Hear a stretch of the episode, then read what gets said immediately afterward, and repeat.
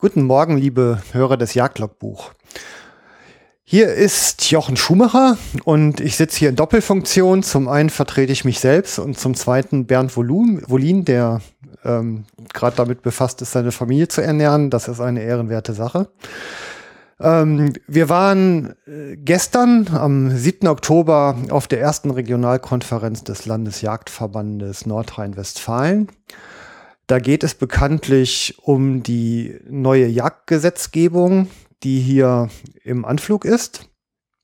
Und nachdem es auf dem Landesjägertag ähm, ja das eigenartige Ereignis gegeben hat, dass ähm, Johannes Remmel sogar Beifall bekommen hat, ist es nach der Veröffentlichung dieser Jagdgesetznovelle in offenen Widerstand umgeschlagen. Das kann man nicht anders sagen. Es war also eine heiße Party, das hat gerockt.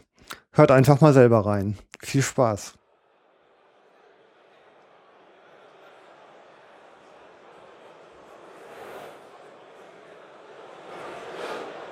Meine Damen und Herren, ich darf Sie bitten, Platz zu nehmen, damit wir beginnen können.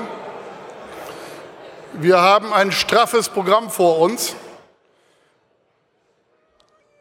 Ich darf zunächst Herrn Kipshagen hier nach oben bitten auf die Bühne, damit wir mit den Bläsern beginnen können, bevor ich dann mit meinen Worten beginne. Herr Kipshagen, bitteschön.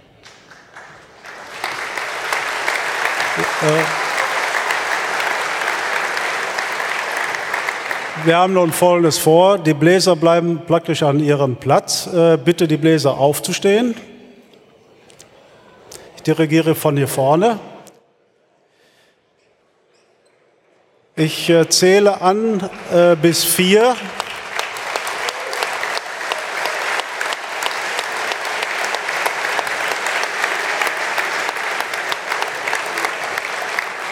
So, unser erstes Signal, Sammeln der Jäger. Und bitte langsam blasen, damit sich das nicht überschlägt hier im Saal. Fertig? Horn an. Eins, zwei, drei, vier.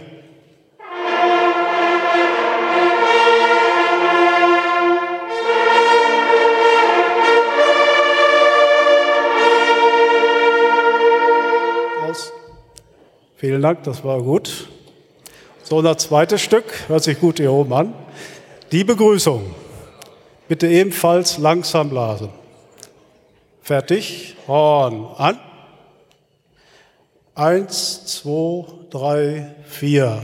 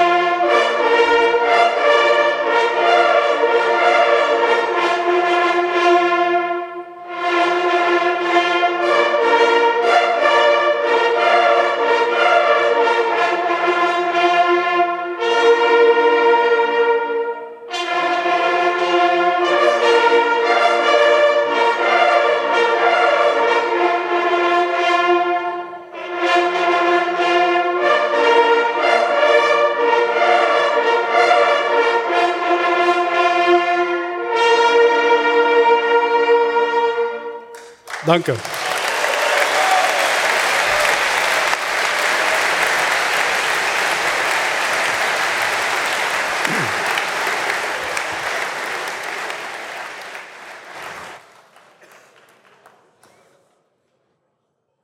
Vielen Dank an die Bläser. Ich glaube, das war schon ein sehr einstimmender Eindruck. Meine Damen und Herren Abgeordneten, meine sehr verehrten Damen und Herren, liebe Jägerinnen und Jäger,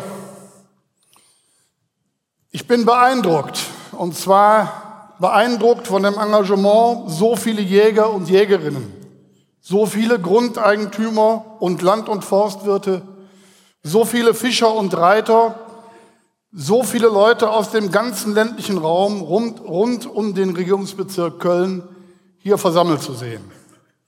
Seien Sie herzlich willkommen.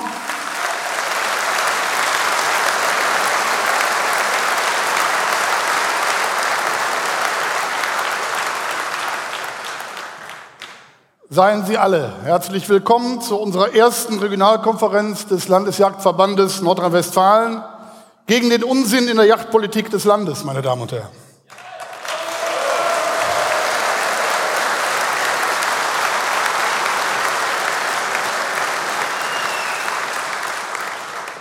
Beeindruckt bin ich allerdings auch von unserem Minister Remmel.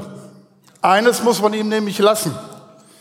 Mit seinem Gesetzesentwurf hat er im Handumdrehen das halbe Land gegen sich und seine Pläne aufgebracht, meine Damen und Herren.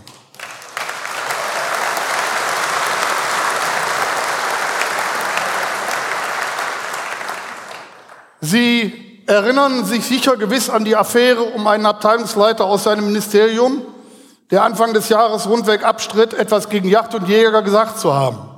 Meine Damen und Herren, wir stellen fest, alles, was dieser Herr nicht gesagt hat, steht jetzt im Gesetzesentwurf.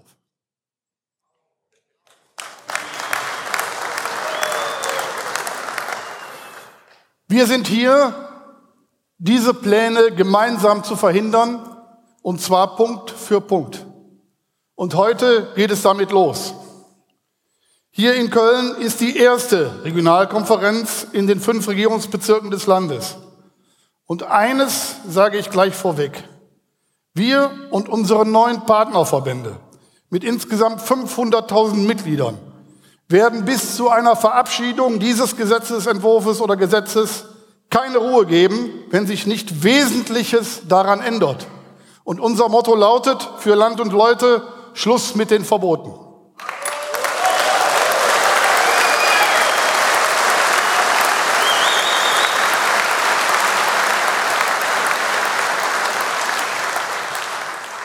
Die ersten Reaktionen auf den Gesetzesentwurf sollten den Regierenden ein Alarmsignal sein. Der Entwurf enthält ungerechtfertigte und unfaire Vorschriften und Verbote, die schlichtweg nicht akzeptabel sind und auch so niemals ins Gesetzblatt kommen dürfen. Das war auch erst der, der erste Tenor in den Medien. Ich zitiere, Jäger drohen neue Verbote oder Verbote über Verbote und neue Vorschriften obendrein oder Gesetzesentwurf unter Beschuss. Die Politik, meine Damen und Herren, muss sich klar überlegen, ob sie den Leuten das Leben schwer macht, indem sie die Köpfe der, über die Köpfe der Betroffenen hinweg äh, entschieden wird Frau Ministerpräsidentin Kraft hat nach ihrer Wahl nicht nur öffentlich, sondern auch in einem persönlichen Brief an mich zum Ausdruck gebracht, die Landesregierung wolle aus Betroffenen Beteiligte machen. Dies vermag ich in diesem Referentenentwurf nicht wiederzuerkennen, meine Damen und Herren.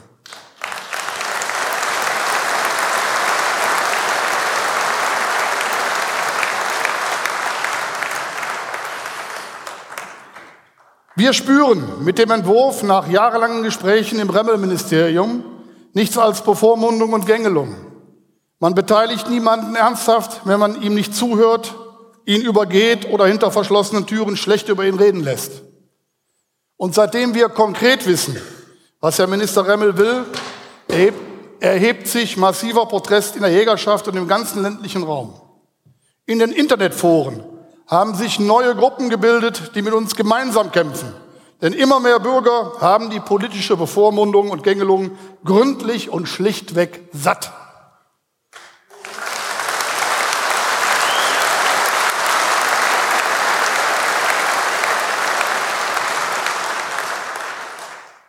Der vorliegende Gesetzesentwurf ist in ganz wesentlichen Teilen parteigrüner Lobbyismus pur, auf Kosten der Hauptbetroffenen.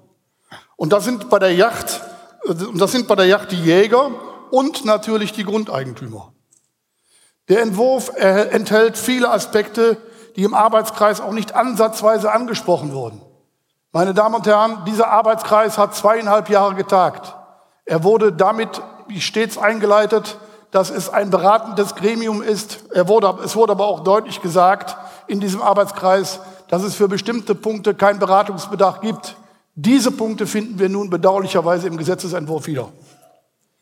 Wir Jäger, meine Damen und Herren, haben keine staatliche Prüfung gemacht, um uns von zweifelhaften und zum Teil höchst dubiosen Gruppen ohne Rückhalt in der Bevölkerung Verbote und Vorschriften ohne Ende aufzwingen zu lassen.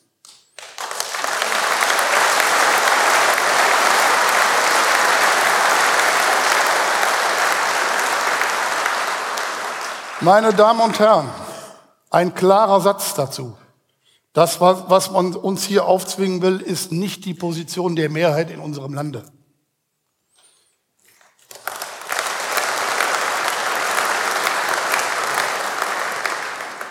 Ich bin sehr gespannt, ob für die größere Regierungspartei akzeptabel sein kann, die Hauptbetroffenen derartig zu missachten. Die Jagd steht wie die SPD ebenfalls in einer großen Tradition.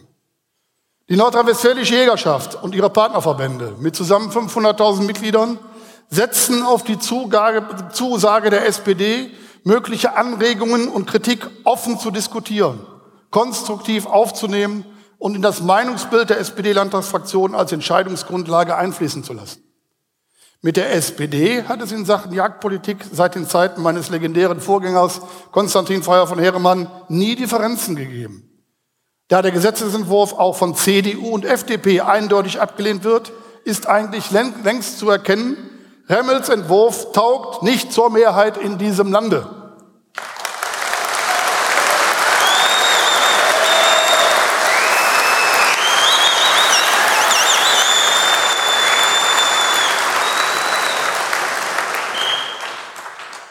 Wir können heute Abend Klarheit in die politische Debatte bringen und deshalb ist es gut, dass ich heute viele Politiker begrüßen darf. Ich darf namentlich begrüßen als Vertreter der SPD-Fraktion Herrn und Mitglied des Landtages Herrn Norbert Meesters. Herr Meesters, schön, dass Sie zu uns gekommen sind.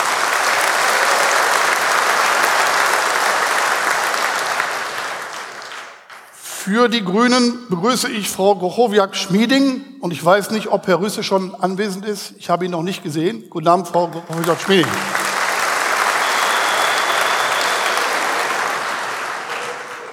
Für die CDU aus dem Landtag begrüße ich Herrn Klaus-Martin Vossem,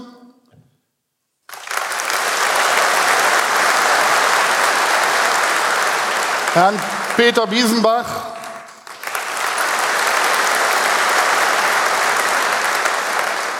den Ihnen allen bekannten Herrn Rainer Deppe,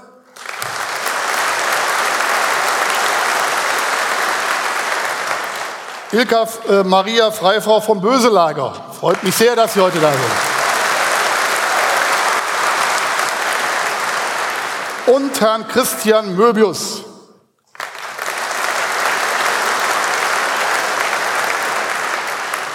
Als Vertreter der FDP begrüße ich Herrn Karl-Heinz Busen.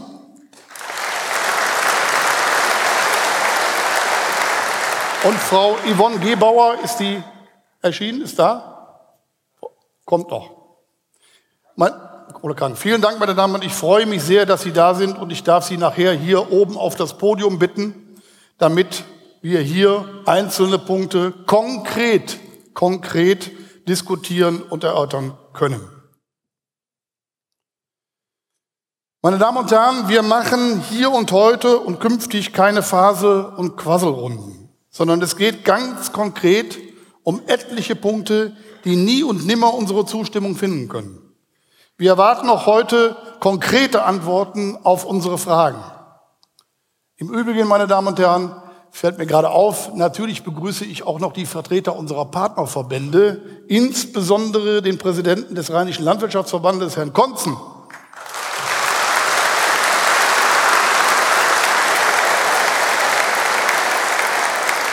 Den Vertreter des, des Rheinischen Verbandes der Eigenjagdbesitzer und Jagdgenossenschaften, Herrn von Böselager.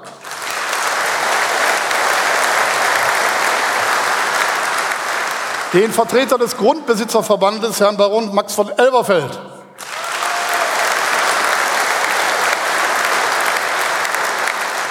Und last not least natürlich unseren DJV-Präsidenten, Herrn Hartwig Fischer. Es freut mich sehr, dass du heute gekommen bist.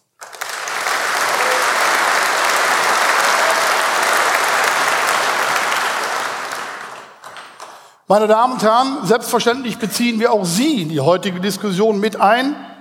Und wir hatten uns das wie folgt vorgestellt. Zunächst werden wir die Landtagsabgeordneten hier nach oben bitten. Wir, Herr Thies und ich, wir beide werden gemeinsam abwechselnd entsprechende konkrete Fragen stellen, die ich Ihnen gleich vorlesen werde. Dann werden wir dies zunächst mit den Politikern hier oben diskutieren und debattieren. Und dann werden Sie ausreichend Gelegenheit bekommen, auch noch entsprechend über die Saalmikrofone Fragen zu stellen oder Ihre Meinung kundzutun. Und wenn es gar nicht mehr auszuhalten ist, meine Damen und Herren, dann können Sie das auch schon früher tun. Und Zeichen der Zustimmung oder Ablehnung sind nämlich immer willkommen. Schließlich soll schon von Köln aus ein klares Signal ausgehen. Und das heißt, wir Jäger und der gesamte ländliche Raum haben es satt. Wir lassen nicht alles mit uns machen. Irgendwann ist es genug, meine Damen und Herren.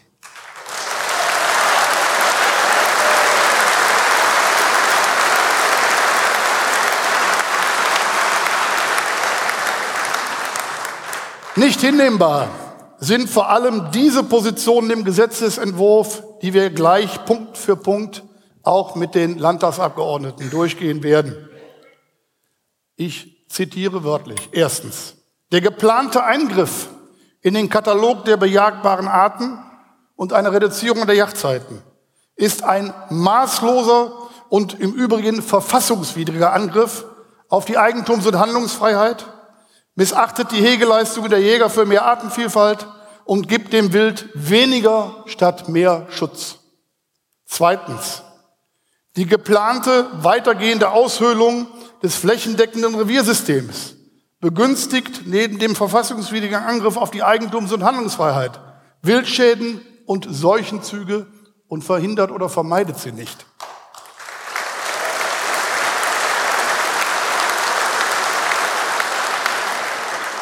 Die geplante Einführung von jährlichen Schießnachweisen und die geplante Verpflichtung auf bleifreie Büchsengeschosse greift die Regelungskompetenz des Bundes an. Wir werden das gleich noch vertiefen. Viertens. Das geplante Verbot der Baujacht und massive Einschränkungen bei der Fangjacht belasten die ohnehin gefährdeten Arten weiter. Fünftens. Das generelle Tötungsverbot für wildernde Katzen verhindert Wildtier- und Artenschutz. Sechstens. Das geplante Verbot der Lockjacht auf Rabenkrähen außerhalb der Einzeljacht führt zu erheblichen Schäden in der Landwirtschaft, setzt Tierarten und Bodenbrüter immer größerem Druck von Fressfeinden aus und ist völlig praxisfern, meine Damen und Herren.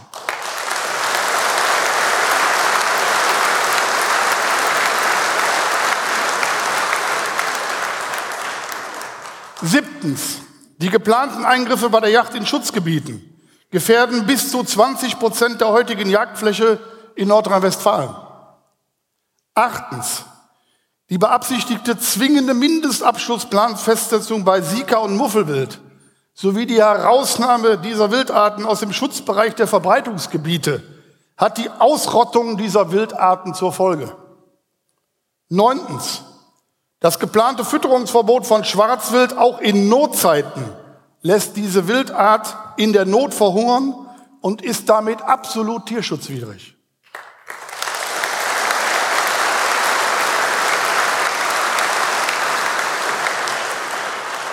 Zehntens.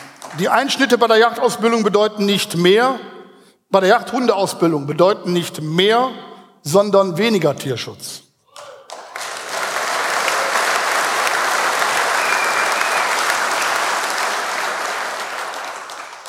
Elftens. Das geplante Jedermann-Aufnahmerecht bei kranken, verletztem Federwild kann tierschutzwidrig sein, ist seuchenrechtlich problematisch und eröffnet bestimmten Tierschutzorganisationen ein neues Geschäftsfeld, ohne dass es tatsächlich dem Tierschutz dient.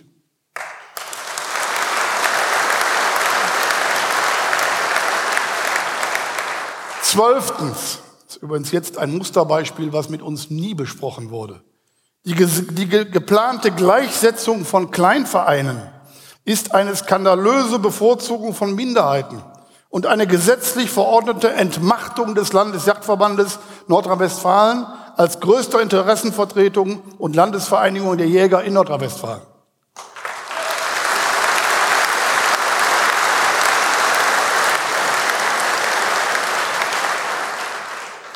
Dreizehntens. Die Möglichkeit des örtlichen Verbots von Kirrungen bezweckt letztendlich ein totales Kirrverbot.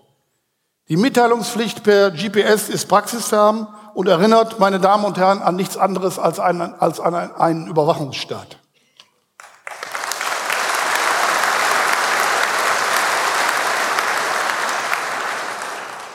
Vierzehntens. Die geplante Änderung des Landesforstgesetzes beabsichtigt in Wahrheit ein Verbot der Anwendung von Wildkameras an Kirrungen und ein erleichtertes Zutrittsrecht für Unbefugte. Das steckt hinter diesem Paragraph.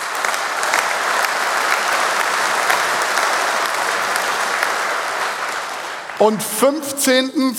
die geplante Wiedereinführung der antiquierten Yachtsteuer ignoriert in eklatantem Maße die bisherige absolute Vertragstreue der Jägerschaft seit deren Abschaffung und missachtet die Leistungen der Jäger für die Allgemeinheit.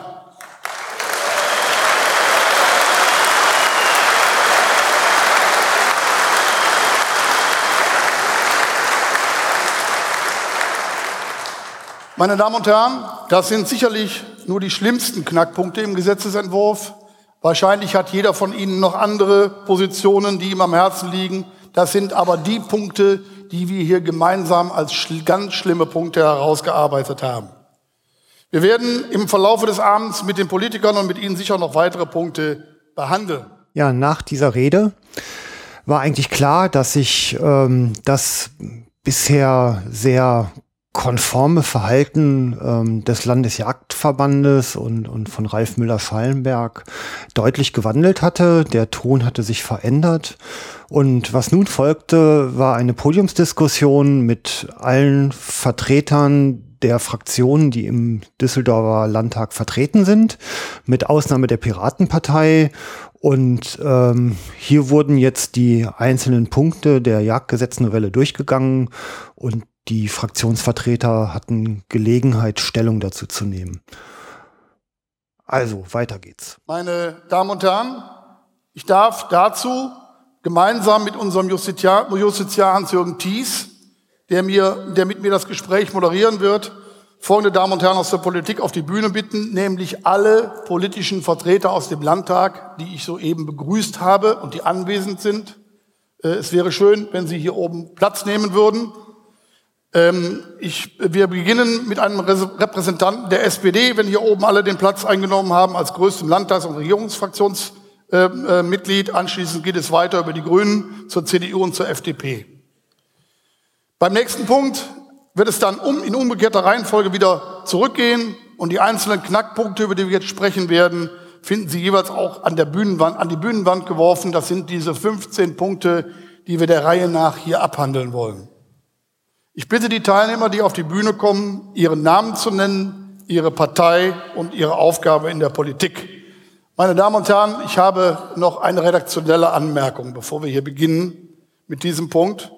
Ich appelliere an Ihre Sachlichkeit, an Ihre Objektivität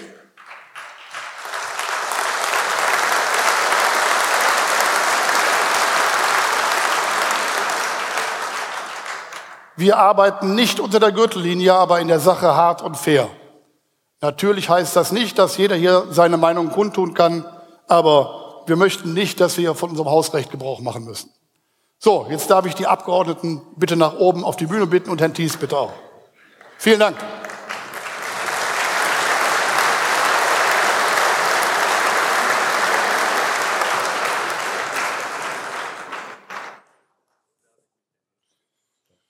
Am besten direkt hier. Hallo, So, Sie haben schon. So. Ja, ja. Jetzt sind Sie auch ganz alleine, ne? Auch ganz alleine noch? Ja. So.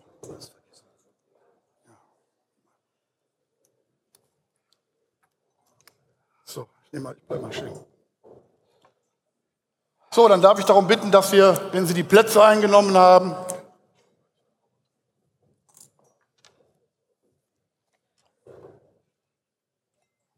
Herr Schneider, dass Sie vielleicht den, ja, den ersten Punkt, jawohl, das ist der erste von mir gerade zitierte Punkt.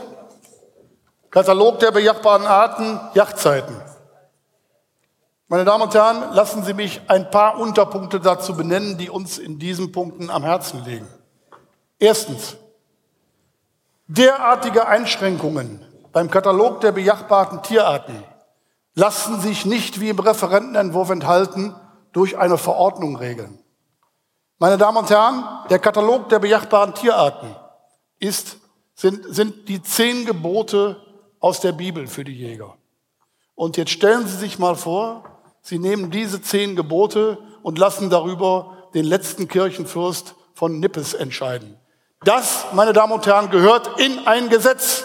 Dieser Katalog gehört in ein Gesetz als gesetzliche Regelung und nicht, und, und nicht in einem Verordnung, auf, äh, auf einem Verordnungswege am Landtag vorbei, äh, nur noch im, im Einvernehmen mit dem Landtag. Das ist eine Entmachtung, meine Damen und Herren, Ihrer Position. Das ist eine Entmachtung des Landtages. Dahinter steht nur ein Ziel, dass man auch zukünftig noch weitere Wildarten oder Tierarten relativ einfach aus diesem ohnehin schon relativ stark reduzierten Katalog herausnehmen darf. Dies dürfen Sie nicht dulden.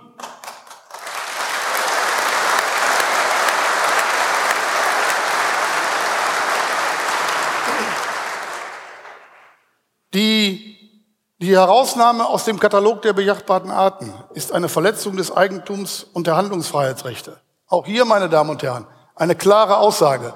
Natürlich ist der Tierschutz in das Grundgesetz aufgenommen worden, aber damit sind die Begriffe Eigentum und Handlungsfreiheit nicht gestrichen worden. Das ist eine ganz klare Aussage.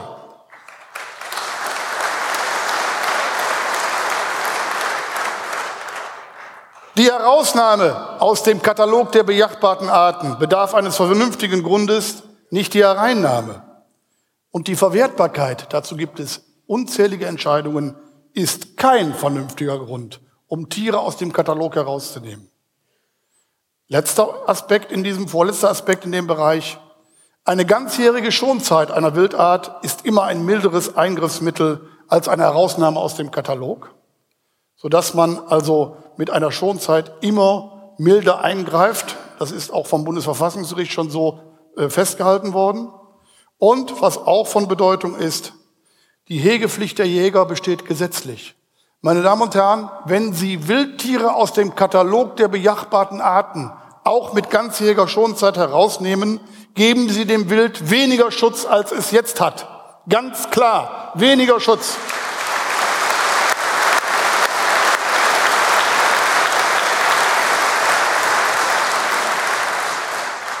Keine Art der sich im Katalog befindlichen Wildtierarten ist bisher ausgestorben.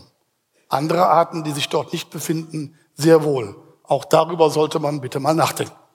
So, erster Stellungnahmepunkt dazu zum Katalog. Herr Meesters, wenn ich Sie kurz um eine präzise Stellungnahme dazu bitten darf. Ja, vielen, vielen Dank, Herr Müller-Schallenberg. Äh, ich sollte mich auch ganz kurz vorstellen. Funktion innerhalb der Partei. Norbert Meester mein Name. Ich bin Umwelt- und damit auch Yachtpolitischer Sprecher der SPD-Landtagsfraktion. Und ich bin vorhin gefragt worden und, ja, danke.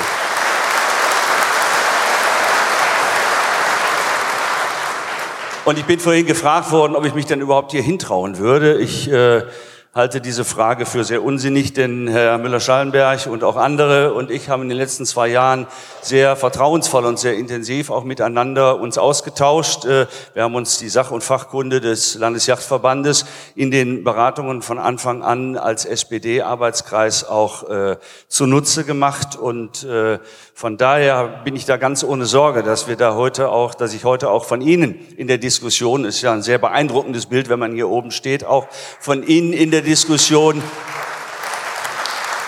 Informatives mit auf den Weg gebe. Lassen Sie mich, bevor ich auf die Frage relativ schnell eingehe, noch zwei Sachen allgemeiner Art sagen in dem Zusammenhang. Erstens will ich sagen, wir sind beim ersten Entwurf des Gesetzes.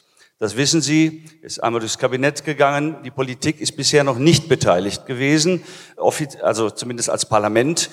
Und äh, jetzt sind die Verbände in der Anhörung. Danach gibt es eine zweite Befassung des Kabinettes und dann kommen wir in die Diskussion im Parlament, so dass wir im Moment in der Phase noch sind, wo alle Dinge, die Sie uns sagen, die Sie uns mit auf den Weg geben als Verbände, sind ja zehn aufgeführt, in Ihren Stellungnahmen. 15.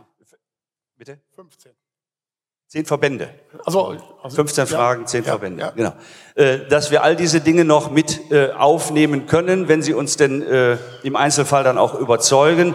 Ähm, und äh, dann erst äh, geht es in die Beratung. Das ist, glaube ich, ganz wichtig, darauf hinzuweisen, an welchem Stand des Verfahrens wir momentan sind.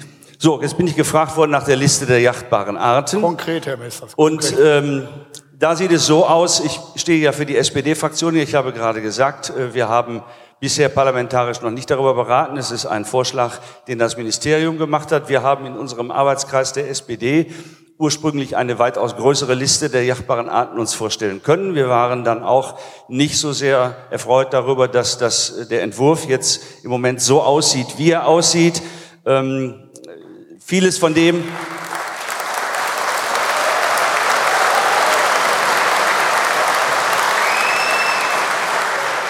Vieles von dem, was Herr Müller-Schallenberg gesagt hat bezüglich Hege und Pflege, wenn Tiere in der, Yacht, in der Liste der jachtbaren Arten sind, haben uns eigentlich auch im Vorfeld überzeugt. Und ich habe, wir haben ein aktuelles Beispiel. Wiesente sind ja jetzt zum Beispiel äh, neu aufgenommen worden oder sind aufgenommen in der Liste der jachtbaren Arten und haben eine ganzjährige Schonzeit. Und äh, das kann man meines Erachtens auch mit anderen Tierarten machen. Ähm, wie gesagt, das sind Dinge, die wir, wir werden auch bei den anderen 15 Punkten auch noch, äh, werden Sie von mir einige, äh, ein Statement hören, wo ich sage, da müssen wir dann noch mal drüber reden. Und das können wir auch noch, weil wir die Zeit auch noch dazu haben. Ja, reicht das erstmal. Herr Messers, vielen Dank. Wenn, Herr Messers, wenn Sie dies, wenn Sie dies so sehen, dann ändern Sie es. Punkt.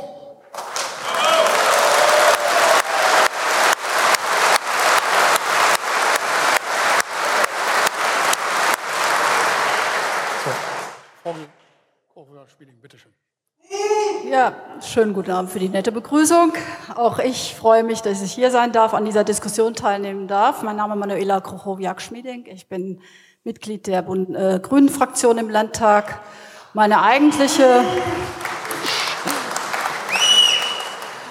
mein eigentliches fachpolitisches Arbeitsfeld sind die Sozialpolitik und die Kommunalpolitik. Ich bin jetzt hier. ja, ich habe ein hoffentlich sehr verbindendes Element. Ich bin hier, weil ich auch Jägerin bin und damit in die Diskussion.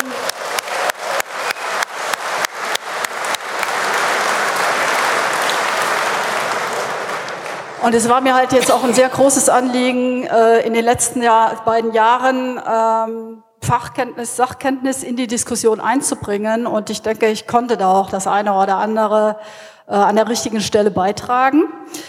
Äh, das Jagdgesetz wird novelliert, das Landesjagdgesetz, eben weil sich Rahmenbedingungen ändern. Das kennen wir auch in anderen Zusammenhängen. Das ist ein ganz natürlicher und normaler Vorgang. Und äh, wenn wir jetzt die, das Landesjagdgesetz verändern, müssen wir alle gesellschaftlichen Gruppen berücksichtigen. Und da sind wir als Jägerinnen und Jäger natürlich eine sehr große gesellschaftliche Gruppe, auch mit einer starken Stimme. Das kann man heute Abend sehr gut hier erkennen. Aber es gibt auch andere gesellschaftliche Gruppen, die ebenfalls sich Gehör verschaffen wollen und äh, ihre Vorstellungen, wie Wildtiere, wie unsere Natur gestaltet und, äh, werden soll und aussehen soll, ähm, die möchten da auch ihren Beitrag zu leisten, damit reden. Ich denke, das ist ein legitimes Anliegen und das kann man nicht generell vom Tisch wischen.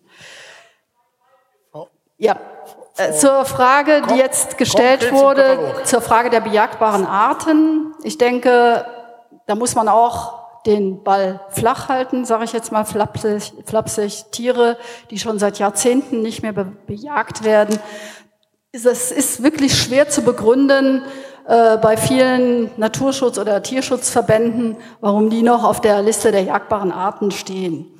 Ich lasse das jetzt einfach mal so im Raum stehen. Aber wenn Sie, Herr Müller-Schallenberg, und wir haben uns ja auch schon in anderen Zusammenhängen darüber unterhalten, sagen, dass Jägerinnen und Jäger die Pflicht zur Hege haben und äh, dass Tiere, die nicht auf der Liste der jagdbaren Arten stehen, nicht mehr gehegt werden, dann sehe ich darin allerdings, äh, also das würde mich dann doch sehr enttäuschen, denn wir nehmen für uns in Anspruch, Naturschützer und Tierschützer zu sein.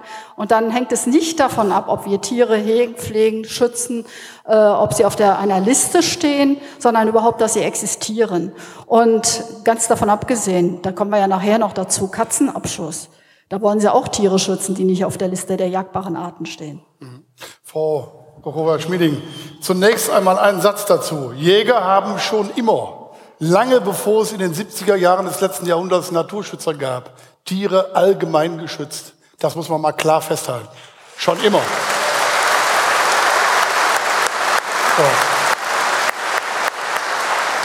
Und Jäger werden auch weiterhin Tierarten schützen, die nicht in einem Katalog stehen. Aber das berechtigt noch lange nicht, den Jägern diese Tierarten aus dem Katalog herauszunehmen. Lassen Sie uns doch diese Wildarten gemeinsam schützen, ohne aus dem Katalog etwas herauszunehmen. Ist doch ganz einfach.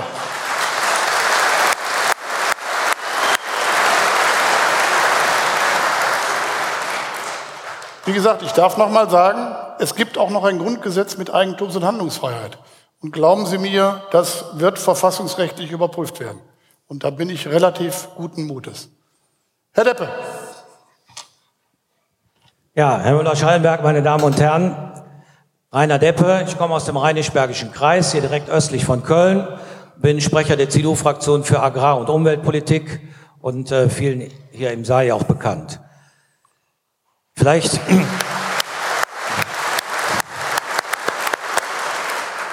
vielleicht erlauben Sie mir eine Vorbemerkung zu dem auch, was mein Kollege Herr Meesters hier gesagt hat. Es handelt sich hier nicht um irgendein Papier, was hier vorgelegt worden ist, sondern es handelt sich um den 110 Seiten starken Gesetzentwurf, den das Landeskabinett, und zwar alle Minister und die Ministerpräsidentin, gemeinsam beschlossen haben, ihn so auf den Weg zu geben. Es ist nicht irgendein Papier irgendeines untergeordneten Referenten im Ministerium oder beim BUND, sondern es ist der Entwurf der Landesregierung. Ja. mit dem sie jetzt in das Verfahren geht. Und deshalb ist es auch richtig, dass man von dem allerersten Tag an, wo dieser Entwurf bekannt ist, auch sagt, was man davon hält. Und nicht sagt, warten wir mal ab.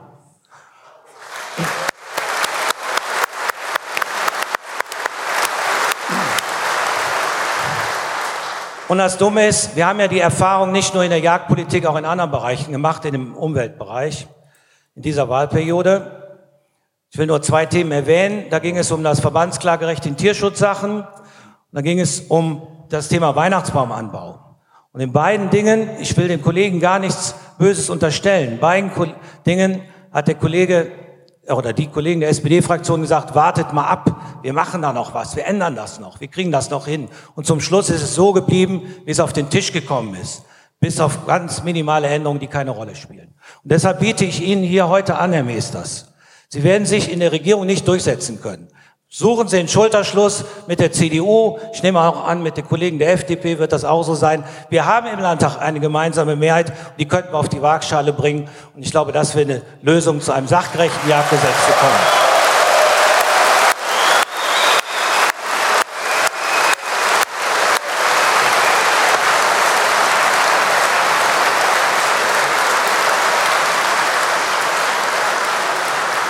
Herr Deppe. So, jetzt soll ich die Frage, die Frage, beantworten, aber die Vorbemerkungen des Kollegen, denke so. ich, die konnte man auch was zu sagen. Ähm, also die Zahl der jagdbaren Arten muss unserer Meinung nach erhöht werden. Es ist nicht richtig, dass eine Art besser geschützt ist, wenn sie nicht im Jagdrecht ist. Genau das Gegenteil ist der Fall. Man muss nur in die Vergangenheit zurückblicken. Und wir stellen uns vor, wir sind dann in der Diskussion noch nicht ganz am Ende, das würden wir gerne auch mit Ihnen weiter fortsetzen, dass auf jeden Fall der Kormoran reingehört, auf jeden Fall der Bisam reingehört. Wir brauchen mehr Tiere im Jagdrecht anstatt weniger.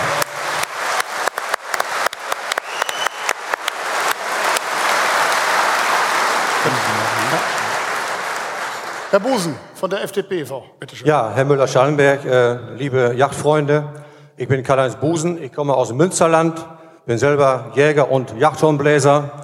Und äh, ich habe von Anfang an, gleich zu Beginn der ganzen Diskussion, immer auf den Standpunkt gestanden und mit meiner Fraktion, ich habe sie komplett überzeugen können, wir wollten das Jagdgesetz überhaupt nicht ändern, weil wir das beste Jagdgesetz europaweit haben.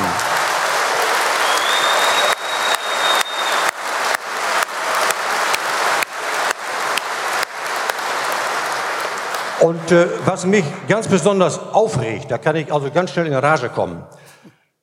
Wir haben als Jägerschaft immer wieder mit dem Land Nordrhein-Westfalen freiwillige Vereinbarungen getroffen. Immer neben dem Landesjagdgesetz auch. Die ist, sind von der Jägerschaft immer eingehalten worden. Und wie diese Landesregierung mit uns umgeht und immer davon redet, auf Augenhöhe, auf Dialog, das kotzt einem langsam an.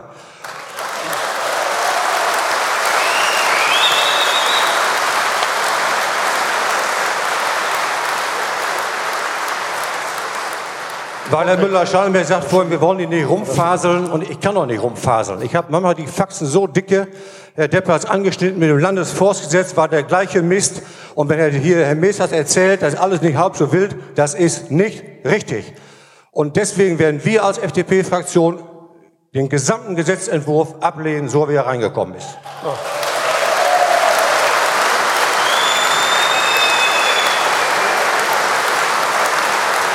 Vielen Dank. Vielen Dank für die Statements. Meine Damen und Herren, damit haben wir den ersten Punkt abgehandelt. Ich hoffe, die Eingangsstatements sind damit auch abgehandelt. Die anderen Vertreter der CDU kommen vielleicht nachher noch zu Wort. Ich möchte eigentlich übergehen zum zweiten Punkt und da wird Herr Thies etwas dazu sagen. Ja, schönen guten Abend, meine sehr verehrten Damen und Herren. Die mich nicht kennen, denen stelle ich mich jetzt noch kurz vor. Ich bin Justiziar des Landesjagdverbandes seit 2000 und kämpfe natürlich seit Jahren engagiert an der Seite von unserem Präsidenten Ralf Müller-Schallenberg dafür, dass möglichst viel von den bewährten jagdrechtlichen Vorschriften erhalten bleibt und möglichst wenig von dem umgesetzt wird, was jetzt im Gesetzesentwurf der Landesregierung steht. Äh, und zum Katalog der jagdbaren Tierarten gestatten Sie mir nur noch eine Anmerkung. Es kann von uns nicht hingenommen werden, dass von derzeit 100 Tierarten, die dem Jagdrecht unterstellt sind, nach diesem Gesetzesentwurf nur noch ganze 27 Tierarten dem Jagdrecht unterliegen sollen. Das ist eine so massive Beschneidung des gesamten gegenständlichen Rahmens dessen, was überhaupt dann noch Jagdrecht ausmacht, von den Tierarten her. Das können Sie nicht erwarten, dass Jäger und Grundrechtseigentümer dieses so klaglos hinnehmen.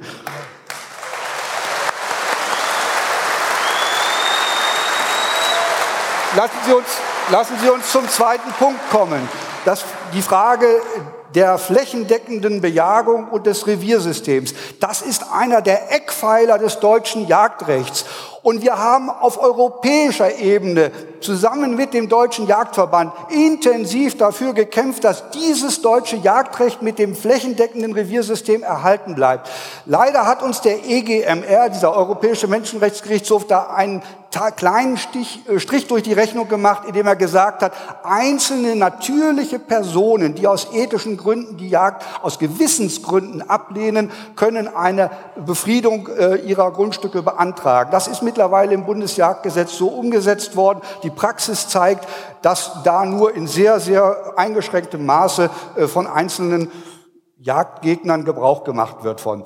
Jetzt will die Landesregierung einen Schritt weitergehen und will über das hinaus, was der Europäische Gerichtshof überhaupt auch nur gesagt hat, auch juristischen Personen, also Vereinigungen, also zum Beispiel BUND, NABU und anderen Organisationen, die Möglichkeit verschaffen, äh, ihre Grundstücke aus ethischen Gründen aus der Jagd herausnehmen zu können. Meine Damen und Herren, das ist dann die Zerschlagung des flächendeckenden Reviersystems.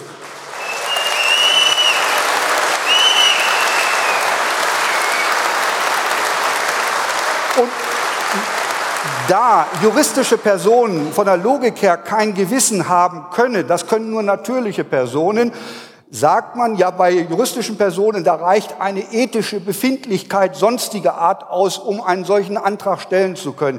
Ja, wenn ich dann juristischen Personen auch aus sonstigen ethischen Erwägungen ein Antragsrecht gebe, dann muss ich unter Gleichheitsgesichtspunkten auch wieder natürlichen Personen dieses Recht einräumen. Und damit ist dann sozusagen das Tor geöffnet für jedermann, der aus welchen Gründen auch immer der Jagd skeptisch gegenübersteht, äh, äh, die äh, Grundstücke aus der Bejagung herauszunehmen. Jedes Grundstück, was aus der Bejagung rausgenommen wird, ist ein Akt der Entsolidarisierung, meine Damen und Herren.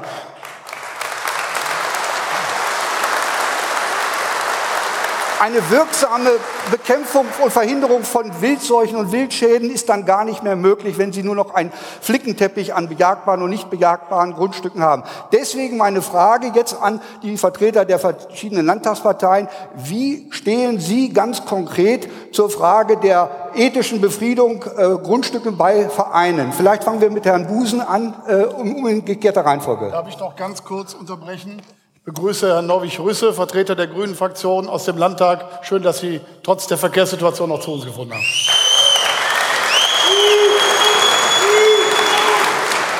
Herr Busen, bitte, Sie haben das Wort. Ja, gerne. Ähm, Sie kennen da meine Meinung, da bin ich natürlich ganz bei Ihnen.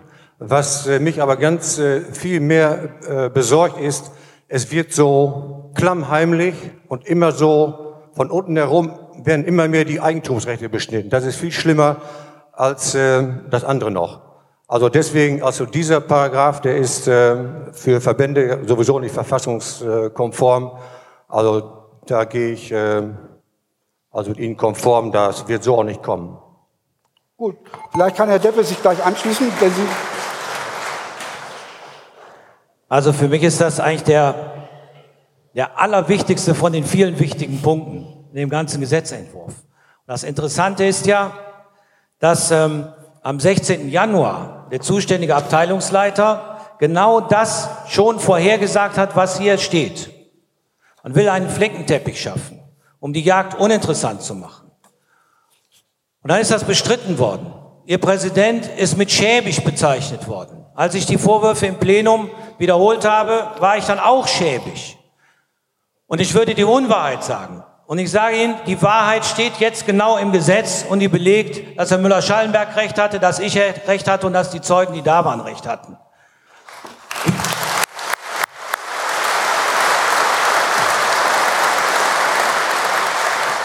Und das gehört ja in eine Kette. Es geht ja hier, man will hier wirklich diesen Flickenteppich schaffen.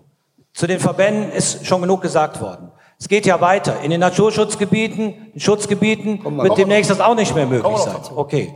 Also das Ziel ist, glaube ich, klar, Flickenteppich, damit die Jagd letztlich nicht mehr so stattfinden kann. Und da ist es wichtig, dass wir alle Betroffenen, insbesondere natürlich die Landwirte, die Gärtner, die Forstwirte, die Hundebesitzer, alle, die damit zu tun haben, mobilisieren und sagen, so könnt ihr nicht mit uns im ländlichen Raum umgehen.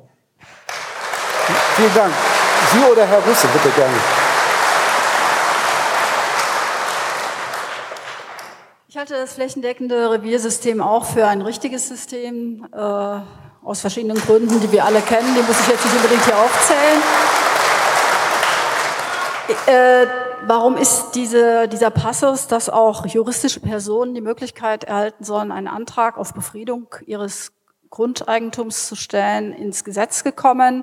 Ich habe eben schon äh, erläutert, wir stehen nicht alleine in der Gesellschaft. Es gibt auch andere gesellschaftliche Gruppierungen, die an diesem Gesetz mitsprechen möchten.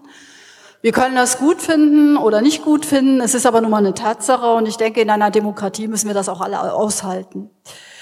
Ähm, Eigentumsrechte gelten natürlich auch für Grundstückseigentümer. Das ist für die Jägerinnen und Jäger, für die Jägerschaft ein wichtiges Recht. Das ist richtig aber genauso natürlich auch ein Recht jedes Grundeigentümers. Das dürfen wir nicht aus dem Auge verlieren.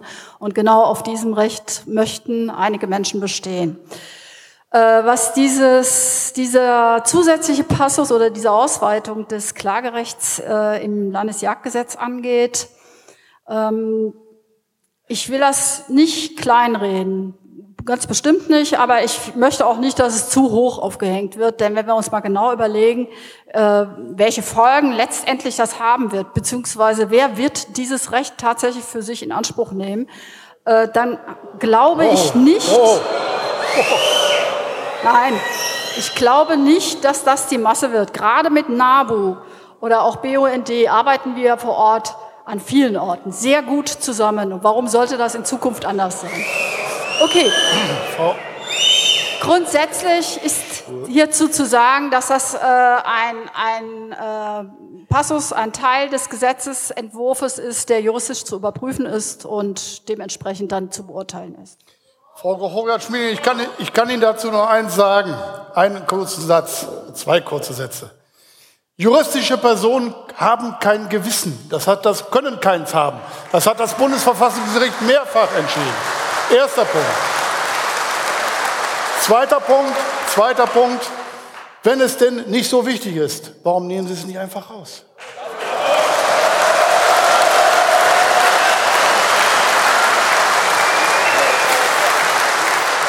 Bitte, ja, Herr Rüsse, bitte. Ja, schönen guten Abend auch von meiner Seite, Herr Müller-Schallenberg. Ähm, da würde ich dann direkt gerne darauf antworten. Also ich glaube schon, dass das, was Frau Grochowiak-Schmeding gesagt hat, dass nämlich das Eigentumsrecht wichtig ist an der Stelle und dass Jagd ein Teil des Eigentumsrechts ist, eben auch umgekehrt gilt. Natürlich muss auch jemand das Recht haben, die Jagd nicht auszuüben. Hat so, und jetzt sind wir, jetzt sind wir bei dem Punkt, ob das auch für juristische Person gelten soll. Die Frage ist für mich andersherum mal zu stellen. Ich finde es eine schlechte Lösung, dass wir überhaupt eine Gewissensprüfung reingenommen haben. Ich glaube, das ist eine historisch schon äh, ziemlich überholte Geschichte, Dinge per Gewissen abprüfen zu wollen. Ich glaube, dass das anders gehen muss. Und wenn Sie mich persönlich fragen, ich habe ja auch Flächen, ich lasse die bejagen, weil ich mit meinen Jägern hochgradig zufrieden bin. Die machen das gut und das finde ich ist dann Aufgabe der Jäger, die Gegenseite, ich sage es an der Stelle mal so, auch die Naturschutzverbände davon zu überzeugen, dass Jagd sinnvoll ist, dass sie stattzufinden hat. Aber ich finde es falsch zu sagen, dass für die auf gar keinen Fall das Eigentumsrecht gelten darf, nämlich zu sagen, wir wollen nicht, dass auf unseren Flächen gejagt wird. Nochmal, wenn Sie, Herr Rüsse, wenn Sie den, den Punkt so darauf setzen, dass Sie zum Beispiel auch Ihre Flächen bejagen lassen und dass es nicht so von großer Bedeutung ist, dann ist der Weg der Herausnahme ganz sicher der falsche Weg. Oder der Weg der, Weg der Hereinnahme in, für, für die juristischen Personen. Ganz sicher der falsche Weg. Ihr eigener Minister, Herr Rüsse, hat erklärt, dass er für eine flächendeckende Bejagung in diesem Land ist. Wir haben befriedete Bezirke, wir haben örtliche Verbote nach 20 Bundesjagdgesetz und wir haben den 6a Bundesjagdgesetz für natürliche Personen. Das reicht absolut und da müssen nicht noch mehr Zersplitterungen stattfinden.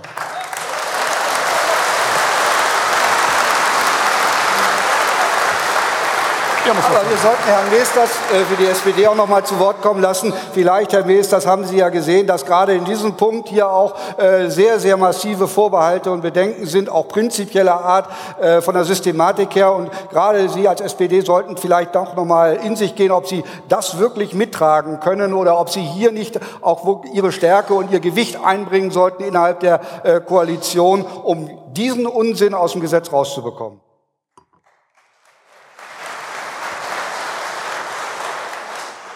Eines möchte ich ganz zu Beginn aber klarstellen, weil sonst meine Fragen nicht so richtig in das richtige Licht, meine Antworten auf die Fragen nicht in das richtige Licht kommen. Herr Depper hatte mir gerade ein bisschen vorgeworfen, dass ich hier Dinge schönreden wollte. Ich bin nicht hier zu Ihnen gekommen, in diese vollgefüllte Halle, um Dinge schön zu reden, sondern ich bin hier hingekommen, damit wir ganz zu Beginn, wo das Gesetz da ist, ich wiederhole mich, gemeinsam dass ich von Ihnen ähm, Ihre Haltung aufnehmen kann, Ihre Meinung aufnehmen kann, um die in unseren Entscheidungsprozess am Ende unserer Fraktion, in unsere Fraktion einzubringen. Das habe ich öffentlich gesagt. Das meine ich auch so. Das ist keine Floskel, sonst würde ich es nicht sagen. Das ist mir sehr wichtig, ganz zu Beginn noch mal festzustellen. So, und jetzt zum Thema selber. Äh, auch unter Partnern gibt es manchmal unterschiedliche Meinungen. In dem Fall ist das so. Die SPD-Fraktion ist der Auffassung, dass wir diese Regelung nicht in das Gesetz aufnehmen sollten.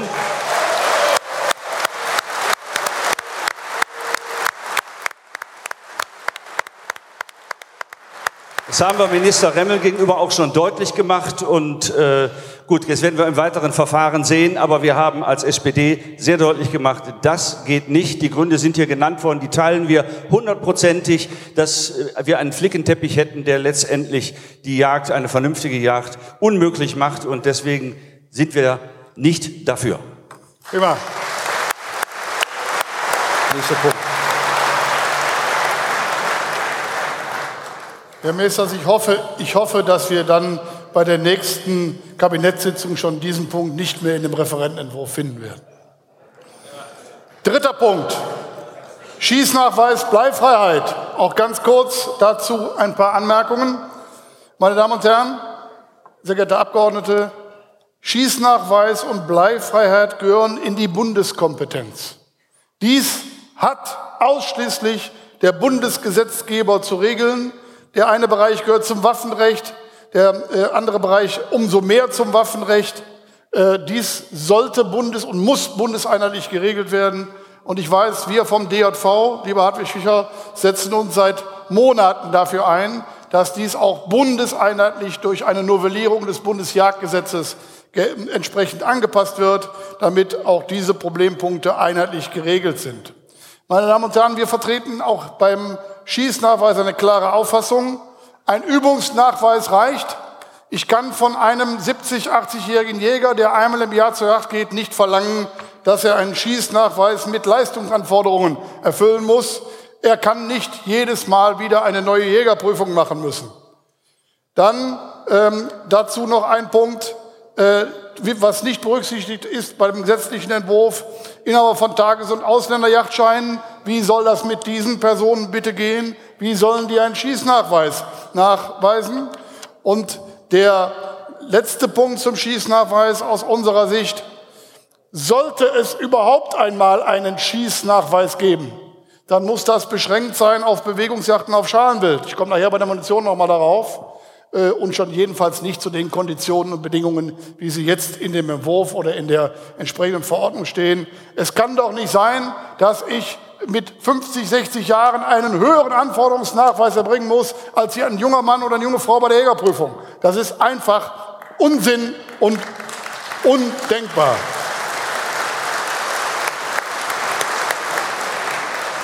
Die Verwendung, die Verwendung bleifreier Munition bei der Büchse ist aus unserer Position und Sicht heraus noch nicht abschließend geklärt. Sie kennen die Problematik Abprallverhaltung, Tötungswirkung, diese ganzen Bereiche.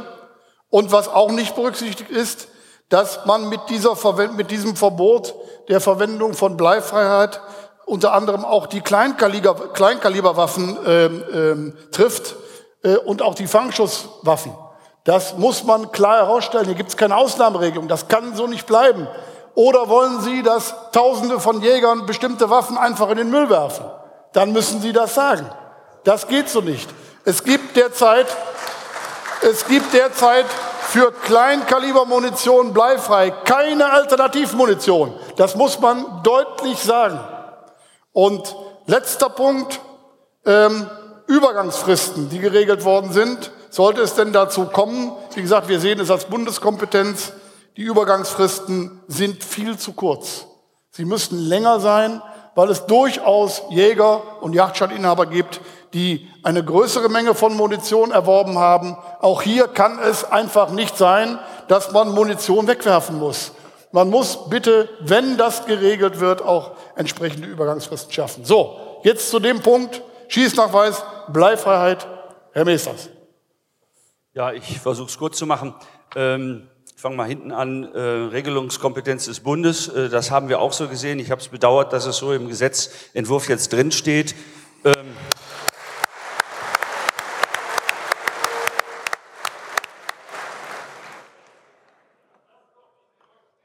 So, das, das werden dann die Diskussion zeigen, was dann, wenn es dann käme, die Fristen angeht, müssen wir darüber reden. Also das haben wir ja in einem Gespräch, was wir vor einigen Wochen hatten, auch nochmal äh, angesprochen. Und die, die, ähm, ähm, was war das, das dritte? Äh, die, die Schießnachweise, Schießnachweise. gut, da, ähm, das, das kann ich jetzt, muss ich ganz ehrlich sagen, im Moment fachlich so nicht beurteilen. Da müssen wir die Stellungnahmen mal äh, uns, uns anschauen, die dann von Ihnen mit Sicherheit ja auch vorliegen, um das dann ordentlich zu bewerten. Denn darum geht es ja letztendlich in dem Verfahren jetzt auch. Alles das, was, äh, wo man dann bei einem Gesetzentwurf herausfindet, das ist in der Praxis, da werden wir auch noch andere Punkte nachher haben, das in der, ist in der Praxis nicht so machbar oder da gibt es irgendwelche Dinge aus der Praxis, die dem völlig wie gegenüberstehen. Da muss man natürlich darüber nachdenken, ob das sinnvoll sinnvoll ist oder nicht, äh, mal ganz allgemein formuliert. Und das gilt jetzt in dem Fall auch äh, für mich, was diesen Punkt äh, Herr Minister, mich wundert nur eins. Zweieinhalb Jahre reden wir über diese Probleme. Zweieinhalb Jahre, nicht mit Ihnen von den Parteien, aber im Fachkreis. Anscheinend scheint das im Ministerium aber niemanden zu interessieren. Mehr kann ich dazu nicht sagen.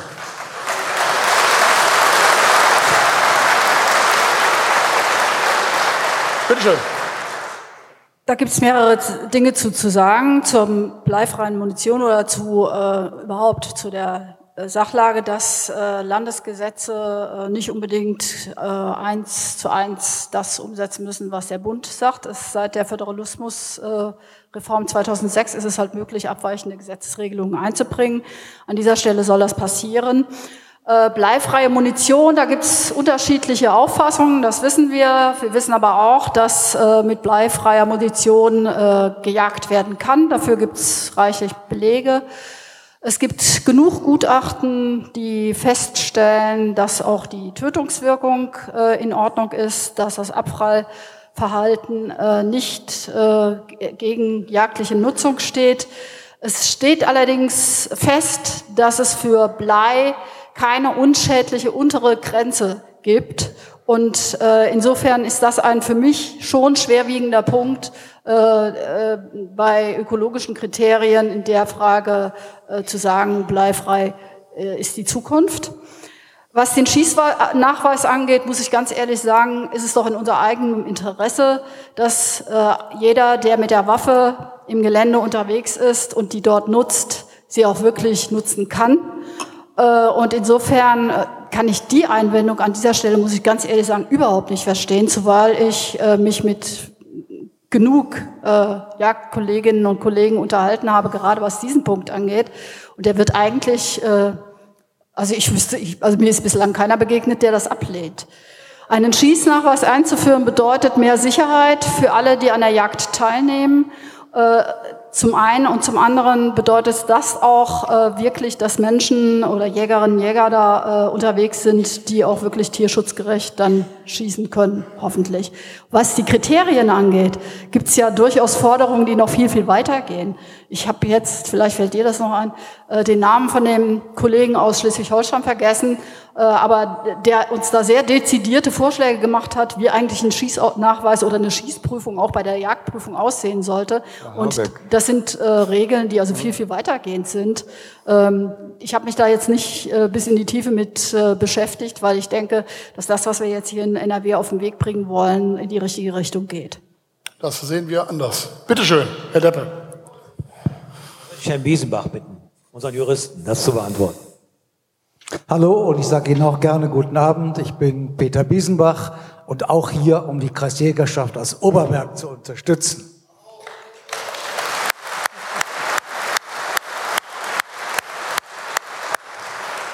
Meine Damen und Herren, ich erlebe heute Abend ein tolles Aha-Erlebnis.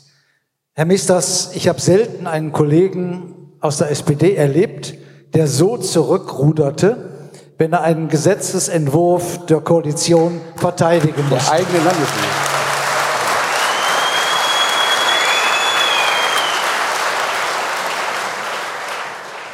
Um das Bild aber deutlich zu zeichnen, meine Damen und Herren, ich war in den fünf Jahren, als die CDU mit der FDP die Regierung stellte, parlamentarischer Geschäftsführer. Ich kann mich an kein Gesetz erinnern, von dem wir wussten, dass es streitig, bei dem nicht die Fraktionsspitze in der Beratung beteiligt war, bevor das Gesetz ins Kabinett kam. Das heißt zu sagen, die Fraktion ändert daran jetzt hinterher noch massiv viel, da kann ich Ihnen nur sagen, das wäre für mich ein völlig neues politisches Leben. Andersherum, die Fraktionen werden vergattert werden, diesen Entwurf, weil das Kabinett dahinter steht, zu verteidigen. Da wird es nicht mehr viel an Änderungen geben, es sei denn, es gelingt ihnen, den Druck hochzuhalten. Wir haben es geschafft, und ich darf sagen, ich hörte mir zu den Anstiftern bei der Dichtheitsprüfung. Da war der Druck landesweit so groß, dass die Regierung gar nicht anders konnte. Diesen Druck brauchen sie aber auch, wenn sie noch massive Änderungen durchsetzen wollen. Und als der Rainer Deppe jetzt eben so schön sagte, gut, wenn die SPD mitmacht, hätten wir ja die Mehrheit. Haben Sie diese Hoffnung nicht, denn dann wird die Koalitionsfrage gestellt. So von daher sollten wir auch mal ganz einfach darüber reden, wie politisches Leben aussieht. Und dann hier zu dieser Frage, die da vorne steht, wenn der Bund in seiner Regelungskompetenz etwas aufgegriffen hat, dann sperrt er damit Ausnahmen oder andere Regelungen des Landes.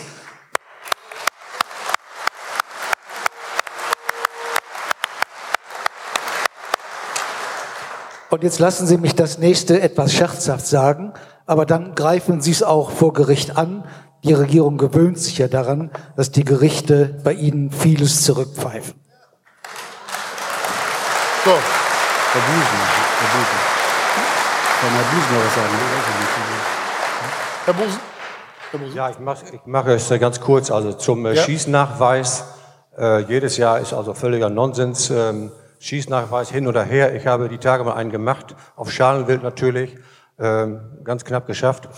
Aber äh, alle fünf Jahre könnte man vielleicht drüber reden, über so einen Schießnachweis, das ist gar nicht verkehrt zur Sicherheit. Aber der Rest ist, wie Sie schon gesagt haben, Regelungskompetenz beim Bund. Danke. Wir kommen, wir kommen zum nächsten Punkt, äh, Verbot Baujacht und Einschränkungen Fangjacht, Herr Thies. Ja, meine Damen und Herren, die Baujacht auf Füchse muss sowohl am Natur- als auch am Kunstbau erhalten bleiben, um eine effektive Fuchsbejagung zu ermöglichen. Dies dient sowohl dem Wildtier als auch dem Artenschutz und auch der Tierseuchenbekämpfung. Deswegen sind wir ganz eindeutig dafür, dass die Fuchsjagd am Natur- und am Kunstbau erhalten bleiben muss. Sonst würden uns 10 bis 20 Prozent der Möglichkeiten an der Fuchsstrecke wegbrechen, wenn uns diese Jagdart verboten würde. Zur Fangjagd. Die Fangjagd, eines der ältesten Jagdmethoden überhaupt, äh, ist insbesondere zur Bejagung nachtaktiver Beutegreifer unerlässlich und somit auch für die Niederwildhege unverzichtbar. Das gilt im Übrigen auch nicht nur für die Niederwildhege, sondern auch für den Artenschutz allgemein. Wir sind deshalb gegen ein Verbot der sachgerecht aufgestellten Totschlagfallen. Die obligatorische Einführung, so wie sie hier im Gesetz vorgesehen ist, von elektronischen Fanganzeigern halten wir für untauglich. Stellen Sie sich vor, in vielen Revierteilen gibt es auch Funklöcher. Da funktioniert so eine elektronische Fanganzeige überhaupt nicht. Darüber hinaus sieht der Gesetzesentwurf bei elektronischen Fanganzeigern, dass dann, wenn eine Fangmeldung beim äh, Fallensteller eingeht, hat dieser unverzüglich das gefangene Tier äh, zu, äh, sich drum zu kümmern. Stellen Sie sich vor, ich kriege nachts um zwei Uhr auf mein Handy die Fanganzeige, dann soll ich unverzüglich das gefangene Tier versorgen. Das kann doch nicht praxisgerecht sein. Also von daher müssen die Regelungen praxisorientiert und nachvollziehbar sein. Nochmal, die Baujacht auf Füchse muss generell erhalten bleiben und auch Totschlagfallen müssen weiterhin möglich bleiben. Das ist unsere Position und dazu hätte ich gern Ihre Meinung. Fangen wir mit Herrn Meesters an.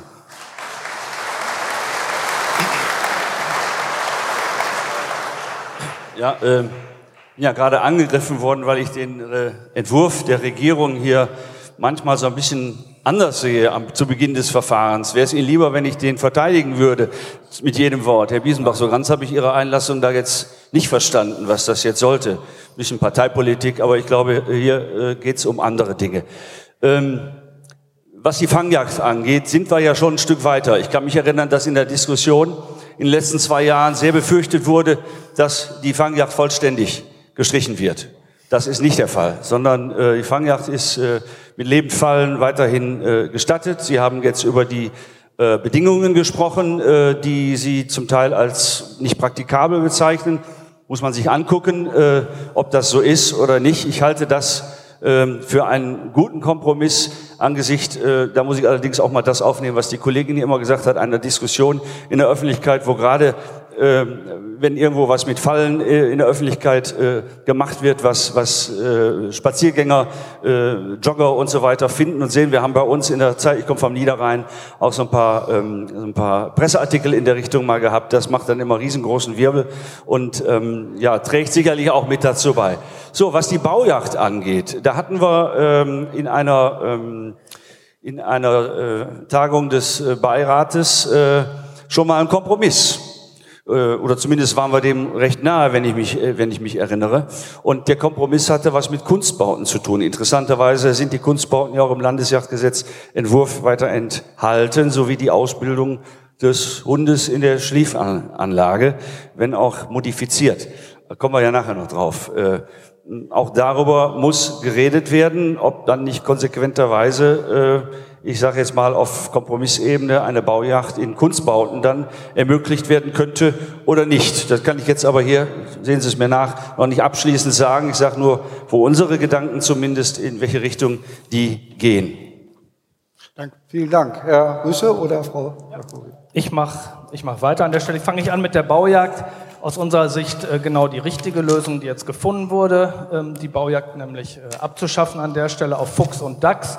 Äh, aus Tierschutzgründen notwendig, um sowohl den Hund als auch Fuchs und Dachs voreinander zu schützen. Und ich sage auch ganz klar, unsere Ansicht ist die, dass der Bau das Zuhause des Tieres ist. Und von daher halte ich die Baujagd für Hausfriedensbruch und von daher einzustellen.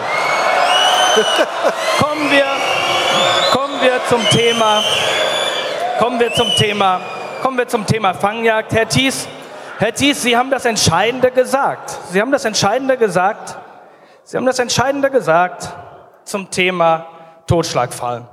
Sie haben gesagt, Sie hätten, Sie könnten gar nicht verstehen, was man denn haben könne gegen eine sachgerecht aufgestellte Totschlagfalle. So, aber genau das ist ja das Problem. Das ist doch genau das Problem, dass an der Stelle Jäger draußen in der Natur arbeiten. Und das wissen sie auch, dass es sehr schwierig ist, das alles zu kontrollieren, was dort dann passiert. Und von daher eben die Verletzungsgefahr durch Totschlagfallen groß ist. Und sie natürlich auch das Problem haben, dass sie bei einer Totschlagfalle, wenn es zum Fehlfang kommt, schlecht die Möglichkeit haben, das Tier wieder in die Natur zu entlassen. Jedenfalls nicht laufend. Also haben wir an der Stelle ein Kontrollproblem. Aber ich glaube, dass wir bei der Fangjagd, bei der Fangjagd finde ich da muss man auch noch mal ganz deutlich sagen, wie beim gesamten Gesetzentwurf. Ich diskutiere das ja nicht nur mit Jägern, sondern auch mit Naturschützern. Ich werde von den Naturschützern genauso attackiert wie hier von Ihnen, vom Jagdverband. Genau das Gleiche. Da, Ihnen geht alles viel zu weit, alles falsch.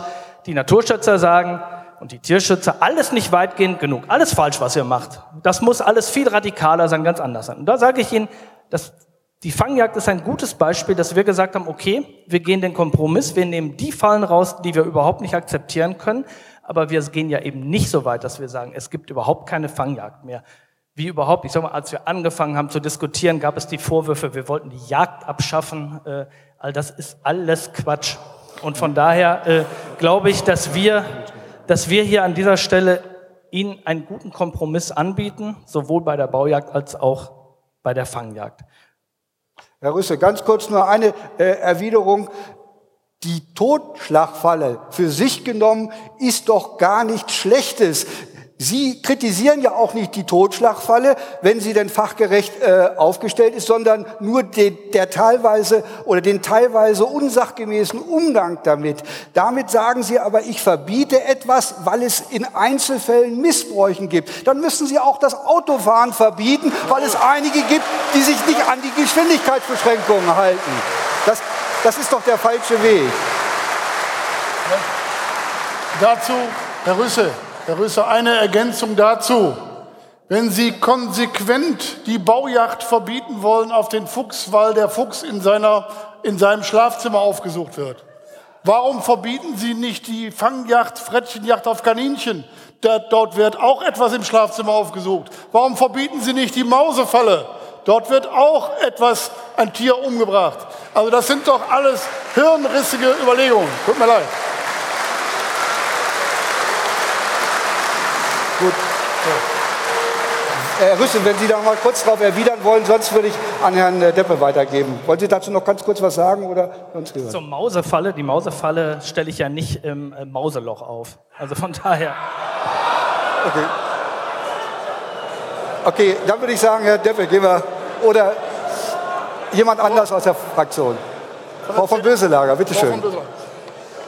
Ja, Ilka vom Böselager, Sprecherin für Europa und Entwicklungspolitik und im Wirtschaftsausschuss. Also ich bin keine Jägerin, aber von Jägern umgeben. Und ich kann Ihnen nur sagen, das ganze Gesetz soll auf den Müll. Das ist schon mal ganz klar.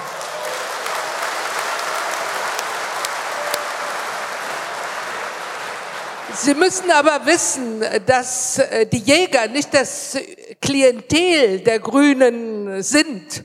Und deshalb kann man nur was verändern, wenn sie jetzt auch die breite Bevölkerung hinter sich bringen, dass dieser Gesetzentwurf nicht zum Tragen kommt. Im Koalitionsvertrag steht nämlich, dass hier ausdrücklich das Jagdgesetz verändert werden soll. Und Herr Meesters, Sie haben sich vorsichtig ausgedrückt. Äh, Ich weiß, wie das ist. Ich war ja auch in der großen Zusammenarbeit mit der FDP. Wenn was im Koalitionsvertrag steht, dann ist, äh, bekommt jede Partei so ihre Spielwiesen. Und die Spielwiese der Grünen ist Abschaffung des, der Jagd. So ist das normal.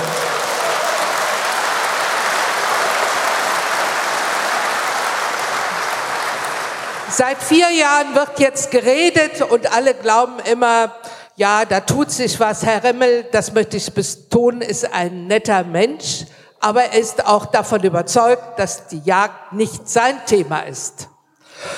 Jetzt zum, zur Frage, Baurecht und äh, Fangjagd ist für uns kein Thema, sollte so bleiben. Dankeschön. Herr Busen, ich gehe davon aus, Sie sehen das ähnlich. Möchten Sie dazu noch was sagen oder schließen Sie sich vielleicht der, den Ausführungen Ihrer Vorrednerin an? Ja, eigentlich äh, brauche ich da nicht viel zu sagen. Also wer die Bau- und Fangjagd abschaffen will, der schafft unser Niederwild ab, der schafft die Bodenbrüter ab. Das ist... Äh,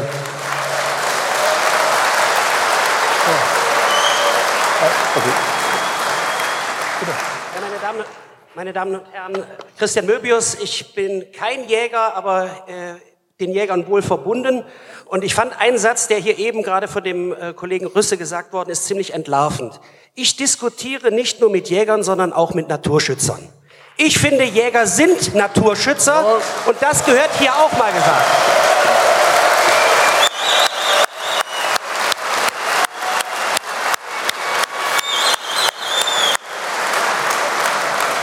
Und das maße ich mir auch an, obwohl ich hier aus, einer, aus der Stadt Köln komme, also aus dem städtischen Bereich und nicht aus dem ländlichen Bereich.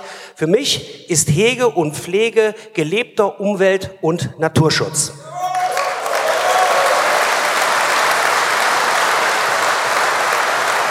Und ein Satz, ein Satz hier noch zum, zum Abschluss. Ich glaube, dass dieser Gesetzentwurf, diese 110 Seiten, die hier vorliegen, manifestiertes Misstrauen gegenüber der gesamten Jägerschaft ist. Und deshalb lehnt die CDU-Fraktion das jedenfalls einhellig ab. Vielen Dank. Meine Damen und Herren, wir kommen zum nächsten Punkt, Nummer 5, ein ganz heißes Thema. Tötungsverbot wildernder Katzen. Hierzu auch nur einige kurze Statements. Herr Minister Remmel, Ihr Minister erklärt klar und deutlich, dass er für den Artenschutz ist. Raubtiere, wildernde Katzen gefährden nicht nur wild lebende Tiere, sondern auch natürlich äh, nicht nur jagbare Tiere, sondern auch nicht jagbare Tiere. Es gibt bisher, obwohl es immer wieder angeregt wird, keine Kastrationspflicht, keine Chippflicht und keine Registrierungspflicht. Es gibt also keinerlei Alternativen, die uns immer wieder versprochen werden, die aber nicht durchgeführt werden.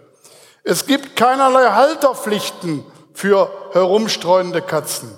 Es gibt keine Mengenbeschränkung bei der Haltung von Katzen und äh, Katzen haben, und das dürfte auch anerkannt sein, durchaus einen Tötungstrieb. Es gibt keine Maßnahmen ähm, durch Tierschutz und Polizeirecht und die Jäger sind, und das muss man mal deutlich sagen, die einzigen Regulatoren, die sich auch mit diesem Thema, ob- obwohl es nicht ihr ureigenstes Thema ist, befassen.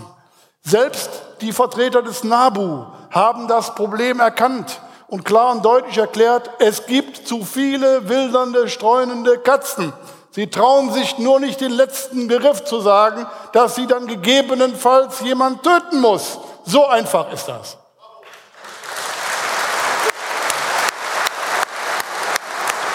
Letzter Satz dazu. Meine Damen und Herren, wenn ich mir ein Tier anschaffe, ich bin selbst Hundebesitzer, wenn ich mir ein Tier anschaffe, bin ich für dieses Tier verantwortlich und kann nicht einfach morgens Klappe auf, abends Klappe zu, Tiere in der freien Natur herumlaufen lassen. Es gehört in die Verantwortung des Tierhalters. Und wer dieser Verantwortung nicht gerecht wird, darf eben kein Tier anschaffen oder halten. So. Brisantes Thema, Herr Messers.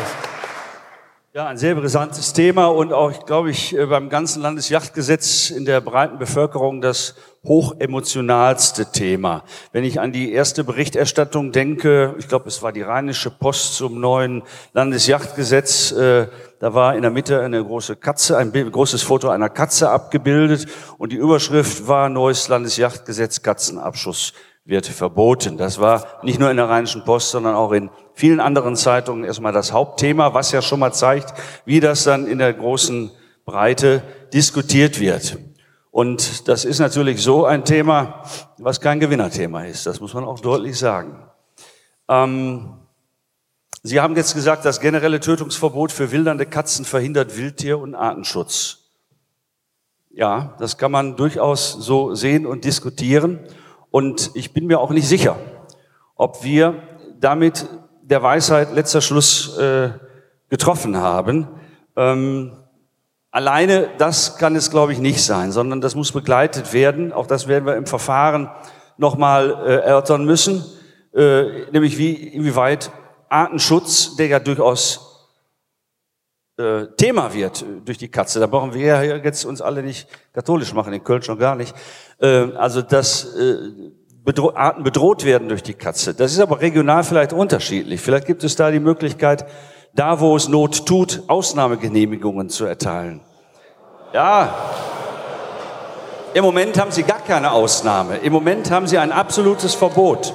Also äh, so, wir müssen uns der, der Sache, da denke ich, schrittweise nähern. Ob das eine Möglichkeit ist, ich weiß das nicht.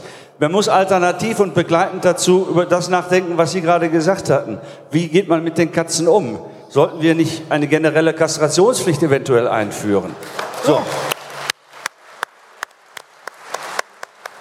das sind, äh, das sind Fragen, die wir jetzt in den nächsten Wochen, gerade bei dem Thema, weil es eben auch öffentlich so diskutiert wird, wie es diskutiert wird, sehr ernsthaft diskutieren sollten, nicht einfach abtun. Das ist jetzt so, sondern ähm, da kann ich Ihnen versprechen, dass wir da ganz genau hingucken werden, ähm, ob das in der Ausschließlichkeit, so wie es im Moment formuliert ist, geschickt formuliert ist, geschickt gemacht ist oder ob man da nicht noch eine bessere Lösung finden kann zu dieser Problematik. Vielen Dank zu der Praxis, zu der Praxis, Herr Meesters. Ähm, ich glaube, Sie waren mit diesen Problemen noch nie konfrontiert. Äh, wenn Sie eine Ausnahmegenehmigung haben wollen, werde ich das wie folgt machen. Ich werde sagen zu der Katze, bleib mal sitzen, ich muss erst einen Antrag stellen. Vielen Dank. So, bitteschön. Vertreter der Grünen. Ich glaube, Herr, Herr Müller-Schallenberg, da würde man dann schon praktikable Lösungen finden, wenn es in so eine Richtung gehen würde. Sie stehen der, aber nicht drin. Ja, der entscheidende Punkt ist doch erstmal, stimme ich mit Ihnen überein, dass wir in der Tat ein Katzenproblem haben. Das ist so. Das ist, und das, und das ähm, ja, nicht, nicht zu früh, nicht zu früh, ich bin noch nicht fertig. Und es ist auch richtig zu sagen, die Verantwortung der Halter und Halterinnen muss gestärkt werden. Die müssen da zur Verantwortung auch herangezogen werden. Und natürlich ist die Frage Kastrationspflicht richtig. Und da müssen wir uns als Land NRW überlegen, ob wir da auch den hessischen Weg zum Beispiel nachgehen, Kastrationspflicht und so weiter verstärken. Die andere Frage ist aber die, die muss man davon, finde ich, auch ein bisschen entkoppeln, ob die Jagd tatsächlich, tatsächlich auch nur ein klein bisschen hilft, dieses Problem zu lösen. Und da mache ich ein dickes Fragezeichen dahinter. Ich glaube das nicht. Subjektiv mögen Sie als Jägerinnen und Jäger meinen, dass Sie, wenn Sie eine Katze abgeschossen haben, da irgendwie jetzt was dran verändert haben. Insgesamt glaube ich aber, dass der Bestand, den wir haben an Katzen, so groß ist. Und wenn ich mir die Abschusszahlen angucke, von 20.000 vor zehn Jahren runter auf 10.000. Die letzten Zahlen sind ja gerade veröffentlicht worden, da waren es, glaube ich, nur 8.000. Also wir haben ja auch rückläufige Zahlen. Umgekehrt müsste es ja eigentlich sein. Das Problem ist ja größer geworden. Sie müssten viel, viel mehr abschießen. Und Sie haben ja im Moment, Sie haben ja die Möglichkeit, es zu tun. Noch gilt ja das alte Jagdrecht. Sie könnten Katzen abschießen, wenn es das Problem wäre. Nein, das Problem ist doch ein ganz anderes. Da, wo die Katzen rumlaufen, im siedlungsnahen Bereich, dürfen sie gar nicht schießen. Und die paar Katzen, die sie schießen dürfen, weil sie weit genug weg sind von den Häusern, das macht den Kohl nicht fett, das hilft nicht wirklich weiter. Oh. Und Abschließend aus tierschutzrechtlichen Gründen lehnen wir den Katzenabschuss ab und wir werden uns gemeinsam darum bemühen müssen, andere Lösungen für dieses Problem zu finden. Und dann habe ich noch vielleicht eine abschließende Frage. Mich interessiert schon, warum, weil ja jetzt auch die Abschusszahlen mal regionalisiert worden sind, aufgeschlüsselt worden sind nach Kreisen, Regierungsbezirken. Ich finde es schon auffällig, dass im gesamten Regierungsbezirk Köln, also Sie müssten alle ganz entspannt sein bei der Katzenproblematik, im gesamten Regierungsbezirk Köln halb so viel Katzen abgeschossen werden wie im münsterländischen Kreis Borken.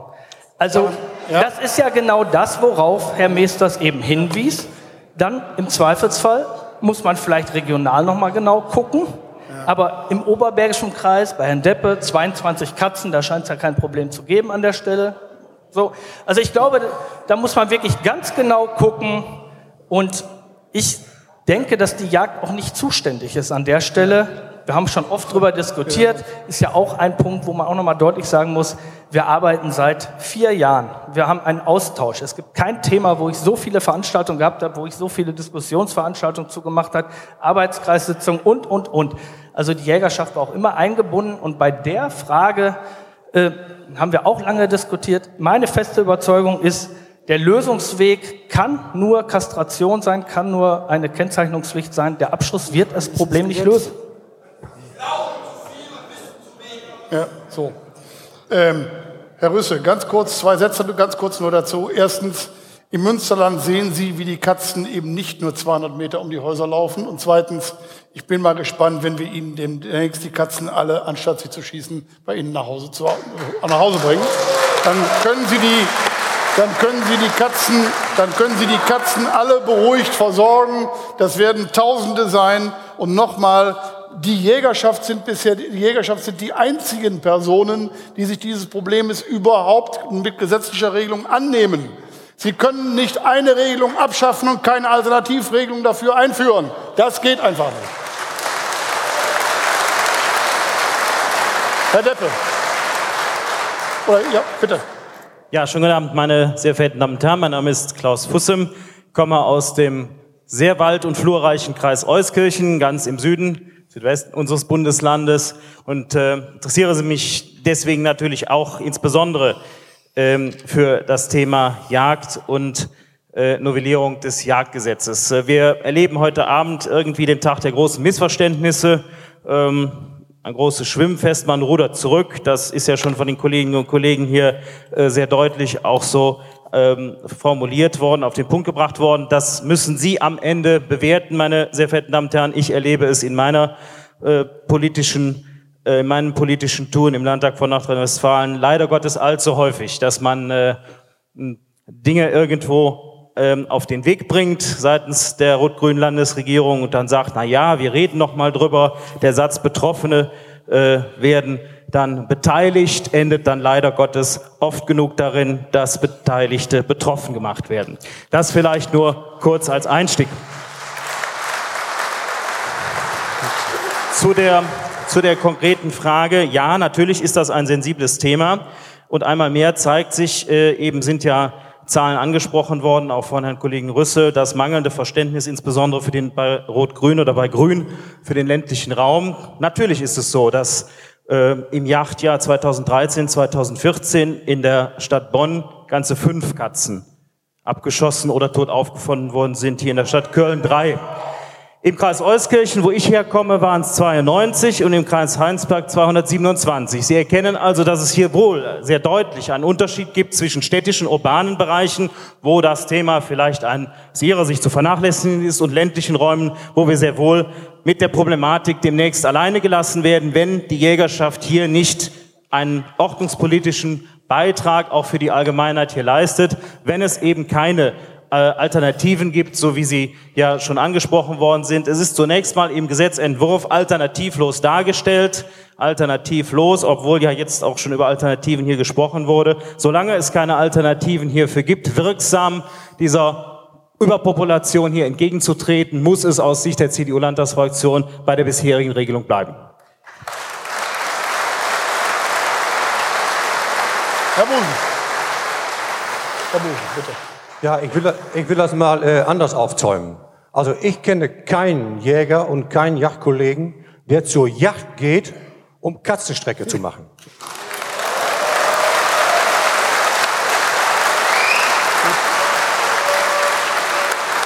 Das ist, das ist ganz klar die Unverantwortlichkeit der Tierbesitzer, die ihre Tiere rausschmeißen und wir die verdammte Pflicht haben, das Niederwild zu schützen. Und Herr Rüsse, wenn Sie sagen, auf dem Land wird viel mehr geschossen als hier in der Stadt, woran liegt's denn? Die Städter, die nehmen ihre Kätzchen mit vom Urlaub, fahren aufs Land, bei uns schmeißen sie raus und bei uns im Kreis Borken wurden die meisten Katzen geschossen und daher kommt das Thema nämlich.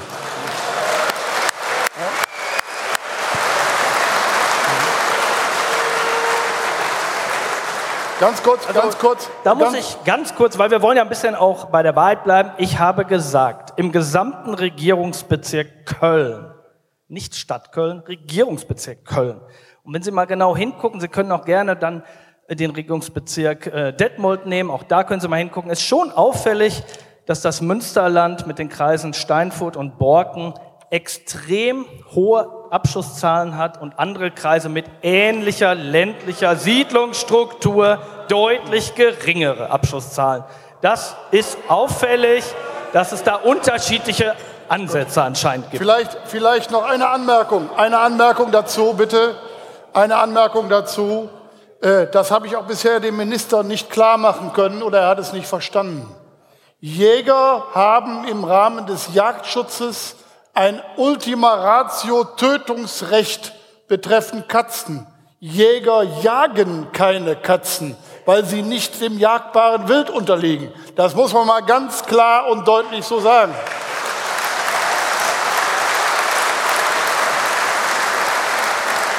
Und noch einen kleinen Punkt, damit wir es nicht vergessen.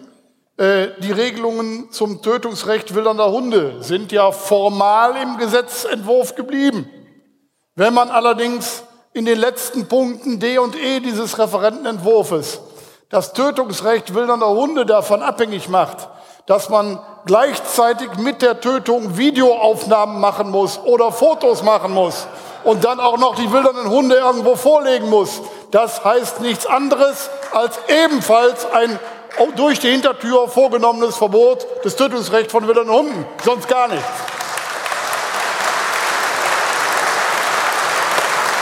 Herr Busen möchte Sie dann Also das Tötungsrecht von Katzen wird mit diesem Gesetz abgeschafft werden.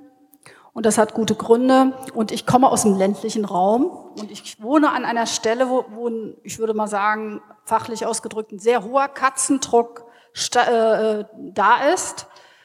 Und äh, ich selbst habe auch eine, die bringt mir auch alljährlich äh, Vögel und dergleichen.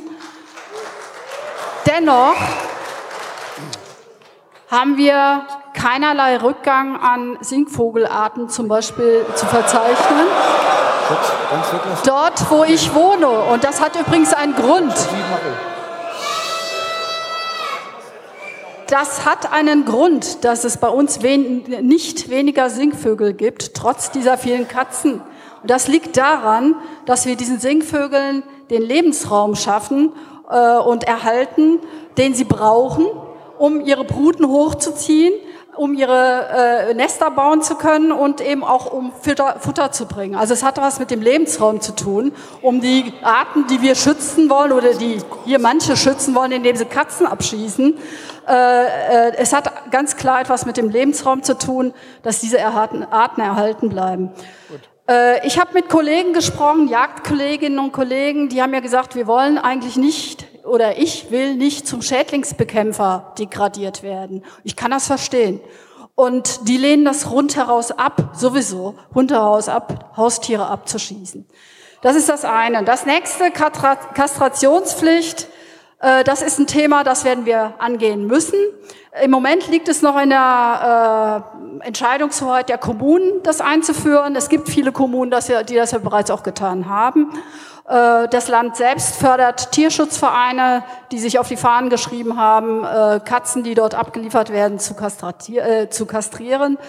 Und äh, das sind erste Schritte in diese Richtung. Und ich denke, der Katzenabschuss, das sollten wir uns vielleicht auch mal bewusst machen. Das ist das Thema, was uns in der, in der uns als Jägerschaft in der, in der Öffentlichkeit am meisten schadet. Und wir sollten uns wirklich gründlich überlegen, ob wir uns an der Stelle verkämpfen wollen. Gut, wir sehen das anders. Wir haben die Position dargestellt. Meine Damen und Herren, wir kommen zum nächsten Thema. Verbot der Locker auf Rabenkrähen außerhalb der Einzeljagd. Das macht Herr Thies kurz. Bitte? Kommen wir gleich dazu, bitte. Lassen Sie uns erst unsere Punkte durchgehen, dann dürfen Sie im Plenum alle Ihre Meinung sagen. Eine gewisse Reihenfolge möchten wir bitte einhalten. So. Ich möchte es beim nächsten Punkt, meine Damen und Herren, wirklich kurz machen. Es ist ein wichtiges Thema, aber es ist sicherlich nicht das Kernthema dieser Gesetzesnovelle. Rabenkrähen müssen aus Gründen des, der Wildschadensverhütung, des Wildtier- und des Artenschutzes, aber auch aus Gründen der Seuchenbekämpfung scharf und intensiv bejagt werden. Deshalb ist ein Verbot der Lockjagd auf Rabenkrähen absolut kontraproduktiv. Nichts spricht aus meiner Sicht sogar gegen ein massenhaftes Erlegen dieser Prädatoren. Wie,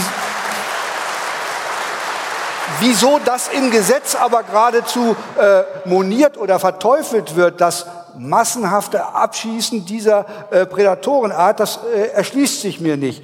Das gesetzliche Verbot, wie es hier vorgesehen ist, ist in der Praxis auch völlig untauglich. Bei der Einzeljacht soll die Lockjacht erlaubt bleiben, aber bei der Gesellschaftsjacht soll die, auf Grabenkrähen soll die Lockjacht verboten werden. Das, äh, das ist unschlüssig, würde der Jurist sagen. In Wahrheit dient dieses Verbot dazu, was ganz anderes zu erreichen. Man will die Vermummung von Jägern in Tarnkleidung mit Camouflage, äh, solche sogenannten Crowbusters, das möchte man unterbinden. Das ist auch sicherlich ein Problem gewesen, was äh, auch vom Image her nicht überall gut angekommen ist in der Öffentlichkeit. Nur dazu eignet sich, um so etwas zu regeln, ein sogenanntes Vermummungsverbot für Jäger. Das gehört nicht ins Yachtgesetz, das wäre dann im Ordnungsrecht zu regeln. Aber hier über diesen krummen Weg der Lockjacht, des Lockjachtverbotes auf Rabenkrähen, das ist der falsche Weg und das sollte man tunlichst auch noch äh, wieder streichen aus dem Gesetz.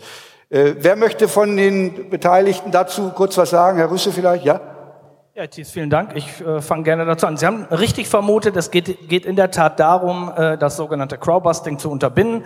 Und ich finde auch, äh, dass es ähm, der Jägerschaft, äh, dass es wichtig ist fürs Image der Jägerschaft, dass das unterbleibt. Also wenn man es darüber bis in den Spiegel schafft und da eine ganze Seite kriegt und ähm, ein so image-schädigendes äh, Verhalten eben dann öffentlich wird, dann muss man natürlich auch gucken, wie man das wieder wegkriegt. So, da sind wir, glaube ich, auch einer Meinung, dass wir das Crowbusting nicht wollen. Wenn Sie, ähm, wenn Sie mir einen Weg zeigen, einen vernünftigen, gangbaren Weg, wie es anders gelöst werden kann, bin ich an der Stelle ja offen. Aber das Problem, das wir immer wieder haben, und das ist ja, dass Sie, ich höre ja immer, seit vier Jahren höre ich das, unser Jagdrecht ist so bewährt, wir dürfen da nichts dran ändern. Das ist ja so ein Standardsatz. So. Das Problem ist an der Stelle zum Beispiel, vielleicht ist es nicht kein taugliches Mittel, kann sein, wenn wir diskutieren. An der Stelle reagieren wir auf etwas, was sich in der Jägerschaft fehlentwickelt hat. Ich finde, Crowbusting ist eine Fehlentwicklung, wenn man da in militärischer Ausrüstung, sage ich mal, outfitmäßig losläuft. Das geht nicht. Und dann sage ich ein ähnliches Beispiel. Sie wissen das auch, was Fütterung zum Beispiel angeht. Wir packen das Thema Fütterung, Kehrung ja genau auch deshalb an, weil wir sagen, es gibt massive Fehlentwicklungen da auch. Nicht bei allen Jägern, aber es gibt sie. So, und das ist doch der Punkt. Wir reagieren mit dem Gesetz an der Stelle auf Fehlentwicklungen. So, und Machen Sie mir einen Vorschlag, wie wir es anders lösen können? Ja, wir werden es machen. Problem. Ich denke, wir sollten den Punkt vielleicht, ja. wenn Sie gestatten, nicht weiter vertiefen, ja. weil das doch ein Detailpunkt ist. Und lassen Sie uns lieber zu wichtigeren, weiteren Punkten gehen. Aber Ganz wir werden in der gesetzlichen Stellungnahme, äh, werden wir da äh, praktikable Vorstellungen äh, vorlegen, äh, um dieses Problem hoffentlich dann zu lösen. Herr Rüssel, ich habe nur ein Problem. Ein Problem. Sämtliche Überschreitungen, die Sie festgestellt haben oder Fehlentwicklungen, sind Vollzugsprobleme. Das ist bei, wir kommen nachher noch bei der Kehrung dazu, Vollzugsprobleme. Und nochmal, wir haben das Beispiel schon gehört, in dem Moment, wo ich Vollzugsprobleme habe, kann ich das grundsätzlich Gute nicht einfach gesetzlich verbieten. Das ist der entscheidende Punkt. Die Alternative wäre genauso, wie vorhin schon gesagt worden ist, wenn einer mit 150 anstatt mit 100 auf der Autobahn fährt, dann muss man, äh, muss man den Autofahrer abschaffen. Der Weg ist der falsche. So. Ja. so.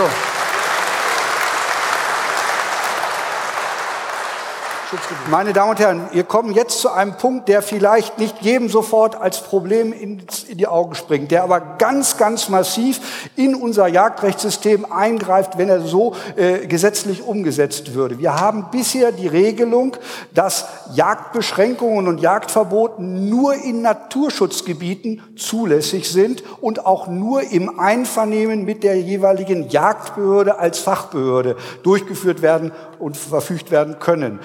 Bisher Nat ähm, Naturschutzgebiete und Nationalpark acht Prozent der Landesfläche. In Zukunft, nach der gesetzlichen Neuregelung, sollen auch die sogenannten FFH-Gebiete und die Vogelschutzgebiete äh, zu den Gebieten gehören, für die Jagdbeschränkungen und Jagdverbote erlassen werden können. Das sind dann weitere rund acht Prozent der Landesfläche.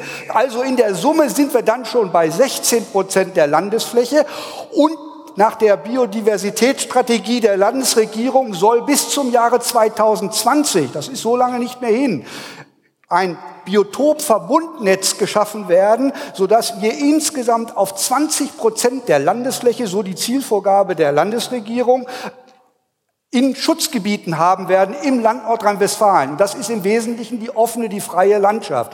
Und in diesen 20 Prozent der Landesfläche, die ja im Wesentlichen auch die jagdlich relevante Fläche ist, da soll in Zukunft Jagdbeschränkungen und Jagdverbote allein und ausschließlich durch die Landschaftsbehörde, also durch die Naturschutzbehörden verfügt werden können, die Jagdbehörden als Fachbehörden sollen nur noch angehört werden, aber das zwingende Einvernehmen, wie es bisher im Gesetz vorgesehen ist, soll wegfallen.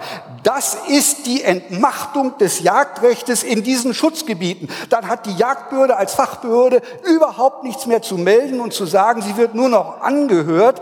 Und das ist ein klarer Verstoß gegen den verfassungsrechtlichen Grundsatz der selbstständigen und getrennten Rechtskreise Naturschutzrecht und Jagdrecht. Hier würde künftig das Naturschutzrecht völlig dominieren und das Jagdrecht äh, beherrschen. Äh, die Jagdbehörden hätten fachlich dort nichts mehr zu sagen. Und da können wir als Jäger nur dringend vorwarnen. Und wenn Sie meinen, über 20 Prozent der Landesfläche künftig nur noch das Naturschutzkuratell ziehen zu können, dann geht das mit uns Jägern nicht zu machen.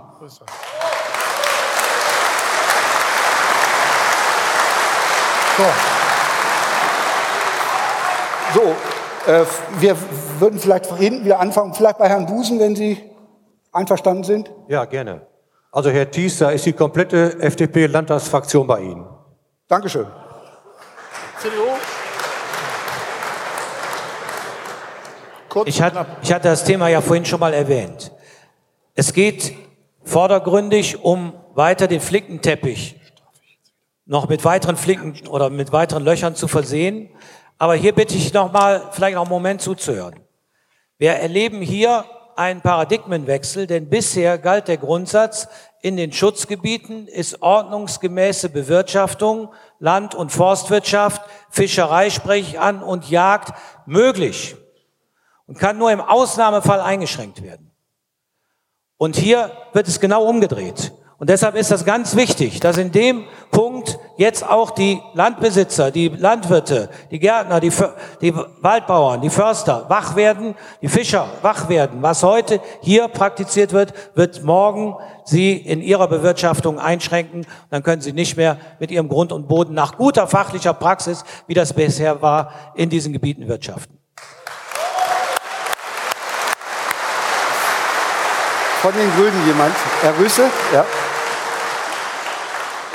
Ja, Herr Deppe, Sie malen da ein dramatisches Bild, aber so dramatisch ist es gar nicht. Ich glaube, gerade die Jagd in den Schutzgebieten ist ein gutes Beispiel dafür, wie sich die Koalition mit dem Gesetzesentwurf, das Ministerium auch in, auf die Jäger zubewegt hat. Wenn man nämlich mal genau hinguckt, ja, Sie müssen schon mal genau lesen an der Stelle, im Koalitionsvertrag stand noch drin, dass Jagd nur noch dann stattfinden soll in Schutzgebieten, wenn sie dem Schutzzweck dient. Jetzt ist es ja anders formuliert.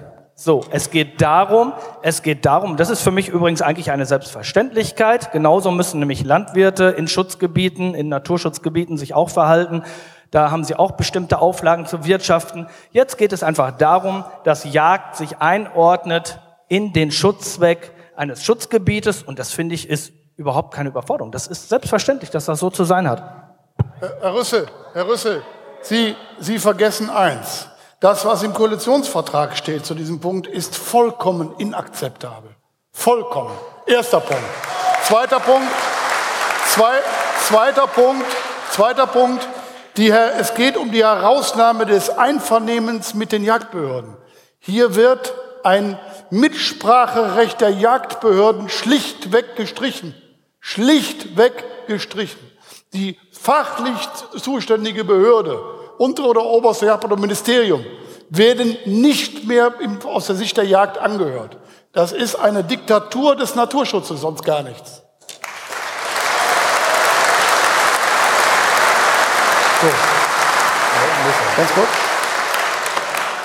Ja, nach meiner Information ist es, also ich komme vom Niederrhein, da haben wir jede Menge Vogelschutzgebiete und FFH-Gebiete und äh, von daher äh, kennt man das so ein bisschen. Und nach meiner äh, Information ist es auch jetzt schon so, dass man in diesen FFH-Gebieten und Vogelschutzgebieten nicht ohne weiteres so jagen kann wie in den Nichtgebieten, sondern da gibt es auch Beschränkungen. Das wird auch mit der unteren Landschaftsbehörde dann entsprechend abgestimmt. Und der Yachtbehörde. Und der Yachtbehörde dann abgestimmt. So, so ich höre das jetzt in dieser, oder nicht heute jetzt, aber vor kurzem erst in dieser Ausprägung. Ähm, ähm, ist das relativ frisch bei mir angekommen. Ich müsste ich mal für mich, äh, sehen Sie es mir nach, dass ich deswegen keine schlüssige Antwort hier geben kann, überprüfen, wo der Unterschied jetzt tatsächlich ist und ob er so stark ist, wie Sie das sehen. Weil bisher war bei mir angekommen äh, die Information, wir haben das eh schon, wir können sowieso nicht machen, was wir wollen, sondern das muss alles genau abgestimmt werden.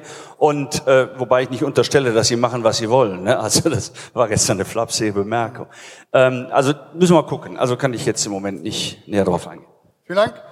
Meine Damen und Herren, ich erlaube mir aufgrund der fortgeschrittenen Zeit zwei Punkte kurz zusammenzufassen und gehe auch davon aus, dass da hoffentlich Übereinstimmung besteht.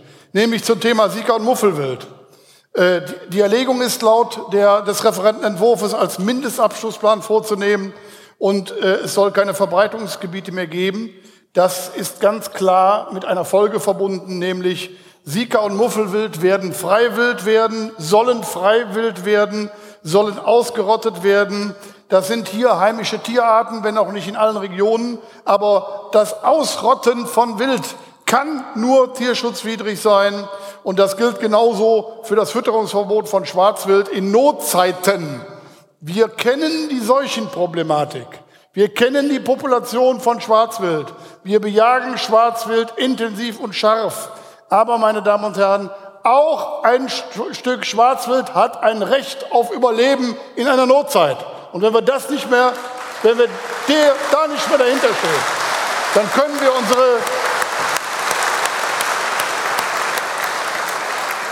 dann, dann können wir unsere Jagd an den Nagel hängen. Wir Jäger haben nämlich bei solchen Bereichen auch noch Verantwortung für den Tierschutz.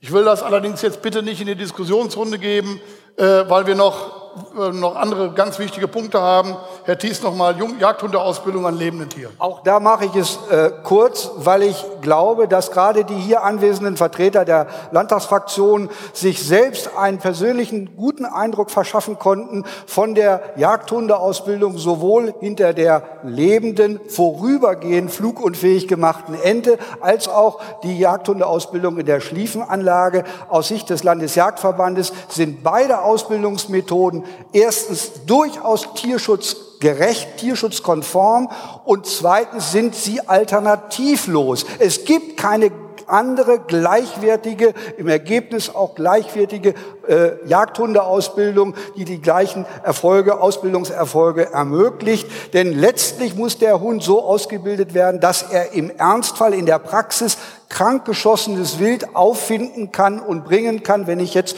an die Wasserarbeit denke. Und äh, dazu ist diese Form der Ausbildung notwendig. Und wir äh, appellieren nochmal an den Landesgesetzgeber, jetzt auch in den parlamentarischen Beratungen, zu überlegen, ob sich diese Form der Jagdhundeausbildung, die, wie gesagt, durchaus tierschutzkonform ist, nicht äh, bewährt hat. Es gibt auch Urteile, die dies genauso gesehen haben.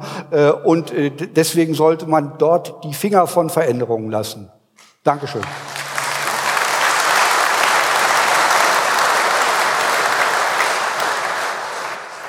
Ich möchte noch zwei oder einen Punkt ansprechen, vielleicht auch nicht gerade in der Diskussion, aber ansprechen, das Jedermannsaufnahmerecht betreffend krankes Federwild oder betreffend krankes Wild. Die erste Regelung war ja Jedermann kranken Wildes. Jetzt steht zurückgerudert noch drin Federwild.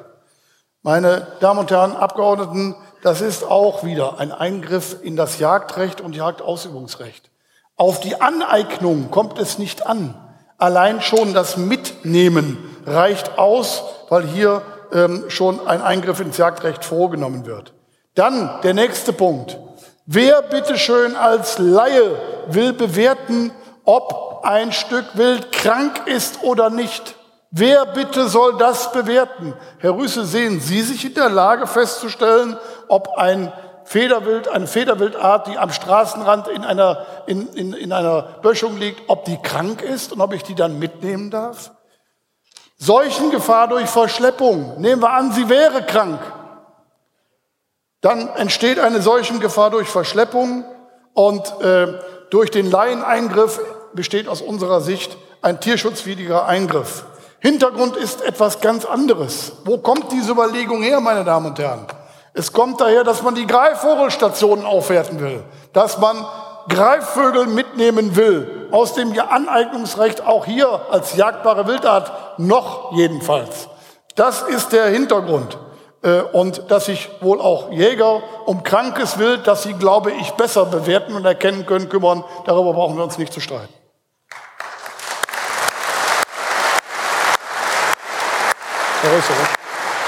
Stellungnahme? Dazu? Hätten Sie gerne von mir. Ja. Eine Stellungnahme. Dann sage ich Ihnen mal, ich könnte es nicht erkennen. Ich kann nur erkennen, ob Schweine und Rinder krank sind. Das ist, ist einfach so. Ähm, ich glaube aber auch, dass äh, im Naturschutzbereich äh, es hinreichend Leute gibt, deren Fachkenntnisse sie auch nicht unterschätzen sollten. Also es gibt sicherlich Menschen, die das können. So, und äh, von daher äh, halte ich das schon für möglich, dass das so gemacht wird. Ja. Herr, Herr Rüssel, Herr Rüssel, äh, das ist laut Ihrem Referentenentwurf ein Jedermannsrecht. Das heißt, jedermann darf es. Jedermann.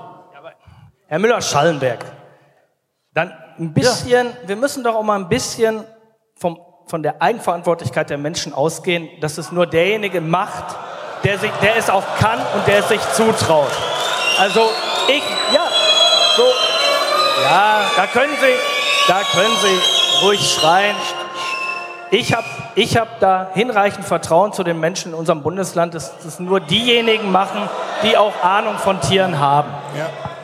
Das ist für mich für mich ein Musterbeispiel der Überregelung. Bitte. Also ich muss ganz ehrlich sagen, dieser Punkt, den Sie jetzt angesprochen haben, Herr Müller-Schallenberg, der steht bei mir auf der, auf der, absoluten Liste der positiven Dinge in diesem neuen Jagdgesetz. Oh. Ich kann das jetzt auch mal erklären. Es hat nämlich den Hintergrund, dass kranke krankes Wild oder kranke Tiere, krank äh, verunfallt oder was auch immer, äh, schnellstmöglich von ihren Leiden erlöst werden. Das hat den Hintergrund. Und ich denke, der ist uns ja eigentlich an allen Stellen sehr wichtig. Und äh, ich glaube, das sollten wir hier an der Stelle auch nicht kleinreden. Und äh, ich glaube, wir schaden uns auch in der Öffentlichkeit, wenn wir uns permanent hinstellen als diejenigen, die das Gelbe vom Ei gefressen haben und alle anderen haben null Ahnung. Also ich glaube, damit tun wir uns keinen Gefallen. Und äh, ich denke, an der Stelle äh, ist es auch ganz eingeschränkt, äh, wer was wohin mitnehmen darf. Und äh, es geht einzig um das Federwild, was in Auffangstationen gebracht werden darf, was aber letztlich eigentlich an den Jagdpächter übergeben werden soll. Also es ist ja nicht so, dass ihnen da irgendwas weggenommen wird. Also ich finde, da müssen sie auch wirklich dann die ganze Wahrheit sagen und nicht nur Nein, die halbe. Frau Schmieding, das steht aber leider nicht so in dem Referentenentwurf. Und übrigens, äh, die, die, die Problematik, dass man krankes Wild von seinen Leiden erlösen will, diesen Aspekt finde ich hochinteressant. Dann werde ich demnächst meine 75-jährige Großmutter als jedermann dazu anhalten, krankes Wild von seinen Leiden zu erlösen. Sie sehen, wie widersprüchlich das ist. Das ist lächerlich. Das, das kann Sie wissen ganz sein. genau. Das ist ja. absolut lächerlich. Und ich finde, das ist, das ist jetzt auch unsachlich. Nein, Sie das wissen ganz genau, die Das wenigsten, die wenigsten, die am Straßenrand vorbeigehen und dann Tier liegen sehen, Ja. sehen, was nicht mehr in Ordnung ist. Die allerwenigsten wollen das überhaupt anfassen, geschweige denn da irgendwie was mitmachen. Also das ist doch Bumpitz. Delie Frau, haben Sie jetzt mal, schon mal was von sogenannten Helfersyndrom gehört? Der größte Feind des Guten ist das gut gemeinte, meine Damen und Herren.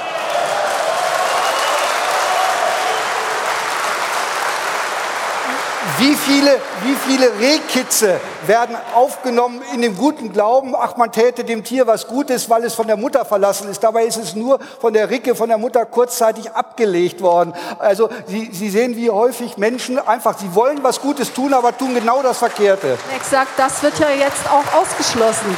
Das Aufheben, Aufnehmen von Wild ist ausschließlich aufs Federwild, also für jedermann in Anführungsstrichen, ausschließlich aufs Federwild gemünzt und das Haarwild eben nicht. Also, ne, das wird doch extra differenziert, zu Recht differenziert. Aber das Problem ist das gleiche. Das Problem bleibt das gleiche.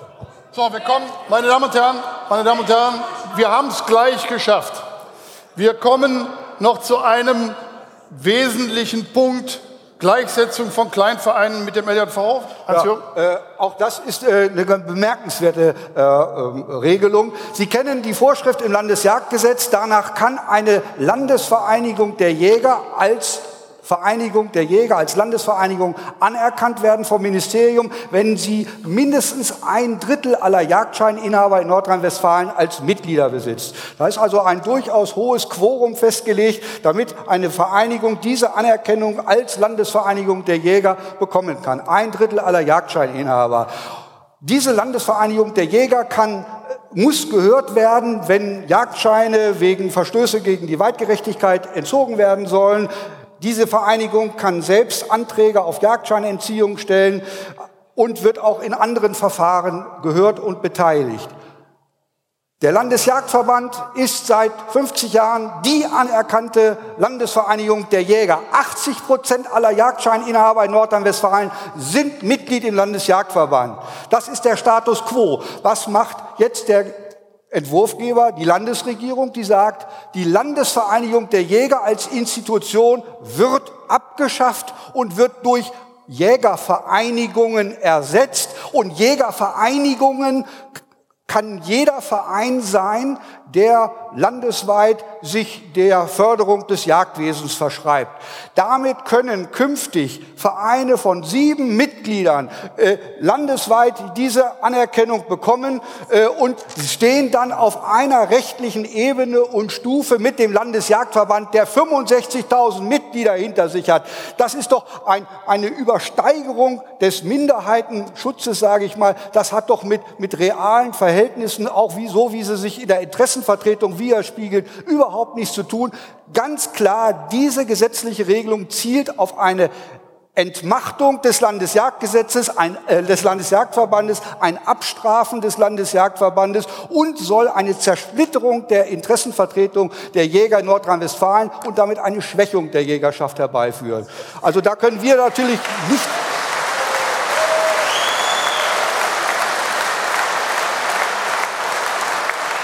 nicht mit einverstanden sein. Wir erwarten, wir erwarten deshalb, wir bitten nicht nur darum, wir erwarten, dass auch da den realen Verhältnissen Rechnung getragen wird und dieser Status äh, an eine Mitgliedschaft von bestimmten Anzahl von Jägern gekoppelt wird, aber eben nicht sieben Personen das äh, erlangen können. Und da äh, gehen wir davon aus, dass das auch im Gesetz noch geändert wird. Wenn Sie dazu eine kurze Stellungnahme abgeben wollen, wäre ich Ihnen dankbar.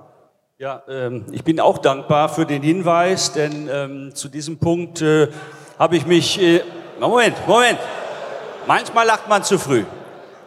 Zu diesem Punkt, äh, zu diesem Punkt habe ich auch nachgefragt im Ministerium, weil mich das gewundert hat. Und meine Information war bis gerade die, dass das eine einvernehmliche Regelung mit dem Landesjachtverband sei. Darüber wird zu sprechen sein. Herr Messers, Herr Messers, vielleicht, vielleicht, vielleicht ganz kurz, ganz kurz eine Anmerkung dazu. Also, wenn man Ihnen das im Ministerium gesagt hat, dann, ich will es mal auf den Punkt bringen, dann will man sie für dumm verkaufen. Sie glauben doch nicht ernsthaft, dass der Landesjachtverband sich dieser Regelung positiv gegenübergestellt hätte. Ich sage Ihnen, wie es war. Von dieser Regelung wussten wir bis vor 14 Tagen überhaupt nichts, weil man sie uns verschwiegen hat. Darüber wurde auch nie, hier sind jede Menge Vertreter, die auch mit im Arbeitskreis oder drumherum herum waren, über dieses Thema wurde nie gesprochen. Das ist eine schlichtweg vorgenommene Lüge. Glatt, zack.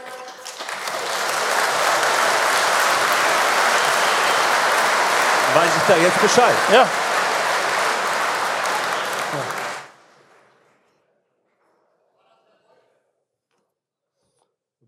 Herr Busen. Ja, das ist wieder genau der gleiche Paragraph, wie er uns beim Verbandsklagerecht untergejubelt worden ist. Der Minister Remmel hat uns felsenfest versprochen, er würde nur seriöse Vereine zulassen. Und was hat er gemacht? Tierrechtler und so weiter hat er alle zugelassen, den Landesjagdverband hat er außen vor gelassen. Genau das gleiche System. Herr Deppe. Wir finden das ja in mehreren Punkten des Gesetzes, dass immer wieder versucht, das Misstrauen gegen die Jäger in Person, aber eben auch gegen ihre Organisationen, insbesondere halt den Landesjagdverband, hier zu schüren.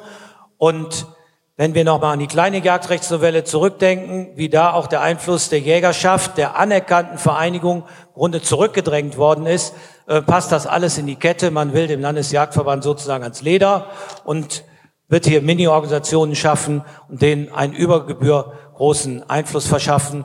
Das erleben wir in vielen Rechtsbereichen und hier sollte man sich dagegen wehren. Interessanterweise, und das ist mein Hinweis an die Kollegen mit der roten Farbe, bei den Gewerkschaften. Da führt man eine ganz andere Diskussion. Da wird gesagt, das sind Mini-Gewerkschaften, mit denen darf man gar nicht reden, ob Cockpit, GDL oder wer auch immer. Und hier wird gesagt, wenn so ein kleiner Verein sich gründet, da ist eine anerkannte Vereinigung. Interessant, wie er mit zweierlei Maß gemessen wird.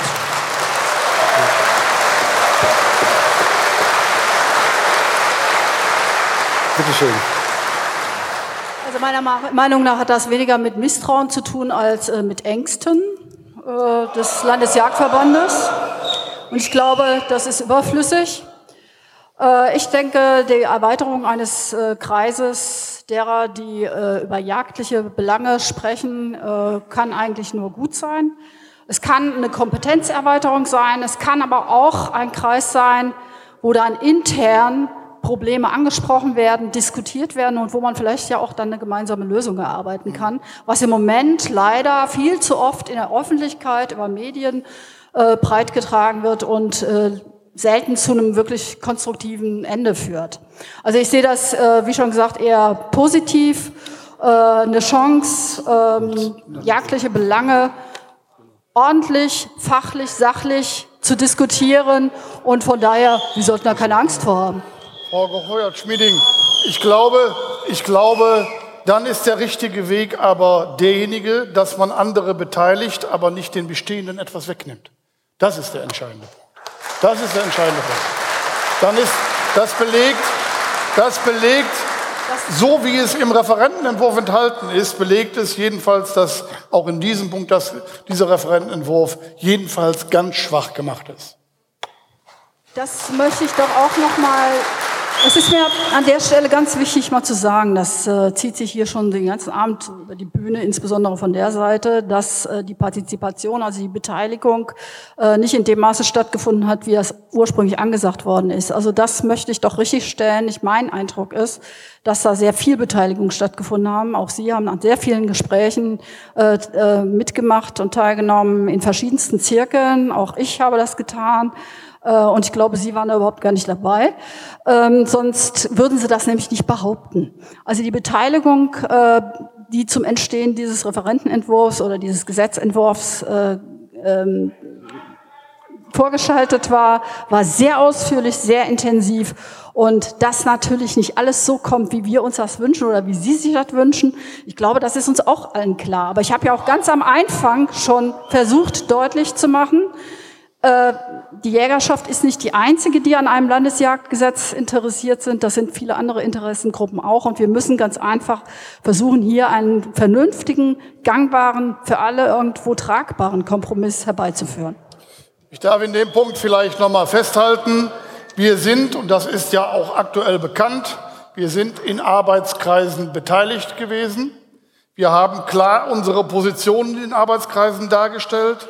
Aber viele, viele Punkte, die wir auch heute angesprochen haben, sind eben ohne unsere Beteiligung und ohne Diskussion im Arbeitskreis abgewickelt worden. Und deshalb waren wir auch über bestimmte Punkte äußerst überrascht.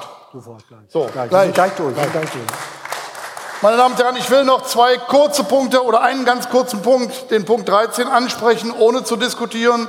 Und dann kommen wir zum letzten Punkt und dann gehen wir die Diskussion im Saal frei.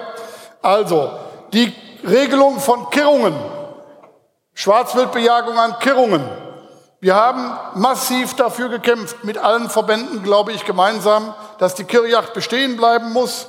Das ist zwar auch formell vordergründig geschehen, aber es gibt am Ende dieses, dieser Regelung die Möglichkeit, in bestimmten Regionen oder Gebieten teilweise die Kirrungen zu, zu verbieten oder einzuschränken.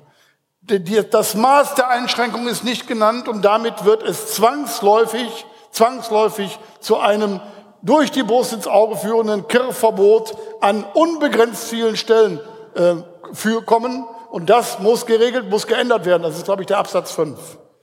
Ähm, die Reduzierung der Kirrmenge ist praxisfremd. Äh, ich glaube, darüber brauchen wir nicht zu sprechen. Und auch die Überwachung hier ist wohl eher einem Überwachungsstaat gleichzustellen, meine Damen und Herren. Ich möchte, ich möchte zum letzten Punkt kommen. Herr Jacobi wird schon nervös. Ich möchte zum letzten Punkt kommen. Äh, und zwar Punkt 15 ist das, das Thema Wiedereinführung der Yachtsteuer.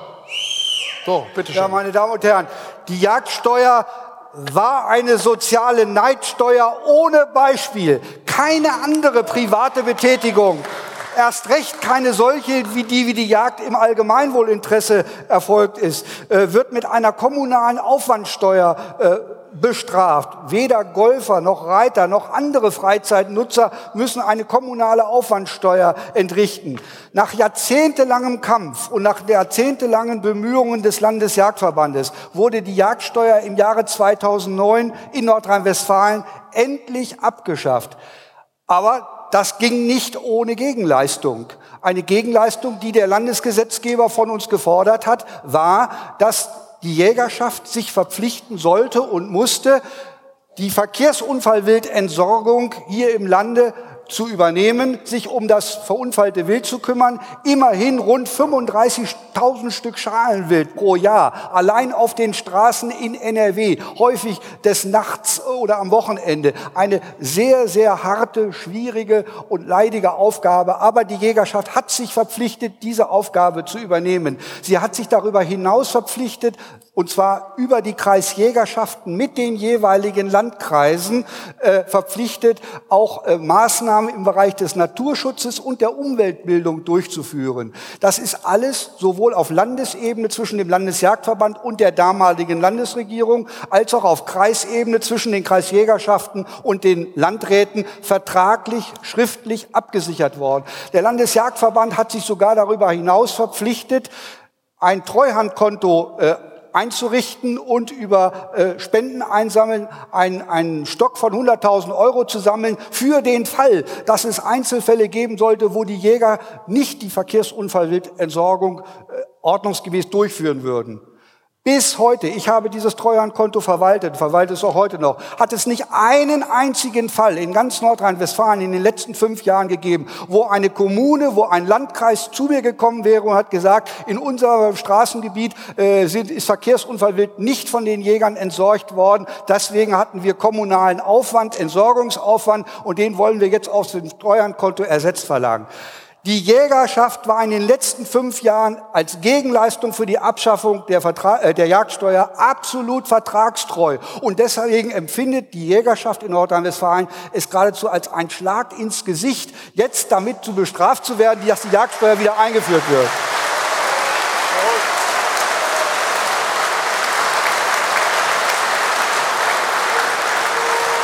Äh, lassen Sie mich einen Satz einen Satz noch dazu sagen. Ich weiß ja, welches Argument jetzt kommen wird, insbesondere von den Vertretern der Regierungsfraktion, dass sie sagen werden, na ja, wir werden das Kommunalabgabengesetz ja nur dahingehend ändern, dass die Steuerquelle äh, Jagdsteuer wieder in das Kommunalabgabengesetz hineinkommt aber es steht den Kreisen ja selbstverständlich völlig frei, ob sie im Einzelnen in ihrem Bereich von dieser Steuererhebung Gebrauch machen oder nicht. Das ist doch Augenwischerei, meine Herren Abgeordneten. Viele Kreise, viele Kommunen stehen unter Haushaltssicherung und stehen unter der Kommunalaufsicht. Und wenn es eine Steuerquelle gibt, dann müssen sie diese Steuerquelle ausschöpfen.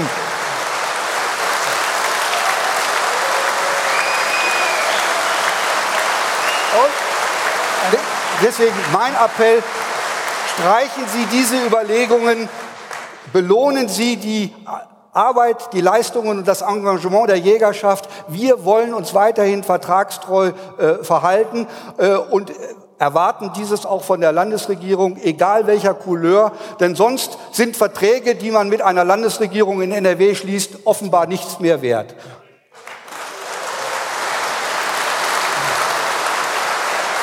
Herr Meester, wenn Sie vielleicht als erster... Ein, ja? ein, Satz, ein Satz zur Ergänzung. Seien Sie sicher, wenn Sie diese Möglichkeit der Jagdsteuer wieder einführen und die Jagdsteuer in Kommunen erhoben wird, dort wird die Jägerschaft kein Fallwild mehr entsorgen. So einfach ist das.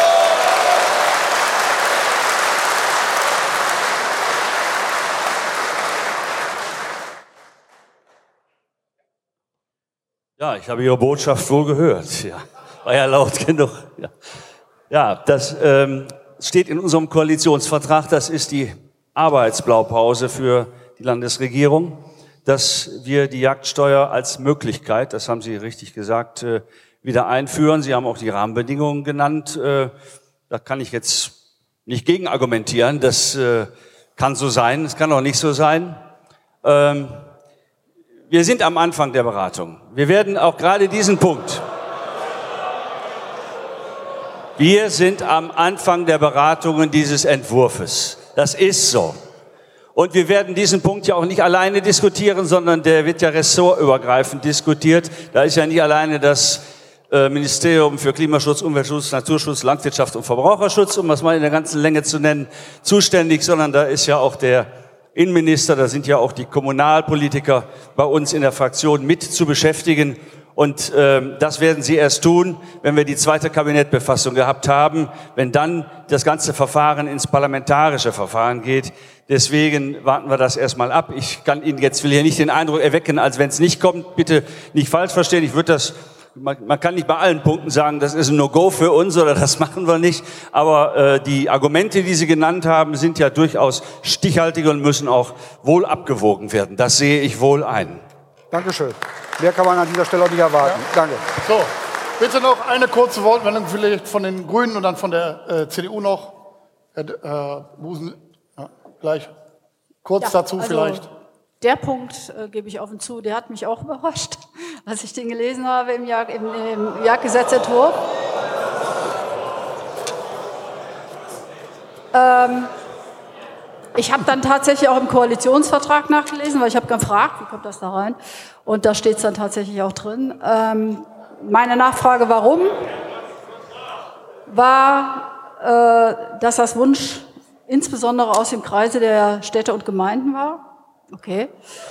Äh, ich sehe das allerdings genauso. Die Jägerschaft hat hier, äh, leistet hier ähm, ja, eine Arbeit für die Gesellschaft, Fallwild, Stichwort zum Beispiel, das ist nicht zu unterschätzen.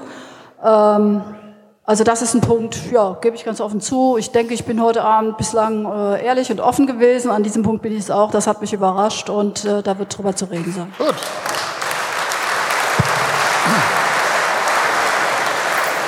Bitte schön. Ja, ja, meine Damen und Herren, mich äh, überrascht jetzt eigentlich nur die Haltung der Vertreter von Rot-Grün. Denn eigentlich wollte ich Ihnen diesmal wirklich mal Konsequenz attestieren. Sie waren seinerzeit konsequent gegen die Abschaffung der Jagdsteuer, jetzt sind Sie konsequent dafür, dass sie wieder eingeführt wird. So jedenfalls so, und das ist das Einzige, was für uns ja heute Abend Diskussionsgrundlage ist, der innerhalb des Kabinetts kann das nur immer wieder wiederholen. Also es ist ja lange nicht so, dass wir ganz am Anfang des Diskussionsprozesses innerhalb der Landesregierung wären.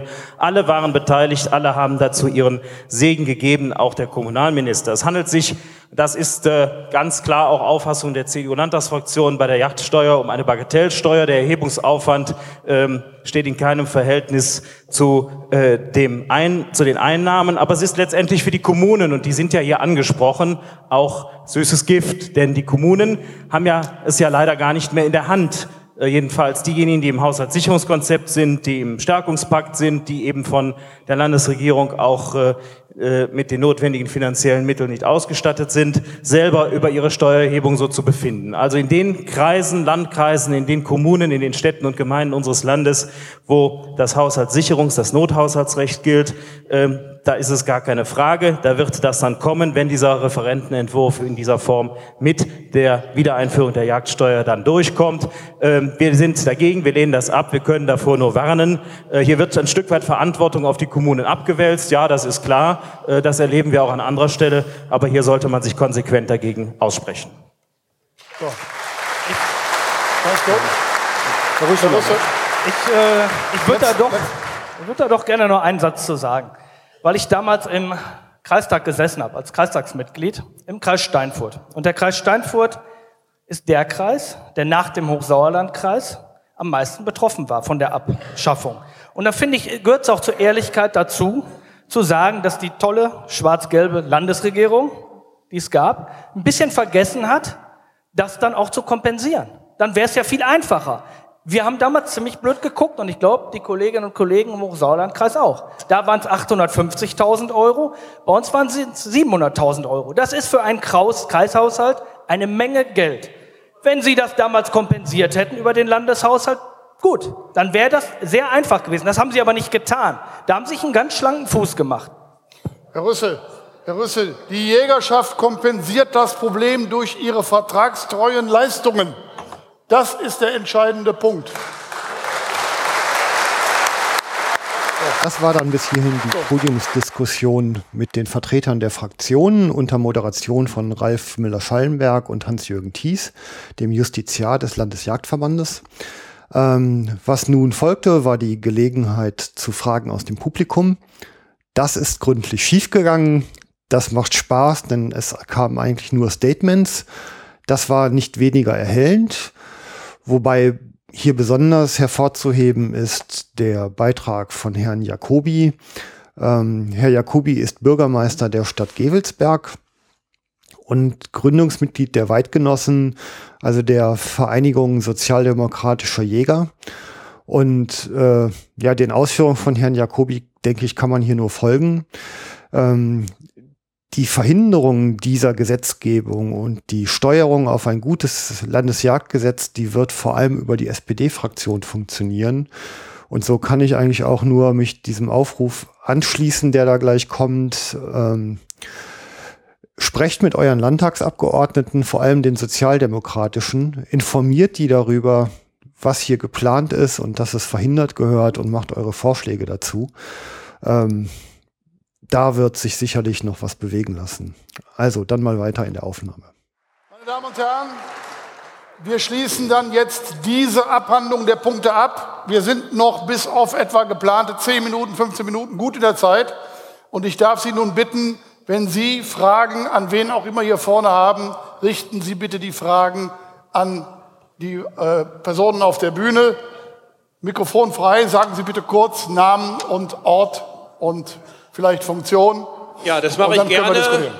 Mein, Herr Müller-Schallenberg, meine Damen und Herren Abgeordnete, liebe Jägerinnen und Jäger, mein Name ist Klaus Jacobi, ich bin Bürgermeister der Stadt Gefelsberg. Das heißt, eigentlich dürfte ich hier nicht sprechen, weil ich Westfale bin, freue mich aber trotzdem, hier zu sein und fühle mich hier im Kölnischen sehr wohl. Ich bin Bürgermeister der Stadt Gefelsberg seit über zehn Jahren. Ich habe 13 Jahresjagdscheine gelöst und ich bin Sozialdemokrat. Und ich habe in letzter Zeit zunehmend für die Jagd gestritten, mich auch in einem Netzwerk innerhalb der SPD ganz klar für die Erhaltung unseres bewährten Jagdrechts artikuliert. Und das mit dem Ergebnis, Und das mit dem Ergebnis ständig steigender Wahlergebnisse bei den Kommunalwahlen. Deswegen lohnt es sich, politisch für die Jägerinnen und Jäger zu streiten. Das möchte ich mal ganz deutlich sagen.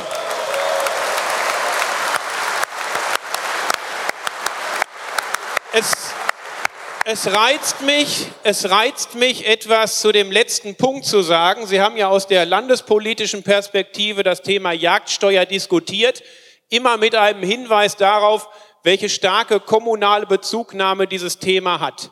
Natürlich fehlt dieses Geld monetär am Ende bei den Städten, weil die Kreise die Verluste weitergeben. Trotzdem möchte ich hier ganz deutlich sagen, obwohl auch in meiner Kommune, auch in der Stadt Gefelsberg ein paar tausend Euro Geldes, Buchgeldes fehlen würden, ich möchte Sie alle ermuntern und ich sehe hier den interfraktionellen Konsens einschließlich der Grünen und aller Fraktionen. Lassen Sie die Jagdsteuer abgeschafft, denn die Kommunen brauchen die Jägerinnen und Jäger. In den Kommunen sind die Jäger die besten Amtshelfer bei der Erledigung ordnungsbehördlicher Belange, wenn es um die Beseitigung von Wildkadavern geht. Sie sind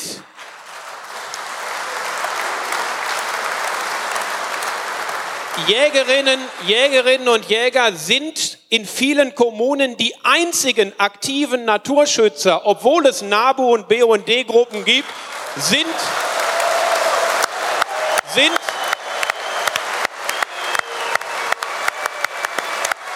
sind in, den, sind in den Waldschulen, in den Lernorten Natur oft die Jägerinnen und Jäger die einzigen Aktivposten. Und Jägerinnen und Jäger sind letztlich im Naturschutz unverzichtbar und deswegen ist ohne Probleme locker das kompensiert, was hier an Geld fehlt. Ich möchte, Sie können zum Schluss einmal ganz groß klatschen. Ich möchte einen Punkt nochmal ganz dringend ansprechen. Es ist für mich gerade auch als Sozialdemokrat in den letzten zwei Jahren auch schwer gewesen, für Jagd einzustehen, gerade in dem Spannungsfeld zwischen einem Vertreten der Landespolitik und dem, was wir als Jägerinnen und Jäger wünschen. Trotzdem, ich kann das nochmal sagen, als ich den Koalitionsvertrag in Händen gehalten habe, bei 95 Prozent der Punkte war ich als Sozialdemokrat völlig d'accord, aber beim Thema Jagdrecht ist mir die Klappe natürlich runtergefallen. Das können Sie sich alle vorstellen.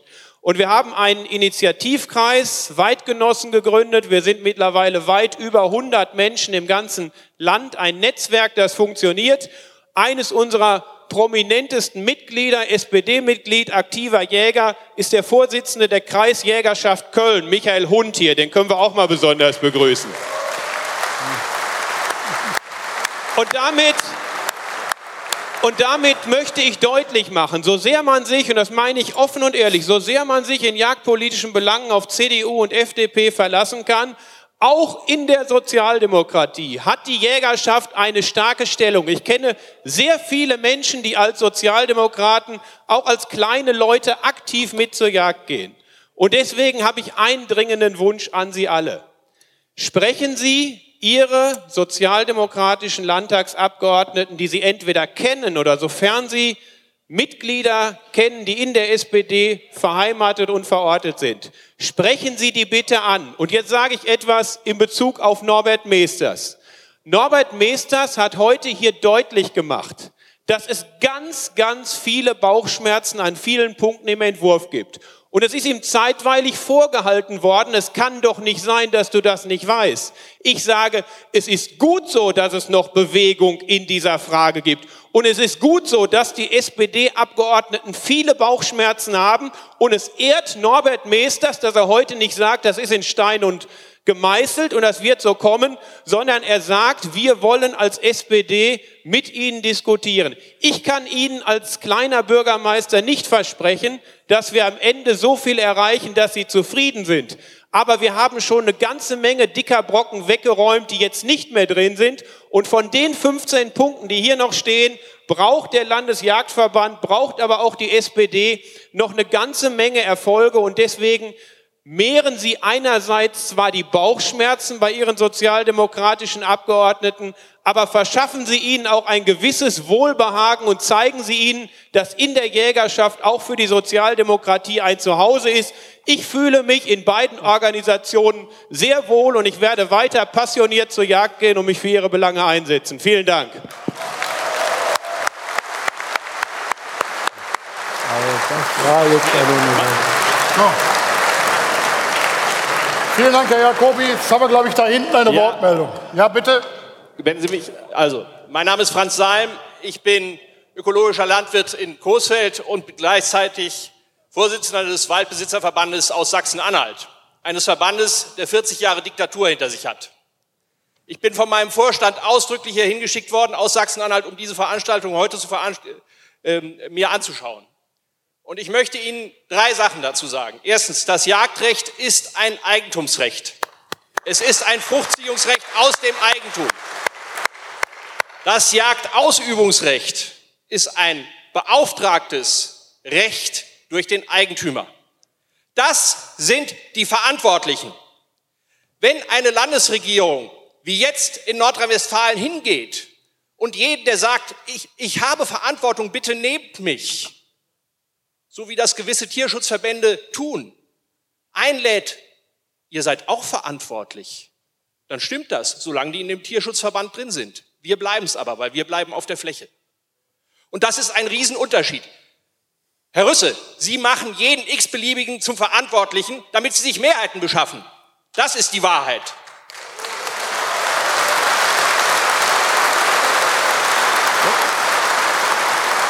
Die, die Grünen haben viel Gutes getan. Sie sind angetreten als basisdemokratische Bewegung.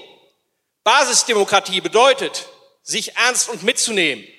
Und nicht, wie es jetzt bei der Biodiversitätsstrategie oder auch beim Landesjagdgesetz passiert ist, die Gegenseite auf das Übelste zu hintergehen und auszutricksen. Das ist keine Basisdemokratie.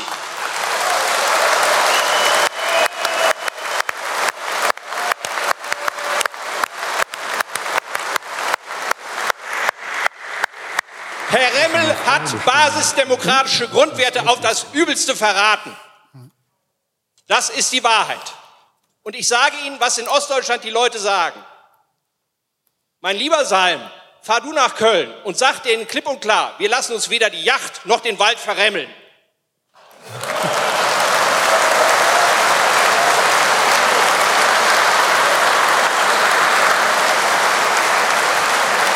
Vielen, vielen Dank. Viel, vielen Dank. Schöne Grüße nach Hause. Das war ein sehr gutes, wichtiges Statement. Aber bitte stellen Sie Fragen. Dankeschön. Bitte.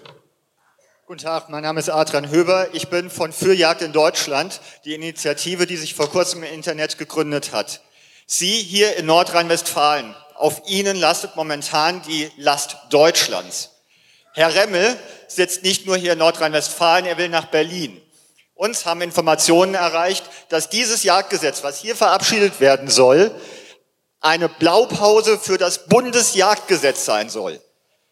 Haben Sie hingehört? Hier wurde in den letzten anderthalb Stunden die Unschuldsvermutung umgekehrt. Wir sind als Jäger grundsätzlich jetzt in der Rolle, dass wir angeklagt werden, dass man Gesetze machen muss, dass man uns Einhalt gebieten muss, um, Sie haben es beim Reinkommen gesehen, diesen 20 Hänseln da vorne, die gestanden haben und für Tierrechte demonstriert haben, um diesen näher zu kommen, um diese Menschen da unten als zukünftige Wähler der Grünen zu generieren.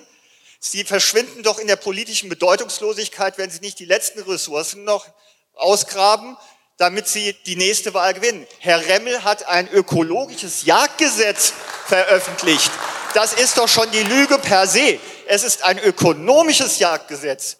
Wald vor Wild. Es ist ein ökonomisches Jagdgesetz, weil es sichert Ihnen vielleicht bei der nächsten Wahl noch ein, zwei Prozent mehr.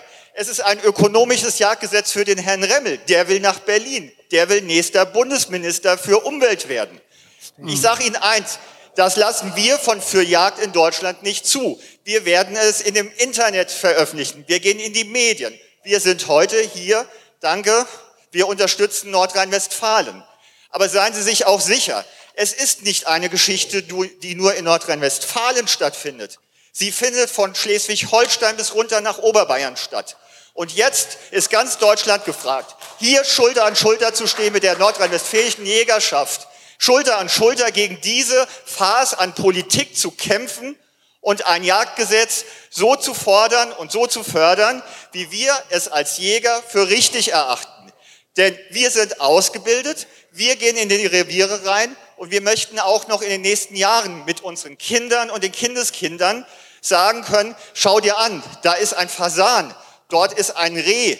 Wir wollen nicht sagen, der Herr Remmel hat halt ein Gesetz gemacht und hat alles vernichtet. Aber er war dann danach Bundesminister.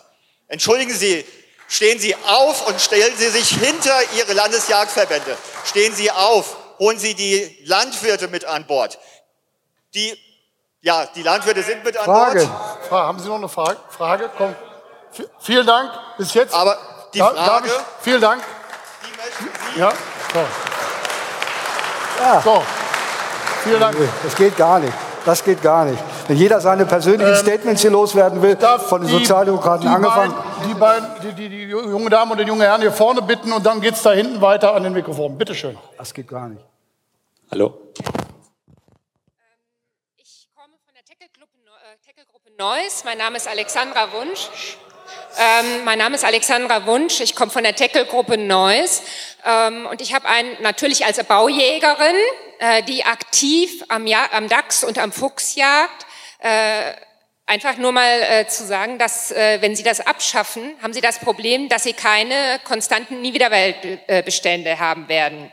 Wie stehen Sie denn da dazu? Rebhundketten finden sich heute kaum noch irgendwo, wo jemand auf den Dachs ansitzt. Es sitzt keiner auf den Dachs an. Den Dachs können Sie nur bejagen, aktiv durch den Bau und eben auch nur mit kleinen Hunden. Ja? Und die Hunde müssen ausgebildet werden. Sie verbieten die Baujagd, aber sie gehen nicht darauf ein, dann konsequent die Schliefanlagen zuzumachen. Das passt hinten und vorne nicht zusammen. Ja,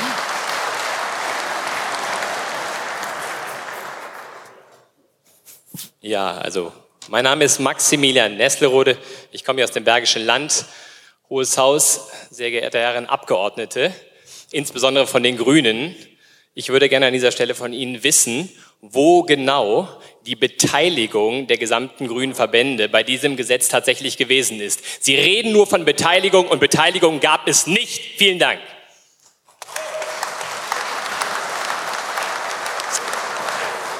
Ich würde sagen, Herr Rüssel, Ja. gerade die letzte Frage, die richtete sich ja an Sie, inwieweit auch, wenn ich Sie richtig verstanden habe, Naturschutzverbände beteiligt worden sind. Darf Haben ich Sie noch eine weitere Ergänzung Frage? machen? Eine Ergänzung. Wenn Ihre Art und Weise von Beteiligung, insbesondere Ihr Verständnis von Rechtsstaatlichkeit bei einer solchen Gesetzesnovelle eine dreiwöchige Anhörungsfrist für Verbände ist, dann herzlichen Dank.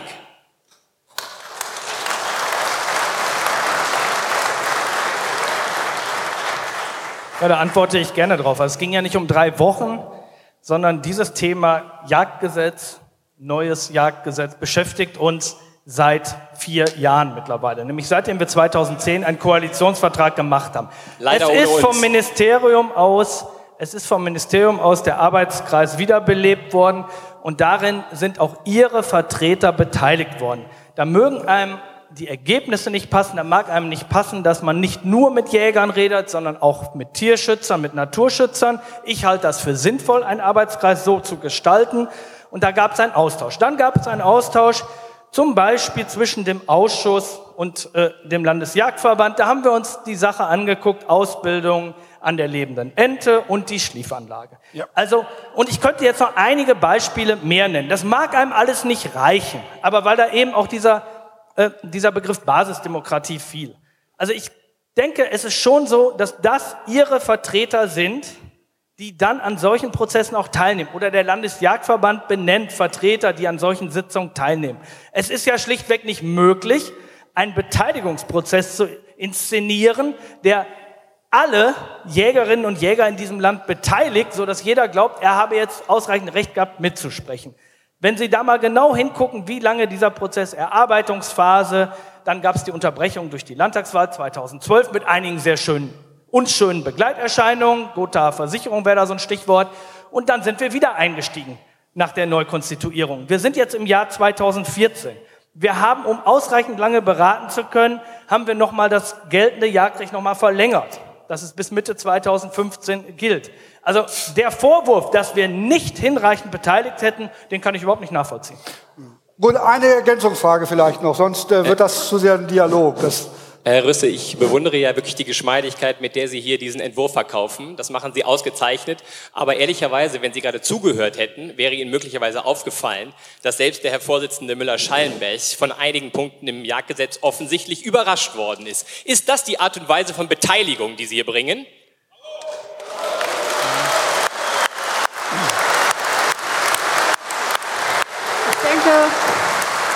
Ich denke, was Herr Müller-Schallenberg dazu sagt, zu seiner äh, persönlichen Beteiligung oder Nichtbeteiligung, ist seine Sache. Unsere Wahrnehmung ist eine andere. Danke sehr für die Info.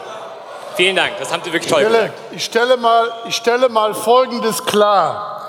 Wir haben in dem Arbeitskreis, ich hatte es ja schon erwähnt, viele, viele Punkte angesprochen, klare Positionen vertreten, die mit uns gehen und die mit uns nicht gehen. Das sind aber nicht die Positionen, die wir heute diskutieren. Wir sind in vielen Positionen einfach überrascht worden und nicht einbezogen worden. Und der entscheidende Punkt, der entscheidende Punkt ist der, Herr Rüssel, dass man uns, ich hatte es schon erwähnt, gesagt hat, der Arbeitskreis ist kein Entscheidungsgremium, sondern ein Beratungsgremium. Und wir, die Leitenden des Arbeitskreises, bestimmen die Themen, über die beraten werden soll. Über die anderen Themen hat man mit dem gesamten Arbeitskreis auch nicht ansatzweise geredet und sie finden sich aber im Referentenentwurf wieder. Das ist keine Beteiligung. Tut mir leid. Herr Müller-Schallenberg, da, möchte ich, da möchte ich ganz, ganz kurz äh, darauf antworten dürfen. Äh, Herr Müller-Schallenberg, ich bin ja nun seit vier Jahren im Landtag und ich habe auch einige Gesetzesvorhaben begleitet, wie die sich entwickelt haben. Und es gibt kein, und ich glaube, das wissen Sie auch, es gibt kein Gesetzesvorhaben, das im Vorfeld schon so einen Beteiligungsprozess gehabt hat. Wenn Sie dann einzelne Dinge nicht wussten, nicht besprochen haben, die dann da, die nachher jetzt im Entwurf standen, dann tut mir das persönlich leid, aber da bin ich auch nicht für zuständig. Das ist dann ministerielles Arbeiten vielleicht an der Stelle. Ja, ja, so ist das, so ist das. Ja, so ist das. Aber, aber, aber, Sie haben, Sie haben jede Veranstaltung, es gibt kein Thema, das mich in den letzten vier Jahren so viele Termine, so viele Termine bei mir beansprucht hat, wie das Jagdgesetz. Ich kenne, ja, das ist einfach so. Und von daher habe ich auch gerne gemacht. Das ist auch in Ordnung. Habe ich auch, das gehört zu meinem Selbstverständnis als Abgeordneter dazu. Aber ich finde es nicht in Ordnung, zu sagen, dieser Prozess sei nicht ausreichend gewesen, man habe sich nicht ausreichend artikulieren können und man sei nun völlig überrascht, was da kommt. Also da glaube ich, dass das nicht in Ordnung ist. Ich habe eine ganz kurze Frage, Herr Risse. Nachdem Ihnen die Jagdsteuer gefehlt hat, möchte ich Ihnen einen Alternativvorschlag machen. Warum führen Sie nicht eine Stellmachersteuer ein? Die Stellmacher sind auch ein altes Handwerk, was nur noch aus Liebe zur Sache und ehrenamtlich betrieben wird. Und vielleicht wären die ja in der Lage, diese Defizite zu decken. Warum wollen die Grünen, das ist eine große Bürgerbewegung von Leuten, die praktisch ehrenamtlich einer alten kulturellen Tätigkeit nachgehen, großes Geld dafür ausgeben, eine Sach- und Fachkundeprüfung zu machen? Warum wollen wollen die Grünen, dass diese Leute nicht nur streng reguliert, sondern auch noch zur Kasse gebeten werden.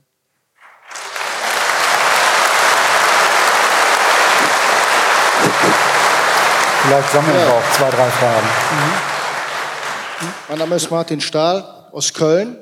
Ich komme aus einer Schiene zur Jägerschaft, die anders ist. Ich bin nämlich Natur- und Waldpädagoge.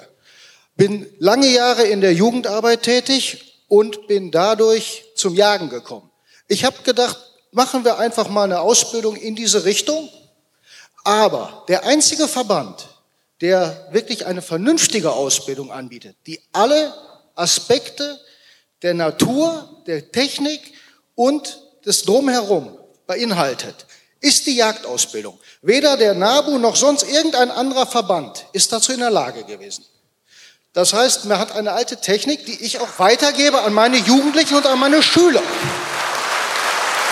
So.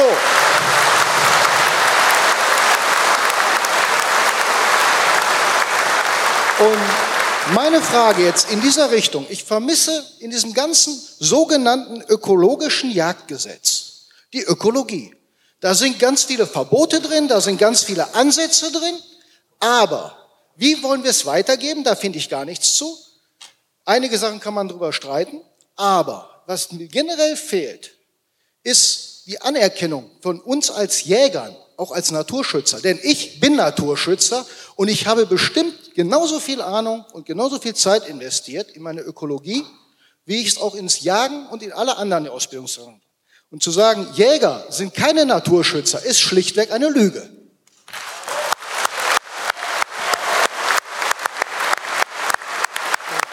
Ja, dahin. Und dann machen wir. Äh, mal ganz kurz was zu sagen? Ja, ich würde dazu ganz kurz was sagen wollen. Sie haben recht und das hat auch keiner gesagt, dass Jäger keine Naturschützer sind.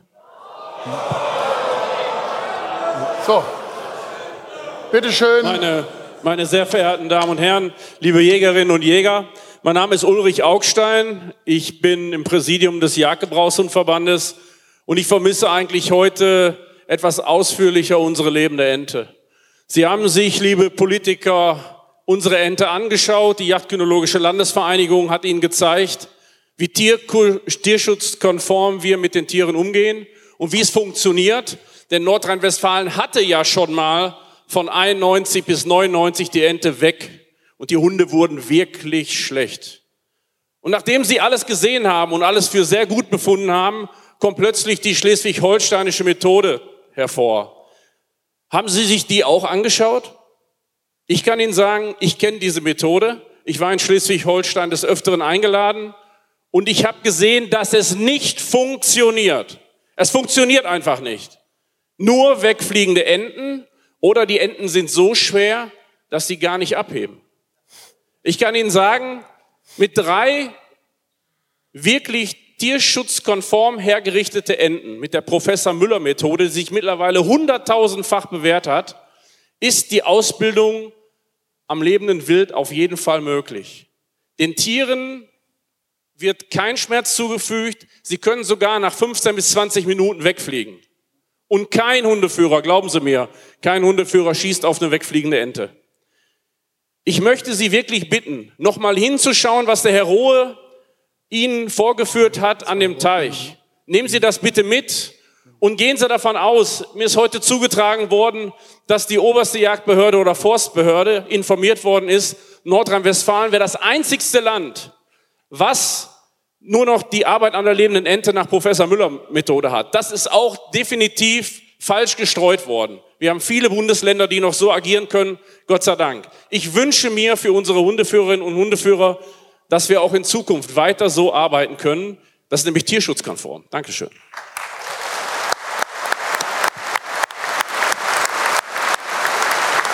Mein, mein Name ist Norbert Hoffmann, ich wohne in Ennepetal, bin auch Jäger. Ich habe zwei Fragen. Die Katzen sind zurückgegangen, das ist richtig. Man hat aber auch die Strecke zu den Gebäuden vergrößert. Damit war die Chance, wenn man zufällig eine Wildern sieht oder freie Streuen sieht, überhaupt zu erlegen, geringer geworden. Das ist das eine. Das zweite, was ich hier ganz vermisse, ist das Brauchtum. Die Jägerschaft ist noch ein Kulturkreis, der Brauchtum leben lässt. Wenn man die Jägerschaft kaputt macht, macht man Kultur kaputt. Kap Kultur in Deutschland.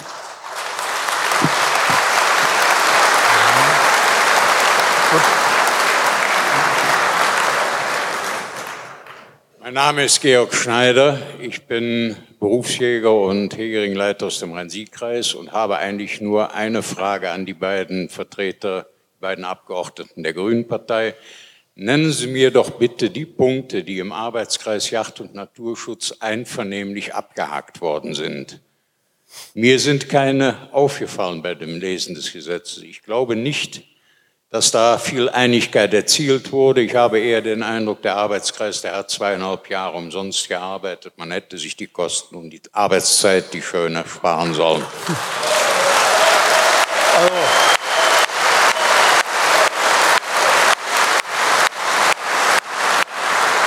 vielleicht, vielleicht lassen Sie mich dazu mal noch einen Satz sagen. Ich glaube nicht, dass der Arbeitskreis umsonst gearbeitet hat, weil wir in diesem Arbeitskreis schon viele, viele Punkte wegdiskutiert bekommen haben, die sich gar nicht mehr im Referentenentwurf finden. Das muss man mal deutlich so sagen. Aber, aber, meine Damen und Herren, es sind andere, ich wiederhole es, hinzugekommen, die wir nicht besprochen haben Und es sind natürlich auch Punkte hier in den Referentenentwurf gekommen, die wir ausdrücklich im Arbeitskreis als nicht machbar abgelehnt haben. Dazu gibt es Protokolle des Arbeitskreises. So, und das muss man mal sagen. Also der Arbeitskreis hat ganz sicher nicht umsonst getagt. Ganz sicher nicht. Denn dann sähe der Referentenentwurf, glauben Sie es mir, Herr Thies war mit dabei, Herr Klar mit dabei, ähm, dann sähe der Referentenentwurf noch viel schlimmer aus. Glauben Sie es mir. So, bitte. Ja. Ja, guten Tag. Ähm, mein Name ist Josef Ramacher. Ich komme aus der Kreisjägerschaft Aachen. Ich möchte ganz kurz daran anschließen, was der Herr Augstein gesetzt hat. Das angeblich ökologisch und tierschutzgerechte neue Jagdgesetz oder der Entwurf dazu ist es meines Erachtens nicht. Das alte ist deut also wirklich deutlich tierschutzgerechter, vor allen Dingen was die Hunde betrifft. Er hat gesagt, dass das bei der Ente, also er hat ein Beispiel bei der Ente gesagt, ich möchte auf die Schliefenanlage hinweisen. Sie haben eben gesagt, ähm, dass die Jagd auf oder in Kunstbauten weiter erlaubt bleiben soll. Also das heißt, dass die Jagd nur in Naturbauen verboten wird. Auf der anderen Seite kastrieren sie die Einarbeitungsmöglichkeiten der Bauhunde, sprich der Teckel und der äh, Terrier der Gestalt, dass die nicht mehr ertüchtigt sind, ihre Arbeit im Bau tatsächlich zu machen, weil ich sie nicht oder die Jäger, die solche Hunde führen, eben diese Hunde nicht mehr adäquat ausbilden können. Wenn in den Schliefenanlagen kein Fuchs mehr äh, drinsteckt, mit dem ich die Hunde dann auch tatsächlich in Begegnung bringen kann und ich bringe sie dann zur Jagd, dann sind sie schlechtweg nicht brauchbar. Und genau das hat das bisherige Landesjagdgesetz bei den verschiedenen Jagdachten eingefordert. Das schieben sie über Bord. Sie betreiben daher meines Erachtens eine tierschutzrechtliche Apartheidspolitik. Das heißt, das Tierschutzrecht das gilt auch für unsere Jagdhunde. Ich schicke also unseren, zum Beispiel unseren Teckel in diesen Kunstbau rein, der begegnet dem Dachs oder dem Fuchs und er hatte vorher nie die Möglichkeit, in irgendeiner Form eine adäquate Ausbildung zu genießen. Und das ist definitiv nicht in Ordnung. Ich habe aber noch eine ganz, äh, zwei ganz konkrete Fragen. Ich weiß nicht, ob es aufgefallen ist, bei der Klasseneinteilung von Schalenwild ist mir bei der entsprechenden äh, Verordnung aufgefallen, dass die ähm, Einteilung in A und B weggefallen ist. Ist das so? Das heißt, wir brauchen in Zukunft nicht mehr anzusprechen, ob das ein, ein 3a-Hirsch oder ein 3b-Hirsch ist. Ich würde da ganz gerne eine Antwort drauf haben. Kann ich sagen, äh, diese Klassen fallen weg. Es geht demnächst nur noch nach Alter. Nur noch Altersklassen. Ja. ja. Ich denke mal, das haben die meisten hier im Saal nicht gewusst. Ähm, der zweite Punkt. Sie haben eben sehr vehement die neuen Regelungen des Paragraphen 28a verteidigt. Also ich meine jetzt die Dame von der Partei der Grünen. Was mir aufgefallen ist, dass die neu im Jagdgesetz verankerten Gebote ähm, nicht Bußgeld bewährt sind. Ich weiß nicht, ob das den Juristen schon aufgefallen ist oder es absichtlich so ist. Das heißt, wenn ich, ich bin zum Beispiel Jagdpächter, bemerke, dass man mir nicht anzeigt, dass jemand auf ein Reh am Straßenrand geschossen hat oder es sich mitgenommen hat, dann wird meine Anzeige im Sande verlaufen, weil sie bußgeldrechtlich von den Ordnungsbehörden nicht nachverfolgt werden kann. Ist das Absicht? Ja, ja. Also, ich denke mal, das ist der äh, Sachstand der Wilderei und der steht nach wie vor unter Strafe. Also es ist nicht der Sachstand der Wilderei. das würden Ihnen Juristen erklären. Es ist einfach nur nicht Bußgeld bewährt. Ja, Aber das, ist das ein redaktioneller Fehler ja. oder ist das wirklich Wille Ihrer Partei, das so zu machen? Ich kann Ihnen, darf ich, das, das können Sie glaube ich nicht wissen. Das also, äh, das, dazu, das können die beiden nicht wissen. Ein, meine Damen und Herren, so, so, fair, muss, so fair muss man sein. Sie können natürlich von äh, politischen Vertretern, die nicht selbst Juristen sind, diese Vertiefung nicht verlangen. Das kann man nicht wissen. So. Man muss dazu sagen, es gab und gibt bisher bereits Regelungen, die teilweise Bußgeld sanktioniert sind und teilweise die bewusst nicht Bußgeld sanktioniert sind. Oder beziehungsweise es gibt Regelungen, wo nur Vorsatz Bußgeld sanktioniert ist oder Vorsatz und Fahrlässigkeit. Aber ich gebe Ihnen in einem Punkt recht. Dies ist ein Beispiel für die Schlampigkeit des Gesetzes. Das ist so. Das ist so.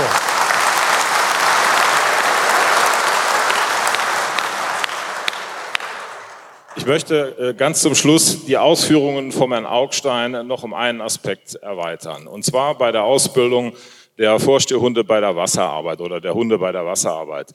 Bei der jetzigen Methode wird die Ente, die eingesetzt wird, definitiv eine Schwimmspur hinterlassen. Und genau das Arbeiten dieser Schwimmspur führt dazu, dass die Hunde, die so eingearbeitet werden, eine verletzte, geflügelte Ente sehr schnell finden können oder so das so lernen, dass diese Ente sehr schnell von ihrem Leiden erlöst wird. Wenn wir das Ganze jetzt zukünftig mit Enten machen, die voll flugfähig sind, wird genau dieser Aspekt nicht mehr berücksichtigt. Und da haben Sie wieder die Apartheidspolitik im Tierschutz. Dann schützen Sie nämlich dieses verletzte Tier nicht, weil es eben nicht so schnell abgetan werden kann. Vielen Dank. Meine, meine meine Damen und Herren, ich bitte um Verständnis, dass wir jetzt noch die zwei Kandidaten zu Wort kommen lassen, die dort unten stehen. Und dann würde ich gerne auch noch ein Schlussstatement abgeben. Bitte schön, vielleicht der erste Herr hier vorne. Hohes Haus, sehr geehrte Damen und Herren Abgeordneten. Ich möchte noch einmal appellieren an die Thematik Macht auf der Fläche. Wir leben im Augenblick in einer Situation, wo Jäger, Waldbauern und Eigentümer sich mit diversen Themen auseinandersetzen müssen, die eine normale Arbeit immer schwerer machen.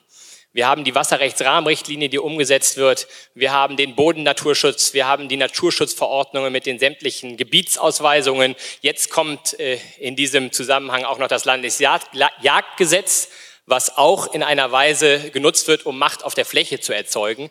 Warum misstrauen Sie den gesamten Jägern, Waldeigentümern und Grundeigentümern an dieser Stelle? Und warum muss alles ordnungswidrig durchgesetzt werden über Verbote? Warum gilt das gute alte Subsidiaritätsprinzip nicht mehr?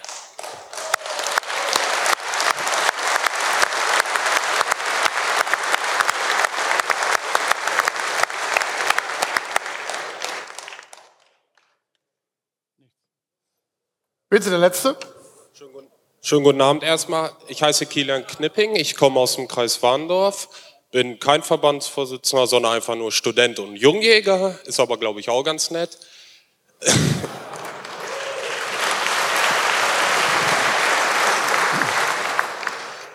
Ich fange erstmal freundlich an. Danke, dass Sie überhaupt gekommen und geblieben sind, obwohl Sie sich, obwohl Sie sich heute Abend ähm, bestimmt viele Buhrufe, Jagdhörner und Pfiffe anhören mussten.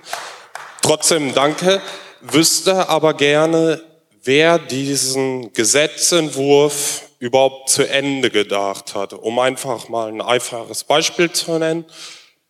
Dieses Tarnverbot über die Krähenjagd zu bewerkstelligen, heißt ja letztendlich, Einzeljagd auf der Krähenjagd kann ich mich weiter tarnen, Blattjagd kann ich mich weitertan, wird halt nur verboten über die Gesellschaftsjagd. Um mal ganz einfach ein Beispiel zu geben. Und ich denke, da gibt es ganz viele solcher Beispiele, die nicht zu Ende gedacht sind. Warum legt man uns so einen Gesetzentwurf vor?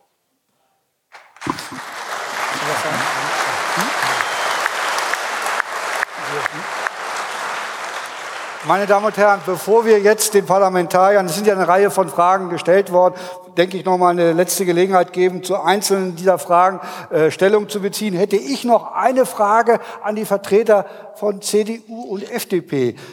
Äh, meine Herren oder Dame Abgeordnete, ich denke mal an das Jahr 2017 und ich könnte mir vorstellen, dass es in 2017 eine Konstellation bei der nächsten Landtagswahl gibt, nach der auch vielleicht die CDU in einer Regierungsverantwortung oder Mitverantwortung in Nordrhein-Westfalen ist, würden Sie dann, wenn dieser Fall eintreten würde, sich dafür einsetzen, dass ein Teil dieser Regelung, die wir heute so kritisch äh, beleuchtet haben, wenn sie denn jetzt von Rot-Grün verabschiedet würden, wieder beseitigt werden? Oder sehen Sie dann kein Handlungsspielraum, das auch wieder im Sinne der Yacht und der Jäger zu ändern? Das wäre meine Frage an CDU und äh, äh FDP. Ja, dann fängt die kleinere Partei mal an. Also ich bin mir ganz sicher, dass wir 2017 mit FDP und CDU die neue Landesregierung stellen.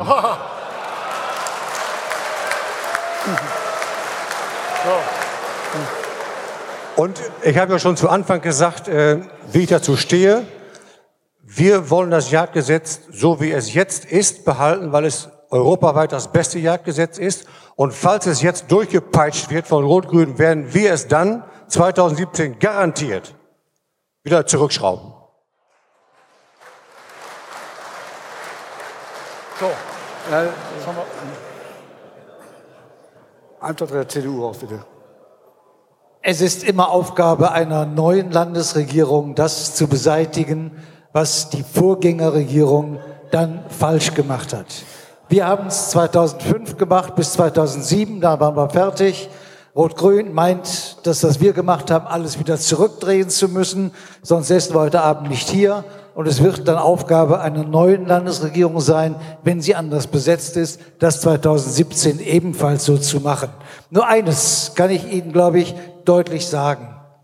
Ich kann mich nicht daran erinnern, dass wir in der Zeit, als wir in der Regierung waren, so viel Proteste hatten nach dem Motto, mit uns ist nicht geredet worden denke, wir waren seinerzeit kommunikationsfreudiger, wir bleiben kommunikationsfreudiger und wir gehen mit weniger Ideologie an die Dinge heran. Wir wollen das Gute für die Jäger, fürs Land und auch für das Wild. So.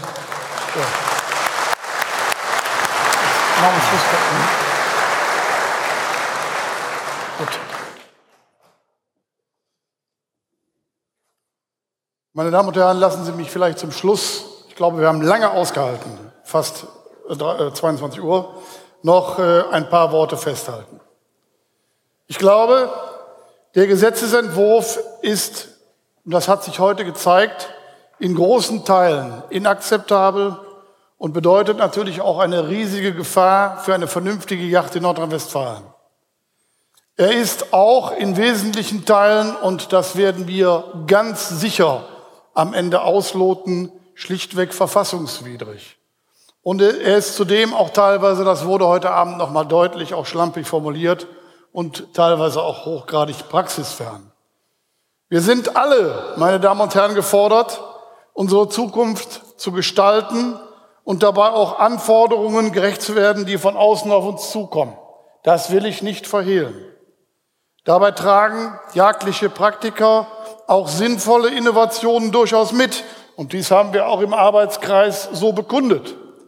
Aber, meine Damen und Herren, dieser Gesetzesentwurf ist nichts anderes als das traurige Dokument neuer, völlig überflüssiger Verbote. Und das tragen wir ganz sicher nicht mit.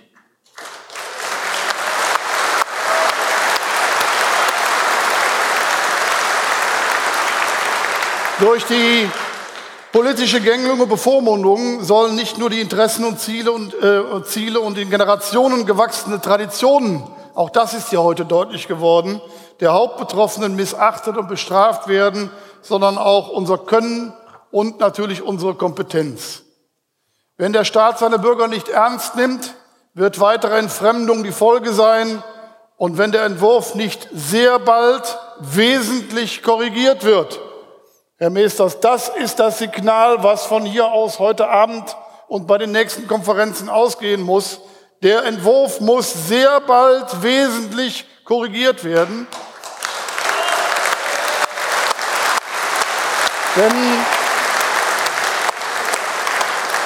wenn das nicht geschieht, dann ist es auch ein Schluss mit der Ruhe und dem Frieden auf dem Land. Und für eine große und traditionsreiche Volkspartei wie die SPD kann ein solcher Gesetzesentwurf schlichtweg nicht akzeptabel sein. Nämlich ein solcher Entwurf, der die Anliegen der Hauptbetroffenen derartig missachtet. Wir Jäger, meine Damen und Herren, haben keine staatliche Prüfung gemacht, um uns von zweifelhaften und zum Teil höchst dubiosen Gruppen ohne Rückhalt in der Bevölkerung Verbote und Vorschriften ohne Ende aufzwingen zu lassen.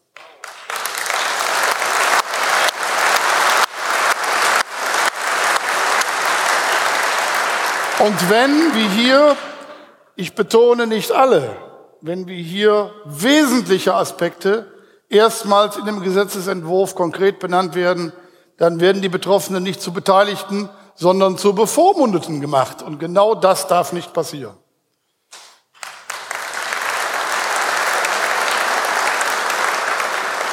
Und auch hier habe ich eine klare Aussage. Wir werden es einfach nicht hinnehmen, uns Vorschriften machen zu lassen von einer Partei wie den Grünen, die in der politischen Landschaft längst die Orientierung verloren hat. Und dafür auch bei Wahlen ja auch die Quittung bekommen.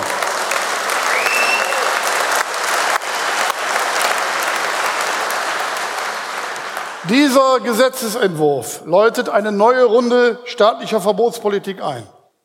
Der Landesjagdverband und seine Partnerverbände mit 500.000 Mitgliedern blasen dieser Politik überall im Lande den Marsch. Und es gibt schon viele Initiativen auf den Straßen und Plätzen, in den Medien und im Internet. Und es werden täglich mehr. Und das garantiere ich ganz gewiss. Die nordrhein-westfälische Jägerschaft wird bis zur beabsichtigten Verabschiedung des Gesetzes im Mai 2015 durch den Landtag die Debatte darüber mit aller Deutlichkeit weiterführen. In den Dörfern, Städten und Kreisen mit Klein- und Großdemonstrationen, wenn es sein muss, in ganz Nordrhein-Westfalen. Gegen neue Verbote, meine Damen und Herren, und für Land und Leute. Und die Politik muss sich klar überlegen, ob sie wahrgenommen werden will als Instanz, die den Leuten das Leben schwer macht, indem über die Köpfe der Betroffenen hinweg entschieden wird. Der Gesetzesentwurf aus dem Hause Remmel ist grüner Lobbyismus pur auf Kosten einer vernünftigen Jagd und auf Kosten von Jägern und Grundeigentümern. Wir lassen uns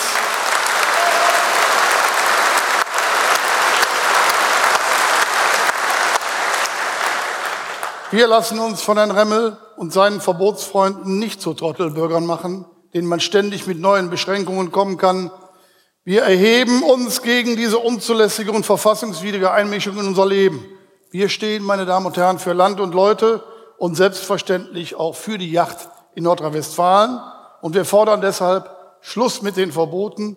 Und wer den Kampf auf dem Lande haben will, meine Damen und Herren, der wird ihn bekommen. Und zwar bis Mai 2015.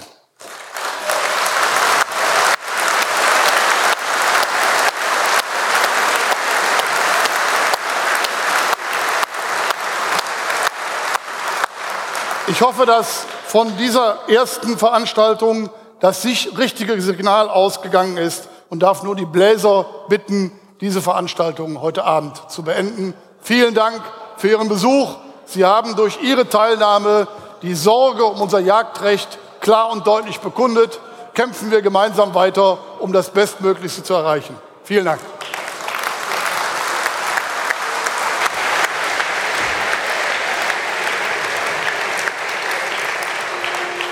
So symbolisch möchten wir das auch entsprechend unterstützen durch unser erstes Stück Anblasen des Treibens, das Ganze voraus. Und auf. Eins, zwei, drei, vier.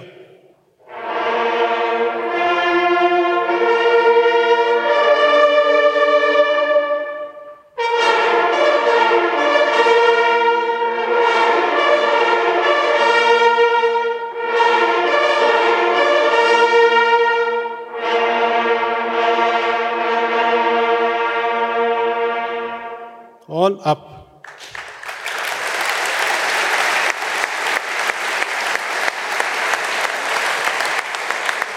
Und als Abschluss und letztes Stück den Jägermarsch Nummer drei.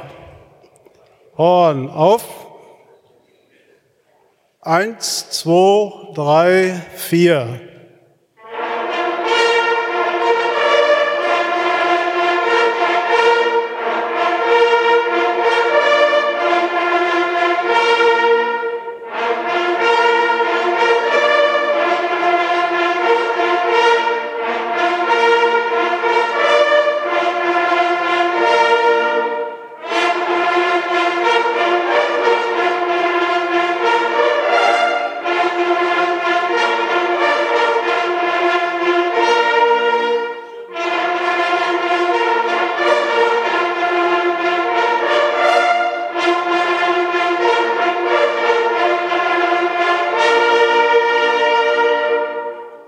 Danke.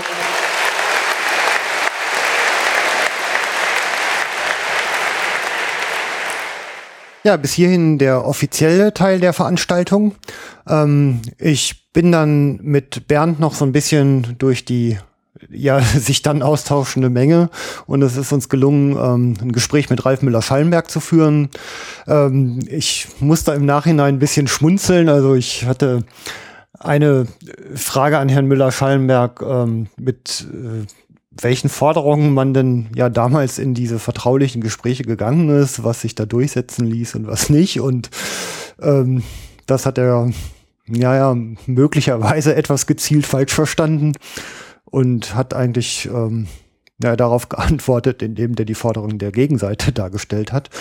Ähm, er wird schon wissen, warum, aber nichtsdestotrotz ähm, finde ich total toll, dass er da diesen Schwenk jetzt gemacht hat und ähm, ja, er, er vertritt unsere Sache und ich finde, das ist aller Unterstützung wert.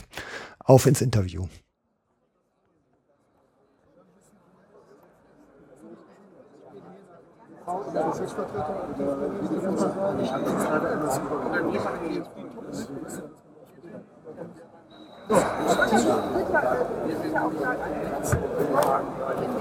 Das war mir zu groß heute. Können wir noch ein Interview machen? Ach du lieber. Ach du lieber. Was wollt ihr denn haben? Läuft schon. Läuft schon. Läuft schon. Läuft schon. Ja. Aber war die ganze Zeit, wo wir diskutieren, schon alles mitgelaufen. Auch- Dann legen wir los. So, wir haben eine Wende festgestellt. Ja. Nach jahrelangen vertraulichen Gesprächen. Ja. Das war angenehm. Ja, das war. Das war, ähm, äh, sag ich mal, eine schlüssige Wende, die jetzt auch kommen musste Ja. äh, und die auch zurechtgekommen ist und auch fortgeführt wird. Nämlich ganz einfach aus einem Grund heraus. Zunächst führt man immer vertrauliche Gespräche und versucht auszuloten, was kann man in Gesprächen korrigieren, verhindern oder ändern. So, und dann kommt man an einen Punkt, wo man merkt, dass man in vielen Bereichen etwas erreicht hat durch Gespräche, aber in einigen Bereichen eben nichts mehr verändern kann. Und dann muss man umschwenken. Und das tun wir jetzt. Können Sie mal konkret ein paar Bereiche nennen, mit denen Sie reingegangen sind und die zur Zufriedenheit erledigt wurden und wo Sie ein paar Ja, ich kann Ihnen sagen, mit, mit, mit welchen Gesprächspunkten wir reingegangen sind. Wir sind reingegangen mit der Thematik generelles Baujachtverbot, generelles Fütterungsverbot, generelles Kirrverbot, äh, radikalere, noch viel radikalere Reduzierung des Katalogs der bejachtbaren Arten und eine radikale Beschränkung der Yachtzeiten. Bis auf teilweise bei Wildarten auf ein, zwei Monate. So, dann haben wir gesagt, darüber müssen wir erstmal reden, weil das ist völliger fachlicher Unsinn. Das war der Vorschlag des Ministeriums. Na, das, das war der Wunsch des, der, der Tierschutzseite, der Naturschutzseite und natürlich, weil es das Wählerklientel des Ministeriums ist, natürlich auch dann des Ministeriums. So, und dann sind wir von diesen Positionen mühevoll abgerückt und haben äh, zum Beispiel äh, durch Zugeständnisse, sage ich mal, im Bereich, dass wir gesagt haben, äh, wir wollen das Fütterungsrecht erhalten. Sie, sehen, wir haben da eine kleine Einschränkung zwar drin in dem Entwurf, wir haben aber kein generelles Fütterungsverbot wie Beispiel Rheinland-Pfalz, wo auch in Notzeiten ist, das Füttern von Wild verboten ist. So, und ähm, äh, wir haben dann also Lösungen schon geschaffen, dass wir gesagt haben, wir trennen die Trennung von Yacht und Fütterung. Damit haben wir die Fütterung erhalten und haben bei der Jachtzeit dann äh, hinten bei der Schalenwildbejagung zwei Wochen abgeknapst. Damit konnten wir aber die generelle Fütterungs-, das Fütterungsrecht erhalten. Und so haben wir dann äh, debattiert. Viele Punkte allerdings, die jetzt drinstehen im Referentenentwurf, und den kennen wir ja, der Minister hat ja geschickt gesagt, ich habe ja noch gar nichts gesagt. Den richtigen Referentenentwurf kennen wir, glaube ich, seit drei Wochen. Und da standen dann Punkte drin, die mit uns und mit niemandem besprochen waren. So, und das sind die, was ich vorhin angesprochen habe, die überraschenden Punkte. Und dagegen muss gekämpft werden. Und auch mein Hinweis, ich habe immer wieder auch auf die rechtliche Seite hingewiesen. Ich habe gesagt, liebe Leute, das kriegt ihr rechtlich nicht hin. Das ist verfassungswidrig. Und wenn ihr das durchzieht und wenn es im Gesetz steht, dann wird entweder der einzelne Jäger oder im Rahmen einer Normkontrollklage wird der Verband oder sonst wer dagegen klagen.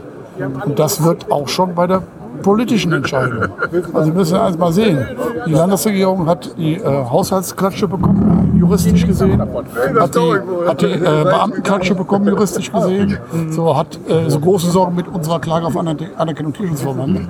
So, und die können sich einfach auch juristische Niederlagen, die dann anstehen würden, nicht mehr leisten.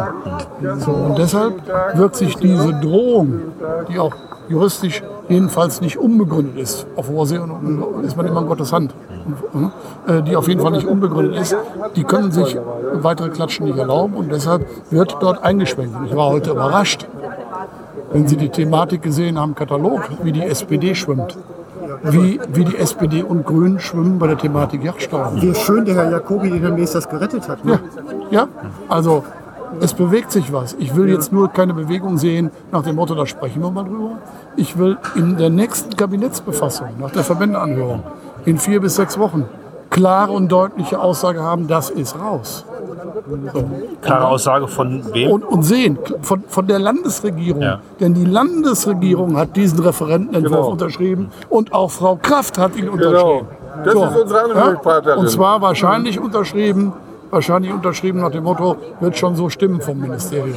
Dann aber diese, also Denn die diese- Brocken kommen vom Ministerium. Also nochmal eine kleine Retrospektive. Herr Steinrich, herzlichen Glückwunsch. Danke. Das, ist, äh, schon mal, das war eine gute Auftaktveranstaltung. Super. Ja, also wir nehmen hier gerade auf. Bitte? Ja, ja, das ist gut. Könnt ihr ja rausschneiden. Oder ist das live? Nochmal retrospektiv, also Ja. diese, diese vier Jahre Verhandlungszeit, ich meine, da ist man ja auch einsam in diesen Schlachten. Und auf Sehr der anderen einsam. Seite war ja die Jägerschaft, die irgendwie immer ja gesehen hat, was aus den anderen Bundesländern, in welche Richtung der Hase läuft. Ich meine, würden Sie es nochmal genau so machen? Also ich sag mal so, Sie müssen mal davon ausgehen, äh, wir haben am Anfang versucht, äh, durch die Verhandlungen auch die Sache nach hinten zu schieben. Wir waren ja mal ganz vorne dran. Nordrhein-Westfalen wollte noch unter der äh, äh, SPD-grünen Minderheitsregierung das Landesjagdgesetz schon ändern. So, und wir waren ganz vorne dran. Alle sagten, ihr seid die Ersten, ihr seid die Vorreiter in Nordrhein-Westfalen. Dann wurden wir überholt vom Saarland. Wir wurden oder werden überholt in den nächsten Wochen von Baden-Württemberg, äh, die also fertig sind in, ein, in wenigen Wochen. Und bei uns hat sich noch nichts geändert. Und auch diese Aussage, wir haben das Landesjagdgesetz, das bestehende hier schon mal verlängert bis zum 30.06.2015, damit wir mehr Zeit für Gespräche haben. Nein, völliger Fall, völlig falsch. Wir haben das verlängert, weil, wir, weil die von uns den Druck bekommen haben. Und ich sage Ihnen auch eins. Wir sind auch mit dem jetzigen Entwurf noch nicht beim 30.06.2015.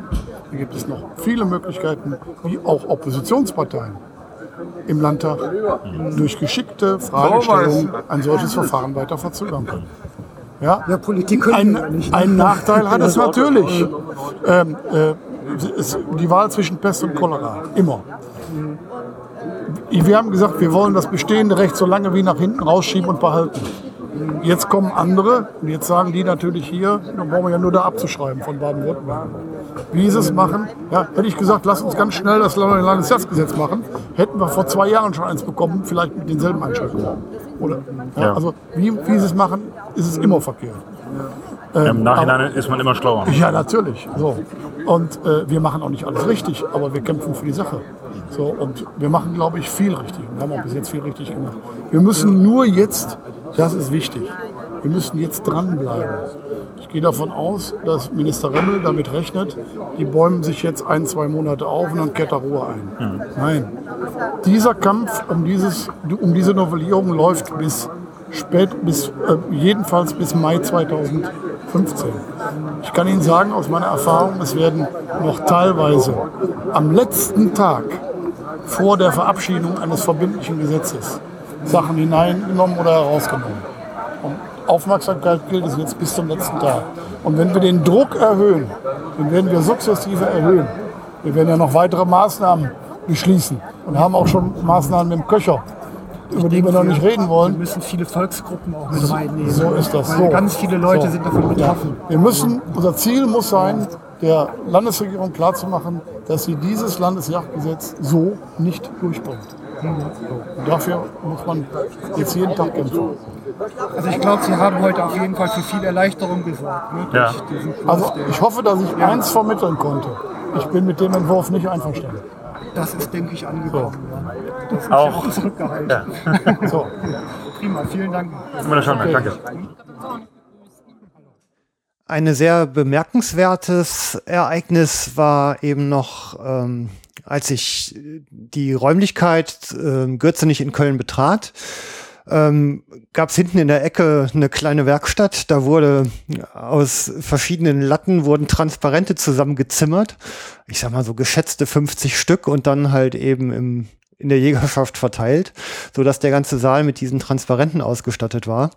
Ähm, das war eine Aktion von Für Jagd in Deutschland. Ähm, einer der Vertreter vor Ort, die mir zumindest in die Aufmerksamkeit gekommen ist, also mir und dem Bernd, ich vertrete ihn ja, war der Adrian Höber und wir hatten die Gelegenheit, auch mit Adrian noch mal ein paar Worte zu wechseln.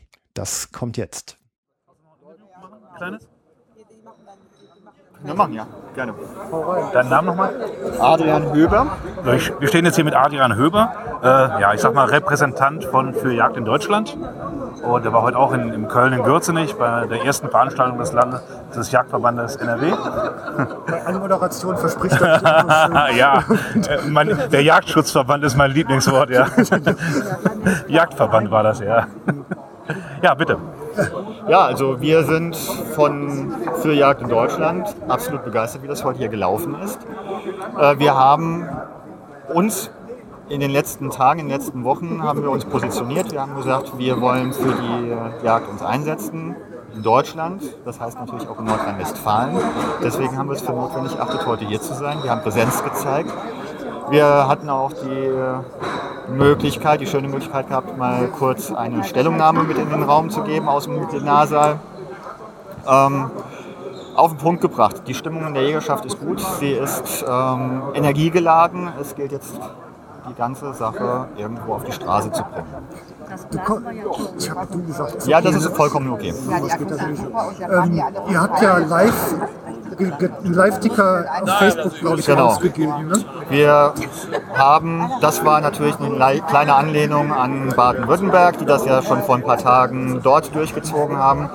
Ähm, haben wir uns dann kurz entschlossen, einen Livestream aufzusetzen und äh, Andreas war so freundlich und so, so fleißig und hat alles reingehauen, was, was ihm nun als notwendig äh, erschien. Und die ersten Rückmeldungen von unseren anderen Gruppenmitgliedern, die zu Hause dann an den Rechnern sitzen und das auch sowohl an Rechnern als auch am Telefon mitverfolgt haben, ist sehr positiv und also auch die, die äh, Feedbacks jetzt von Facebook-Nutzern sind also diesbezüglich auch äh, gut, sodass wir jetzt unterm Strich sagen müssen, klare Maßgabe, ähm, FJD ist mit vor Ort, klare Maßgabe, wir unterstützen diese Aktion, wir planen eigene Aktionen. Und klare Ansage, ähm, fällt Nordrhein-Westfalen, fällt Deutschland. Es ist jetzt an jedem Jäger in Deutschland, es ist an jedem Einzelnen hier aktiv zu unterstützen, seine Landesjagdverbände zu motivieren, zu unterstützen, denn es geht uns alle an. Das Internet funktioniert super. Ne? Wir sind ja beide so Täter und ich meine, wir machen es ja in Handarbeit. Bei euch habe ich es ja auch gesehen. Ja. Das erste Mal, dass ihr heute hier Latten zusammengezimmert habt, um eure Transparente dran zu hängen. Ja, also, Das war ähm, unser Erstkontakt. es ja, das ist- ist Engagement. Ne? Man ist- kann nur jeden dazu aufrufen. Es ist, es ist Basisengagement und es geht. Wir haben jetzt in elf Wochen haben wir 3600 Leute bei Facebook. Wir haben unsere Vereinssatzung äh, jetzt mehr oder minder verabschiedet. Der Verein ist gegründet. Wir werden jetzt äh, die Eintragung noch abwarten, aber letztendlich ist es Engagement, es das Engagement des Einzelnen. Und ähm, jeder Einzelne bei uns tut sein Quäntchen dazu beitragen, dass die Gruppe stark ist und die Gruppe tut ihr dazu beitragen, dass die Jägerschaft Gehör findet. Und das fängt halt an bei äh, von morgens 6 bis abends um 24 Uhr aktiv im Internet unterwegs zu sein. Das geht über sich mit Problemen, mit der der Jäger sich beschäftigen muss, mit Jagdgegnern auseinanderzusetzen. Das geht aber auch in Richtung Präsenz hier vor Ort. Und das bedeutet dann auch zur Not ähm, Plakate auf Latten draufkleben und sie dann hochhalten. ja, ist Handarbeit. Handarbeit. Aber ich denke mal, das unterscheidet euch auch äh, zu den Verbänden. Ihr kommt von unten nach oben, ne? von den Mitgliedern, von, von Aktiven, bringt ihr es nach oben hoch und äh, bei den Landesjagdverbänden ist es von oben nach unten, da wird das gesteuert und wenn von unten was kommt, dann ist das unerwünscht, weil es teilweise als Rebellion gesehen wird.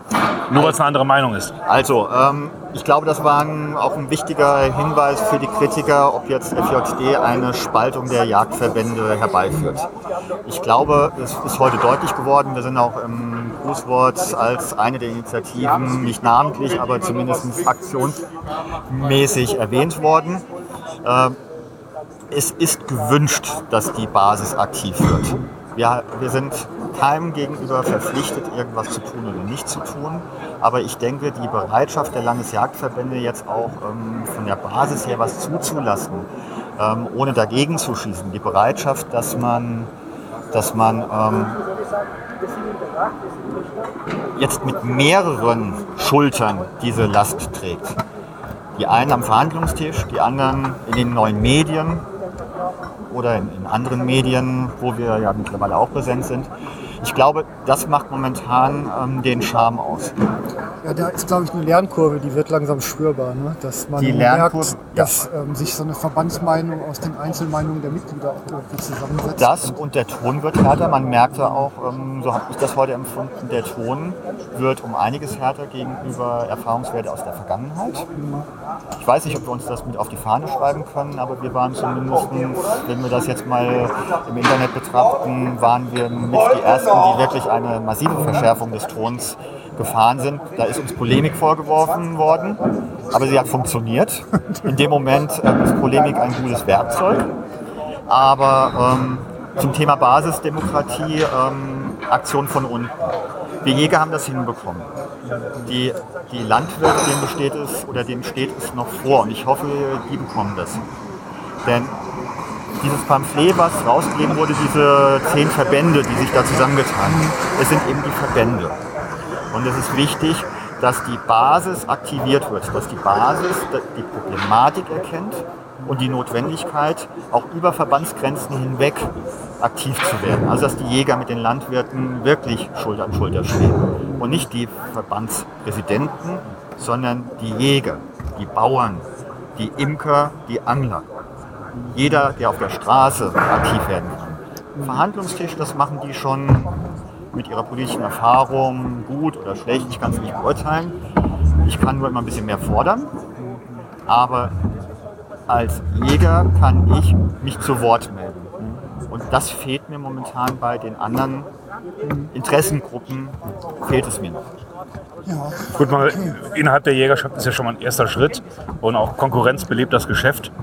Das heißt, ich kann mir da schon auch immer Synergien vorstellen oder mehr Motivation bei den Landesjagdverbänden, wo die auch schauen, was macht ihr gut, was läuft, was funktioniert, was können die, werden die vielleicht übernehmen.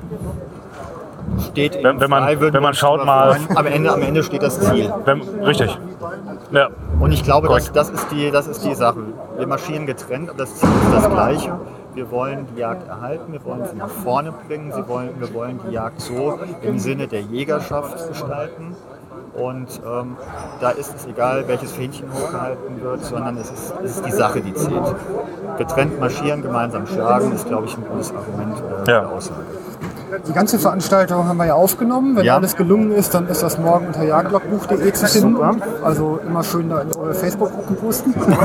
Machen wir. Und äh, ja, üblicherweise schneiden wir auch eher was dazu als raus. Ja.